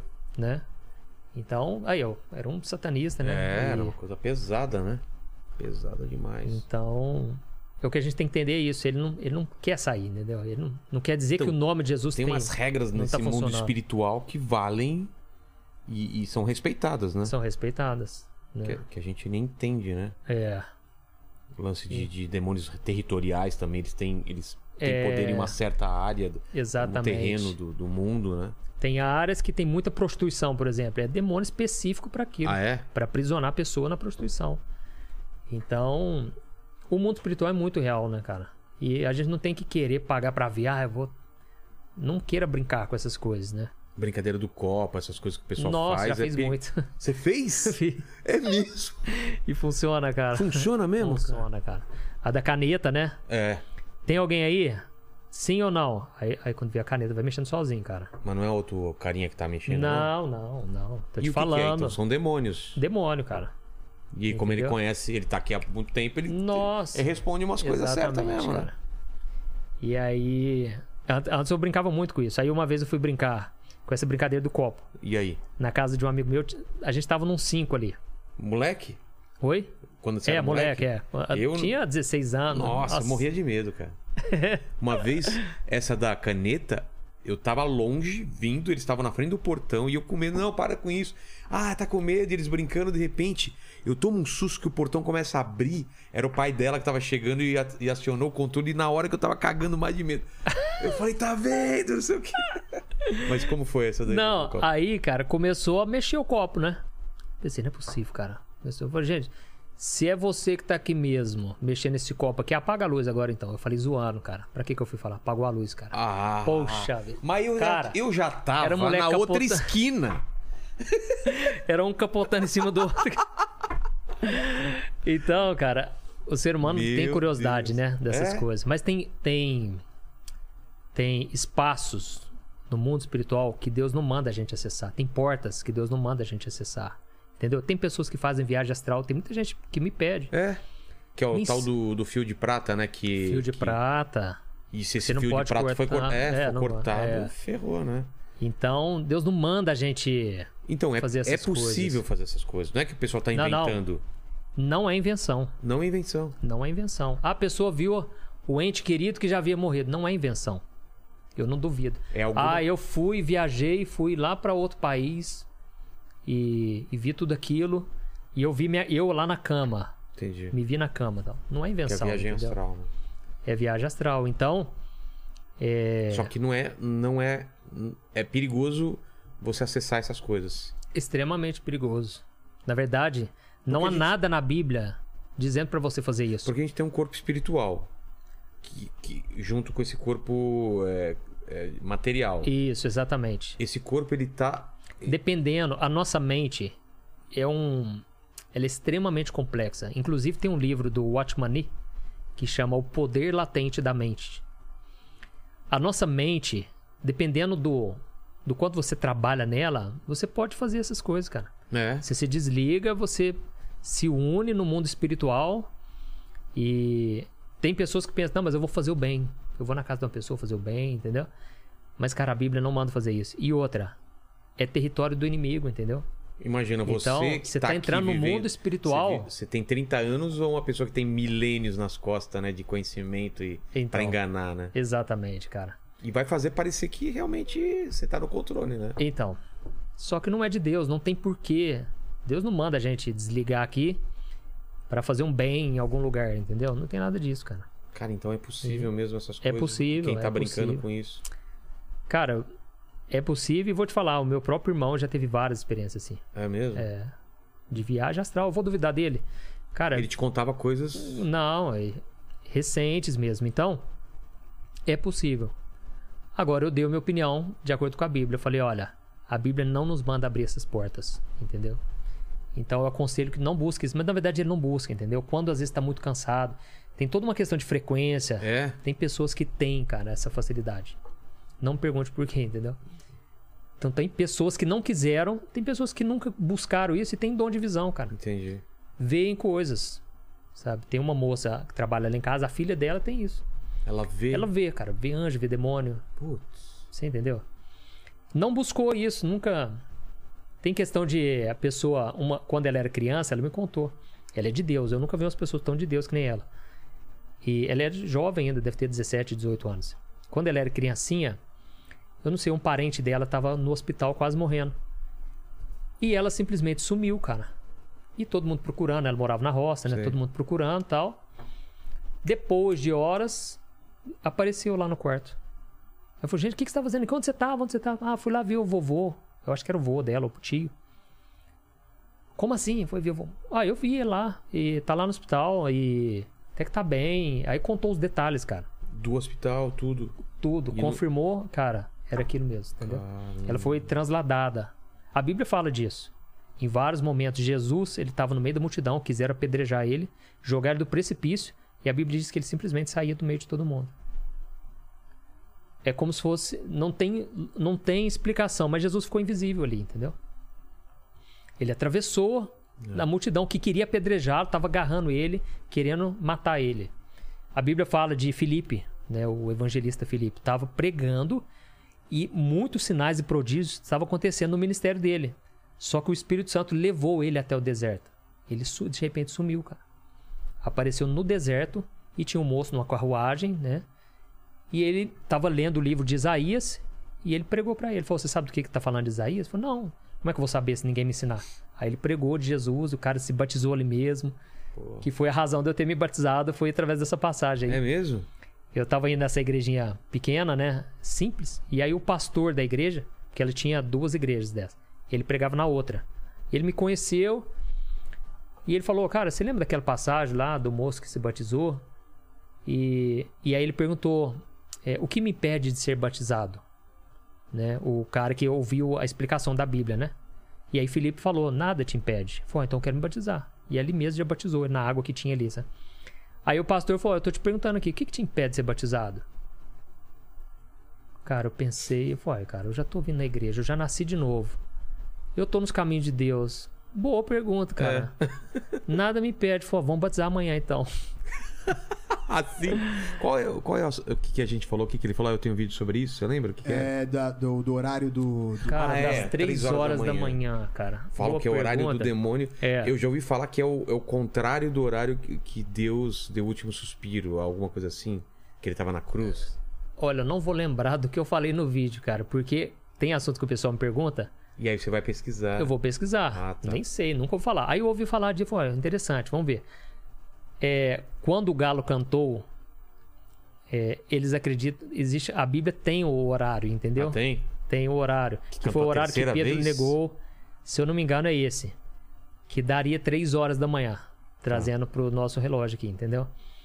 O momento em que Judas traiu Jesus também era exatamente esse horário, entendeu? Ah, é? E é por causa disso, entendeu? Umas duas, três questões da Bíblia dá a entender que era o horário, entendeu? Entendi. Por causa disso, eles. Né? E aí teve um dia que eu acordei três horas, cara. Ah, já aconteceu isso. E o cagaço? Você acorda, olha pro Não, lado, três horas vídeo- redonda. Eu falei, ah, meu Deus! E aí, só que no vídeo eu explico, cara, não existe, o diabo, o diabo não é dono de nada, É. entendeu? É de Deus, é Deus te chamando pra orar, vai orar, meu filho, entendeu? Tá vendo? O Espírito Então Santo volta a dormir, é. É. Aí eu lembrei, falei, não, é de Deus, calma aí, é Se Deus. você tá querendo que assistindo eu esse vídeo às 3 horas da manhã, olhou agora, falando, meu Deus, 3 horas da manhã. Tranquilo, relaxa. Fique em paz, Fique em paz. exatamente. Fale, Lene. Aqui foi. Foi? Foi. Pastor, tem alguma coisa que faltou aqui? Algum assunto que você acha legal a gente levantar? Ou fica pra uma outra vez? Se, se faltou algum assunto, a gente já encaminha. Não, acho que a gente falou de É? tudo, cara. Não, de tudo não, né? a Não, gente claro que falou não, de- mas. Acho que deu pra solucionar muitas dúvidas, né? Ajudar o pessoal e eu acho que foi, foi edificante. É, pô, foi legal. Mas eu sempre faço três perguntas, viu, pastor? E contigo não vai ser Ah, diferente. Não sei se você já respondeu a primeira, mas olhando pra trás, qual foi o momento mais difícil da sua vida? O momento mais difícil É. foi quando eles não acreditaram no meu chamado, cara. Eles quem? O pessoal da igreja, da minha É? igreja. é. Eu já até contei várias vezes, né? Esse testemunho. Acabei não contando aqui, né? É.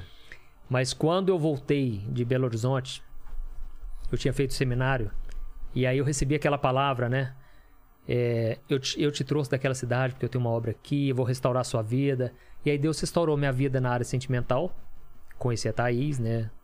E a partir daquele acampamento, uma semana depois, o pastor da minha igreja me chamou para atuar junto com ele, com os jovens. Eu fiquei uns sete anos pastoreando os jovens ali. Só que nunca dava resultado, cara. É, Nunca. é, não vou falar que não dava frutos, porque muita gente foi tocado, com certeza. Claro. Mas eu nunca consegui colocar o pessoal dentro da igreja, cara. Então os cultos iam cinco pessoas durante os sete anos. Resumindo, nunca deu certo o ministério ali, entendeu? Porque às vezes ia 20, 30 pessoas, às vezes ia duas, às vezes não ia ninguém. Entendi. Tinha que fechar a igreja, não veio ninguém. Aquilo era a minha maior frustração, cara. E o que aconteceu? A própria liderança não estava do meu lado, sabe? Eu vim de Belo Horizonte, eu trouxe muitas ideias novas. E acabou criando meio que ciúme e tal. Até que chegou um dia, eles me chamaram numa reunião e eles disseram o seguinte: é, Pastor, nós estamos aqui para dizer o seguinte. Primeiro, que você não tem um chamado para pastor. A gente não vê isso em você, entendeu? Nós estamos falando assim, amigavelmente. Mas você é muito bom pra aconselhar alguém, por exemplo. Mas pra pregar, não, cara. Cara, suas pregações são muito ruins, cara. E dá sono. A gente, você já reparou que a gente, nem a gente da liderança tá indo nos seus cultos, cara? Porque é muito ruim te ouvir, cara. E falaram assim. Nossa. Não. Eu não sei de onde que eu criei força. Eu falei, gente, primeira coisa, eu quero até agradecer vocês. Porque agora vocês estão falando a verdade, eu nem sabia disso. Vocês não têm obrigação nenhuma de gostar das minhas mensagens. Beleza, então. Então vamos fazer o seguinte, cara. Vamos encerrar por aqui. Eu não vou continuar. Beleza. Eu achava que eu era forte, cara. Mas as duas semanas seguintes. Entrou no coração. Poxa vida, cara. Eu já tava frustrado porque eu tinha falado pro meu pai que eu tinha um chamado, pra minha família toda, né? Que Deus falou que eu falei pra ele, falou, Deus falou pra mim, eu vou pregar no Brasil inteiro e pessoas de fora. E eu pensei, gente, nem o povo da minha igreja quer me ouvir. Eu fiquei duas semanas, minha esposa me ajudou muito nesse processo. Ela falou: você vai liberar o perdão, você não vai guardar mágoa, você não vai deixar de ir na igreja, não vai mudar nada. Eu sei quem você é, você não tem que provar nada pra ninguém, entendeu? Mas eu tava muito frustrado, cara. E eu pensei, gente, por que que Deus faz isso, cara? Deus promete uma coisa e, não, e depois parece que não acontece. E eu comecei a falar, Deus, então me mostra o que, que eu tenho que fazer. Me mostra o próximo passo. Quando chegou domingo de manhã, o Espírito Santo falou comigo. Ele falou assim: Meu filho, as pessoas não querem te ouvir na igreja? Cria uma página no Facebook. Eu vou começar a te usar lá na internet. E eu vou resgatar muita gente lá. Mas falou assim, é muito forte, cara. Foi bem claro pra você. Não sei explicar, entendeu? Como que é. As pessoas querem, ah, mas como? Não sei explicar. Foi uma certeza tão grande que eu tinha que criar uma página no Facebook e começar a falar de Deus lá. Na segunda-feira eu criei. O que aconteceu? Ninguém curtiu meus posts. Passou o segundo dia, terceiro dia, ninguém queria saber, cara. Primeiro eu pensei, vou passar vergonha, porque eu contei esse testemunho. Eu falei, gente, Deus falou comigo que ia procurar uma página, que ele vai me usar lá. Eu todo empolgado, eu pensei, vou passar vergonha. Tá vendo? Ninguém curtiu, ninguém comentou nada. Quando vê, brotou. Um curtidinho ali no, no Facebook, um comentário, nossa, tal. Quando vê o assunto era, gente, quem que é esse padre? o povo achava que era padre, Ah, sabe? é? Porque era PR. PR Antônio Júnior. Por isso que eu- hoje eu coloco pastor mesmo, entendeu? Sei. E, e a sigla de padre é PE. Ah, é verdade. Não é PE. PR. É PR, E o pastor. povo, gente, o, o povo falava assim, gente, esse padre é diferente, congregação que ele é, que, que paróquia ele é. E aí eu tinha que ficar explicando toda vez, toda vez. Aí eu liguei lá no Facebook, na época tinha um contato, hoje aí. Eu falei, gente, por favor, coloca pastor pra mim, só pra tirar a dúvida, né? Resumindo, esse foi o momento mais difícil, cara. Porque foi onde eu, eu senti que eu cheguei no fundo, assim, não sabia mais o que fazer, cara. Eu tinha uma palavra, e aí, o que acontece hoje, todo o meu ministério, eu me baseio nessa palavra. O que, que acontece? Existe um- uma palavra que chama a palavra rema. É uma palavra revelada. Rema. Rema. Existe a palavra que está escrita. Uma coisa, eu leio um versículo ali, está escrito. Aquilo me edifica, é a palavra de Deus. Mas uma coisa é quando aquele versículo te toca de uma maneira profunda. Entendi. Ou seja, é uma palavra rema. Veio uma palavra revelada de Deus para você específico, entendeu? Então Deus ali, ele me deu carta branca. Ele falou: "Come- faz o que eu tô mandando, lá eu vou te usar.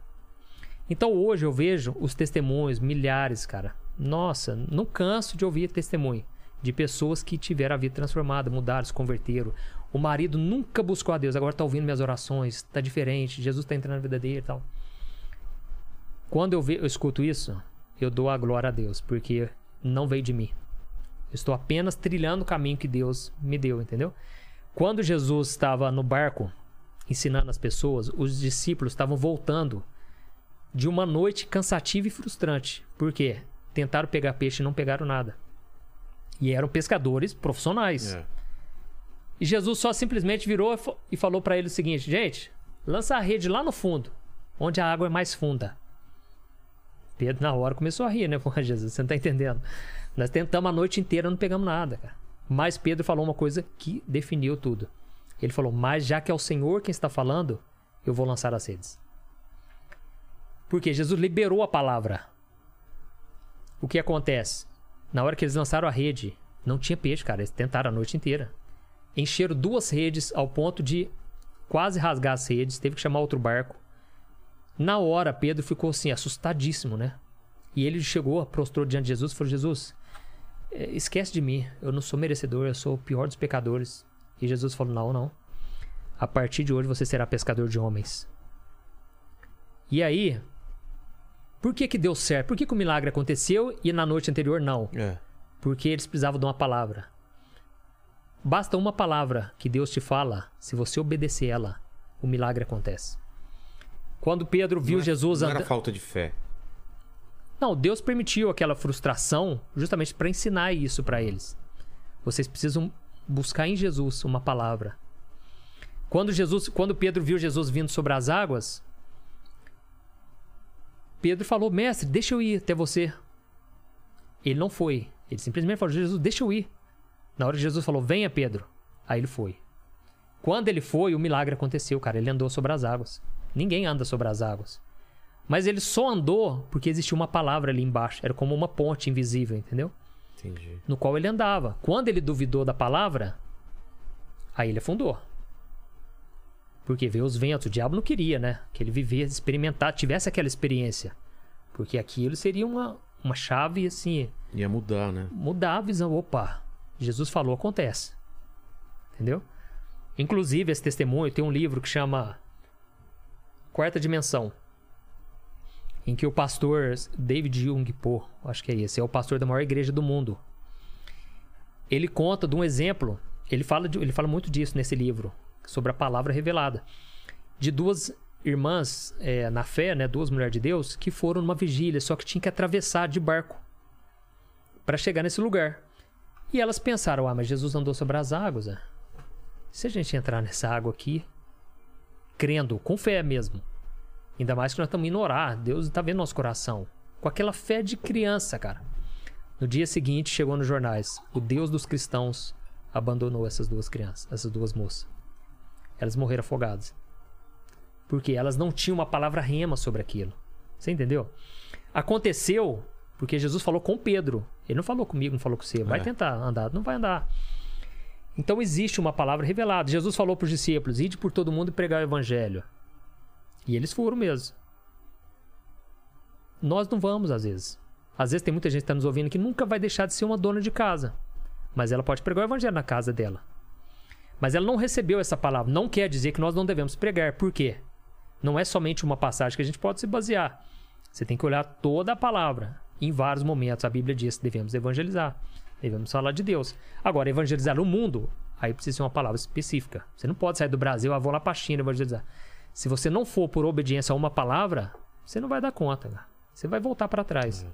Então, eu já tinha uma palavra. Em vários momentos, eu pensava, eu só preciso gravar. Porque uma vez uma moça chegou pra mim e falou, pastor, mas como é que é? Você põe três vídeos por dia no YouTube, de segunda a segunda. Como que você faz isso ao mesmo tempo ora? Porque eu imagino, você deve orar cada mensagem, você vai lá no quarto, ora. Eu falei, irmã, se eu fosse orar por cada mensagem que eu vou fazer, uma que não vai dar tempo de gravar o vídeo, tem horário pra pôr o vídeo.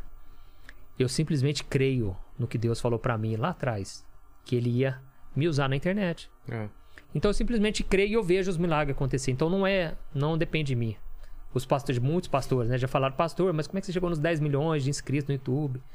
Qual o segredo? Ué. Obediência. Eu, eu recebi um chamado específico. Todos vão bombar? Vão viralizar? Não. Às vezes um é, um é para uma pessoa específica, para um grupo específico. Às vezes o vai ter um grupo específico de pessoas, ou às vezes vai- Deus vai usar ele em outra área, entendeu? É. Às vezes não é o chamado dele pra isso. É, ou, ou às vezes também, não é, não é todo canal que é para ter 10 milhões. Ele vai falar com um pessoal, um, um grupo bem menor, né? É. Exatamente. Deus não vê isso. É. Deus não vê quantidade, ele vê fidelidade. Exato. Se eu estou sendo fiel àquilo né, que eu recebi. E às vezes tem pessoas que já têm uma palavra, Deus já falou com ela de alguma maneira, e hoje a pessoa não faz nada.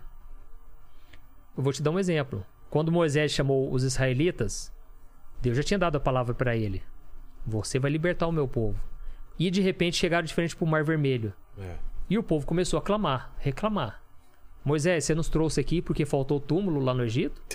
Porque agora aí, ó, tá aí os, os, Atrás os da gente, faraós aí e tal. Os cavaleiros aí de faraó. A gente frente a esse mar, nós estamos encurralados. E na hora, Moisés falou, acalma, gente, né? É, tão somente acalmem-se. E aí Deus falou com Moisés, Moisés, manda esse povo parar de clamar, de reclamar, e mande o meu povo que marche. Entendeu? Por que que Deus falou isso? Porque se Deus falou que ia libertar, ia libertar. É. Entendeu? Pra abrir um mar é só se tiver uma palavra de Deus mesmo, entendeu? E na hora que eles começaram a marchar, eu imagino que eles foram gradativamente, sabe? Claro. A minha visão.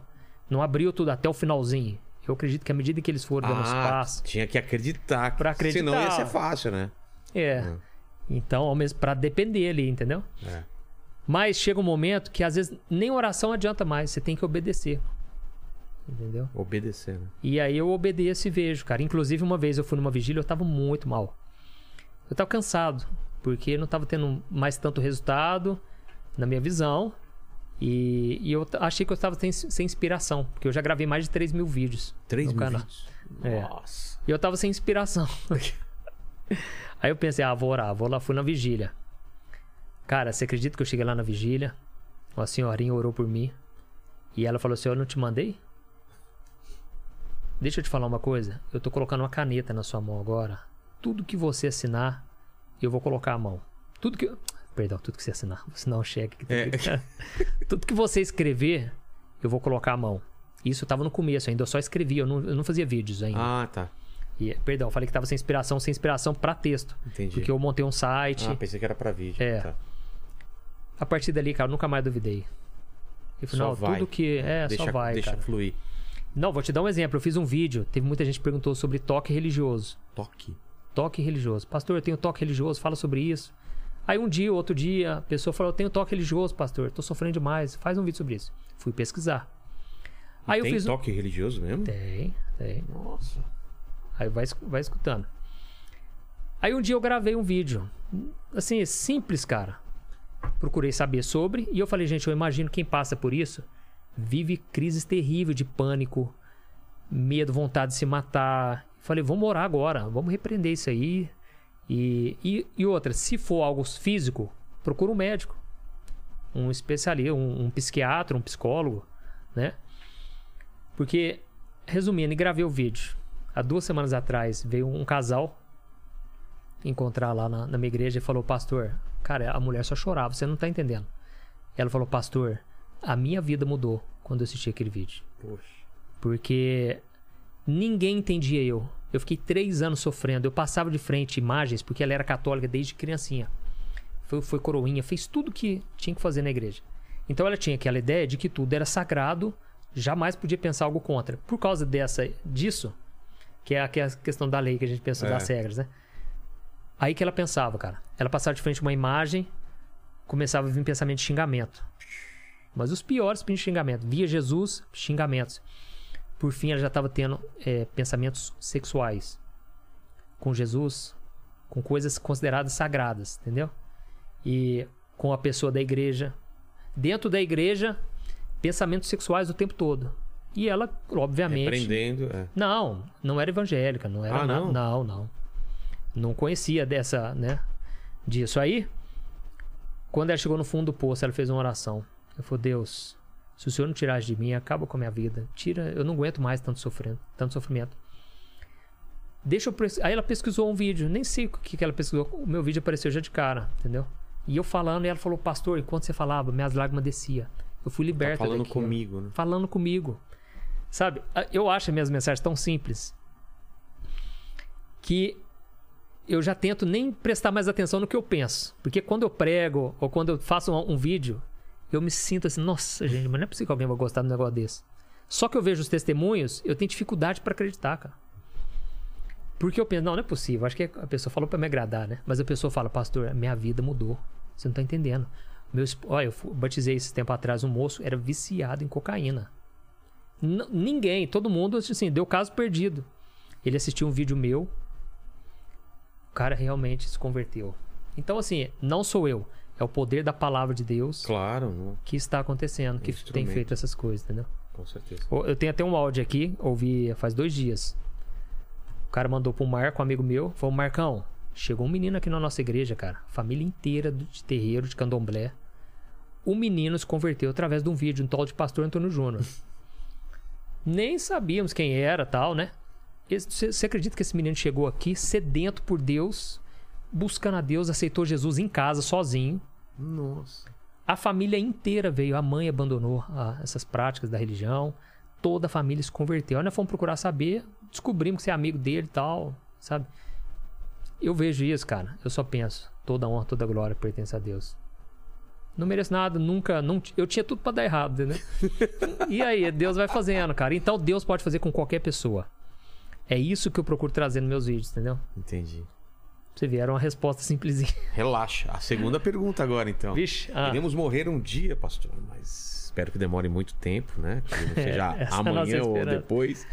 E esse vídeo vai ficar para sempre na internet, assim como todos os seus 3 mil e tantos vídeos. E o pessoal pode voltar aqui e querer saber quais seriam as suas últimas palavras, seu epitáfio. Deixa uma mensagem pro pessoal. minhas últimas palavras é que a pessoa ela ande com Deus. Na Bíblia, sempre eu achava muito bacana quando a Bíblia dizia assim: E Noé andou com Deus, o final da vida deles. Abraão andou com Deus. Enoque andou com Deus e ele já não foi mais visto, ele foi transladado. Né? E eu acho que a coisa mais importante na vida da pessoa é ela andar com Deus nessa terra. Pode ser um ótimo profissional? Pode. Mas se ela for um profissional e for uma pessoa que caminha com o Senhor Jesus, cara, ela foi, ela viveu o máximo que ela podia viver, entendeu? Então, a melhor decisão que eu tomei na minha vida foi entregar minha vida para Jesus. Foi eu não sei, na verdade, onde eu estaria hoje. Com certeza estaria talvez perdido no mundão, drogado, frustrado, com a vida às vezes destruída. Inclusive, eu me converti com 18 anos. E aí eu, eu ficava me questionando, Deus, mas por que você me chamou com 18 anos? Pô, me chama mais velho um pouquinho, né? Deixa eu curtir o mundo, né? Eu ainda tinha essa ideia. É. E aí, um moço numa, numa reunião de oração, um senhor já, ele falou assim: Olha que coisa boa, hein? Tão novinho já buscando a Deus, né? Ele falou: ó, eu, infelizmente, passei por três casamentos, fali minha empresa tantas vezes. Ó, dá valor, viu? Aí eu entendi como uma resposta de Deus, sabe? Você vê? Deus me chamou lado, é. antes de ter que outra- sofrer, às vezes, tanta coisa, sabe? Exato, né? Então, o conselho que eu dou é esse: a vida é muito curta, daqui a pouco eu não vou estar aqui mais. Eu espero deixar esse legado de, de ser conhecido como alguém que pregou E e, andou com- andou com Deus, cara. A Bíblia diz que sábio é aquele que ganha almas. Né? E aqueles que ganham almas serão como as estrelas no céu. Daniel capítulo 12. Eu espero um dia assim, estar com Jesus e e saber encontrar. Eu até falo nos meus vídeos, né? No final das orações, eu falo o seguinte: irmão, se a gente não se encontrar aqui, nós vamos encontrar na glória, nós vamos ter muito tempo para conversar. Relaxa, né? Que vai dar. Cara, vai dar tudo aqui nessa certo. terra, infelizmente, não dá pra gente descansar direito. Não. A gente rala o tempo todo, é rotina. Quando você vai tirar umas férias, você chega lá, você rala também. É. Você não relaxa. Cansa até mais, volta de viagem cansado. Então, descansar no céu. Eu sempre falo lá em casa, deixa pra descansar no tempo. céu. E a terceira Mas pergunta é. é se você tem alguma dúvida. Tem algum questionamento que você se faz? Mesmo sendo um homem É. de Deus, que, que normalmente se responde Eu vou te falar uma coisa dúvidas, que né? já me fez pensar muito e não, não cheguei numa coisa É. lógica, humanamente falando, né? E as pessoas que nunca ouviram sobre Jesus? É, eu sempre me pergunto isso também. Porque a Bíblia diz que é só por Jesus que a gente pode ser salvo. E, inclusive, tem um livro que chama O Fator Mel Melquisedeque, que ele mostra como Deus apresenta Jesus nas diferentes culturas que nunca ouviram falar do Evangelho. E aí ele conta que ele foi numa tribo e chegou lá e todas. é, todo ano eles entendiam que os, a sujeira deles, as maldades deles, caíam sobre o animal. E aí eles tinham que matar aquele animal, sabe? E aquilo foi um prato cheio para um missionário chegar só falar, gente, vocês estão representando aqui Jesus, cara. E vocês não sabem, sabe? E é lógico que tem muitos casos, hoje em dia muitos muçulmanos têm se convertido sem ninguém pregar. Tiveram ti- é, tendo sonhos com Jesus e Jesus se apresenta para a pessoa, depois ela vai conhecer da Bíblia, da palavra, sabe? Só que mesmo assim eu sempre me questionei, falei, nossa, mas tem gente que às vezes nunca ouviu, porque a É. gente sempre usa aquele argumento, nós pregadores, né? A gente sempre usa esse argumento. Não, uma hora a pessoa vai ter oportunidade. Coreia do Norte, por exemplo, que é proibido, né? E aí? É lógico, tem os irmãozinhos que jogam, jogam um balãozinho lá e É. com versículo da Bíblia e tal, mas até mesmo no Brasil, cara. Eu ouvi o evangelho com 18 anos. Eu nunca tinha ouvido.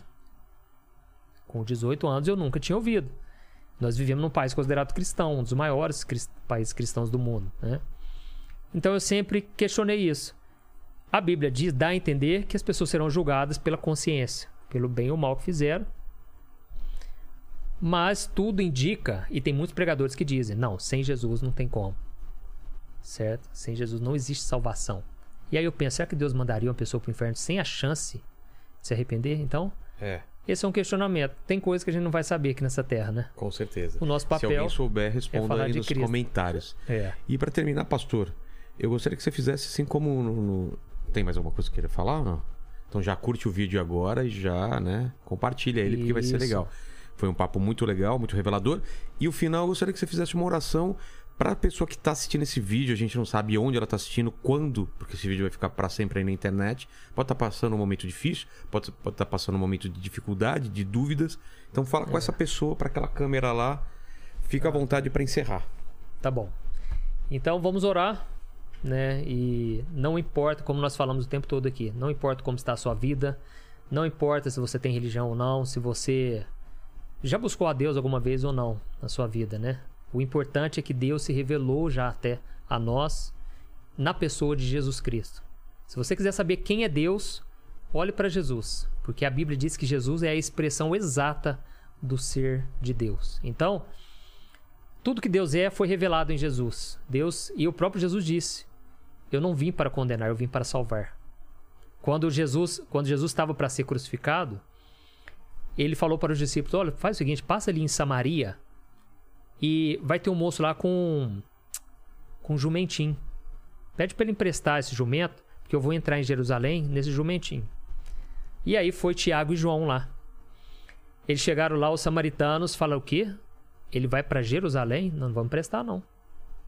Por quê? Os samaritanos com os judeus tinham uma rixa. Ah, Os samaritanos achavam que era na terra deles que se adorava a Deus e não lá em Jerusalém.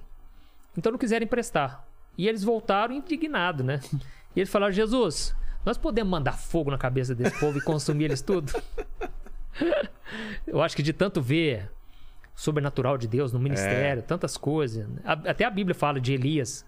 Deus usou ele e mandou fogo mesmo, sabe? Na cabeça e matou os caras. E Jesus falou pra eles o seguinte, pra eles, né? Vocês não sabem de que espírito vocês são.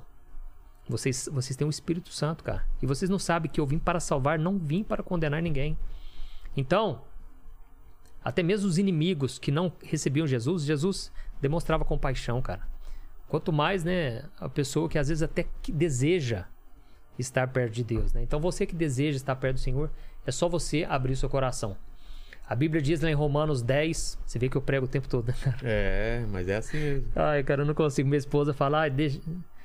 Ela acha que eu falo demais às vezes. mas, mas isso eu tenho que te falar. É o seguinte: Romanos 10, versículo 9 e 10 diz assim: ó.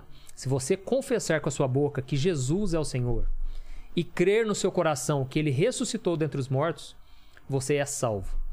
Porque a salvação não é pelas obras, pelas coisas boas que você faz, pelas quantidades de cesta básica que você deu, quantas instituições de caridade você ajudou. Não. A salvação é pela fé em Jesus, não por obras, para que ninguém se glorie. Então, se você orar comigo agora, você pode ser salvo, tá bom?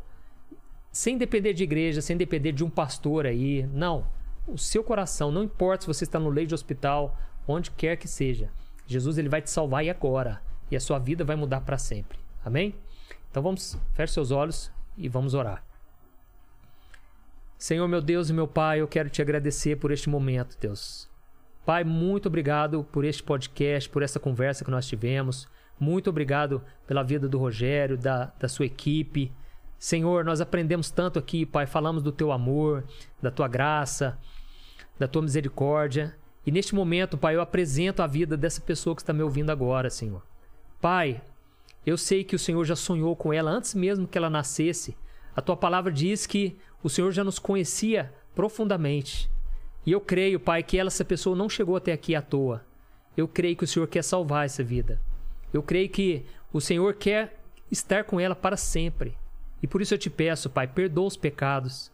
Oh, meu Deus, que essa pessoa tenha uma fé inabalável, Senhor. Que ela consiga crer. Essa pessoa que está desviada agora, que se afastou dos caminhos do Senhor. Deus, em nome de Jesus, Pai, traz ela de volta para a tua presença. Senhor, nós não estamos aqui falando do nosso nome, falando para se engrandecer, não. Nós estamos falando do nome de Jesus, que é poderoso. Senhor, eu quero te agradecer porque o Senhor mudou minha vida. O Senhor tem mudado a vida aqui de todos aqui presentes. Pai, eu te peço, completa essa obra, Deus. Na minha vida, na vida do Rogério, da sua equipe, mas também, Pai, faz a obra na vida dessa pessoa. Em nome de Jesus, meu Pai, eu te peço, perdoa os pecados, escreve o nome dela no livro da vida e que ela possa, Pai, viver a vida e a abundância que o Senhor já preparou para ela. Em nome de Jesus, amém. Glória a Deus. Amém? Amém. Então, se a pessoa falou com fé, se ela orou de coração, você está salvo, meu irmão. Não é por sentimentos, você não precisa depender de nada. É pela fé que a pessoa é salva. Amém. Amém. Até mais, gente.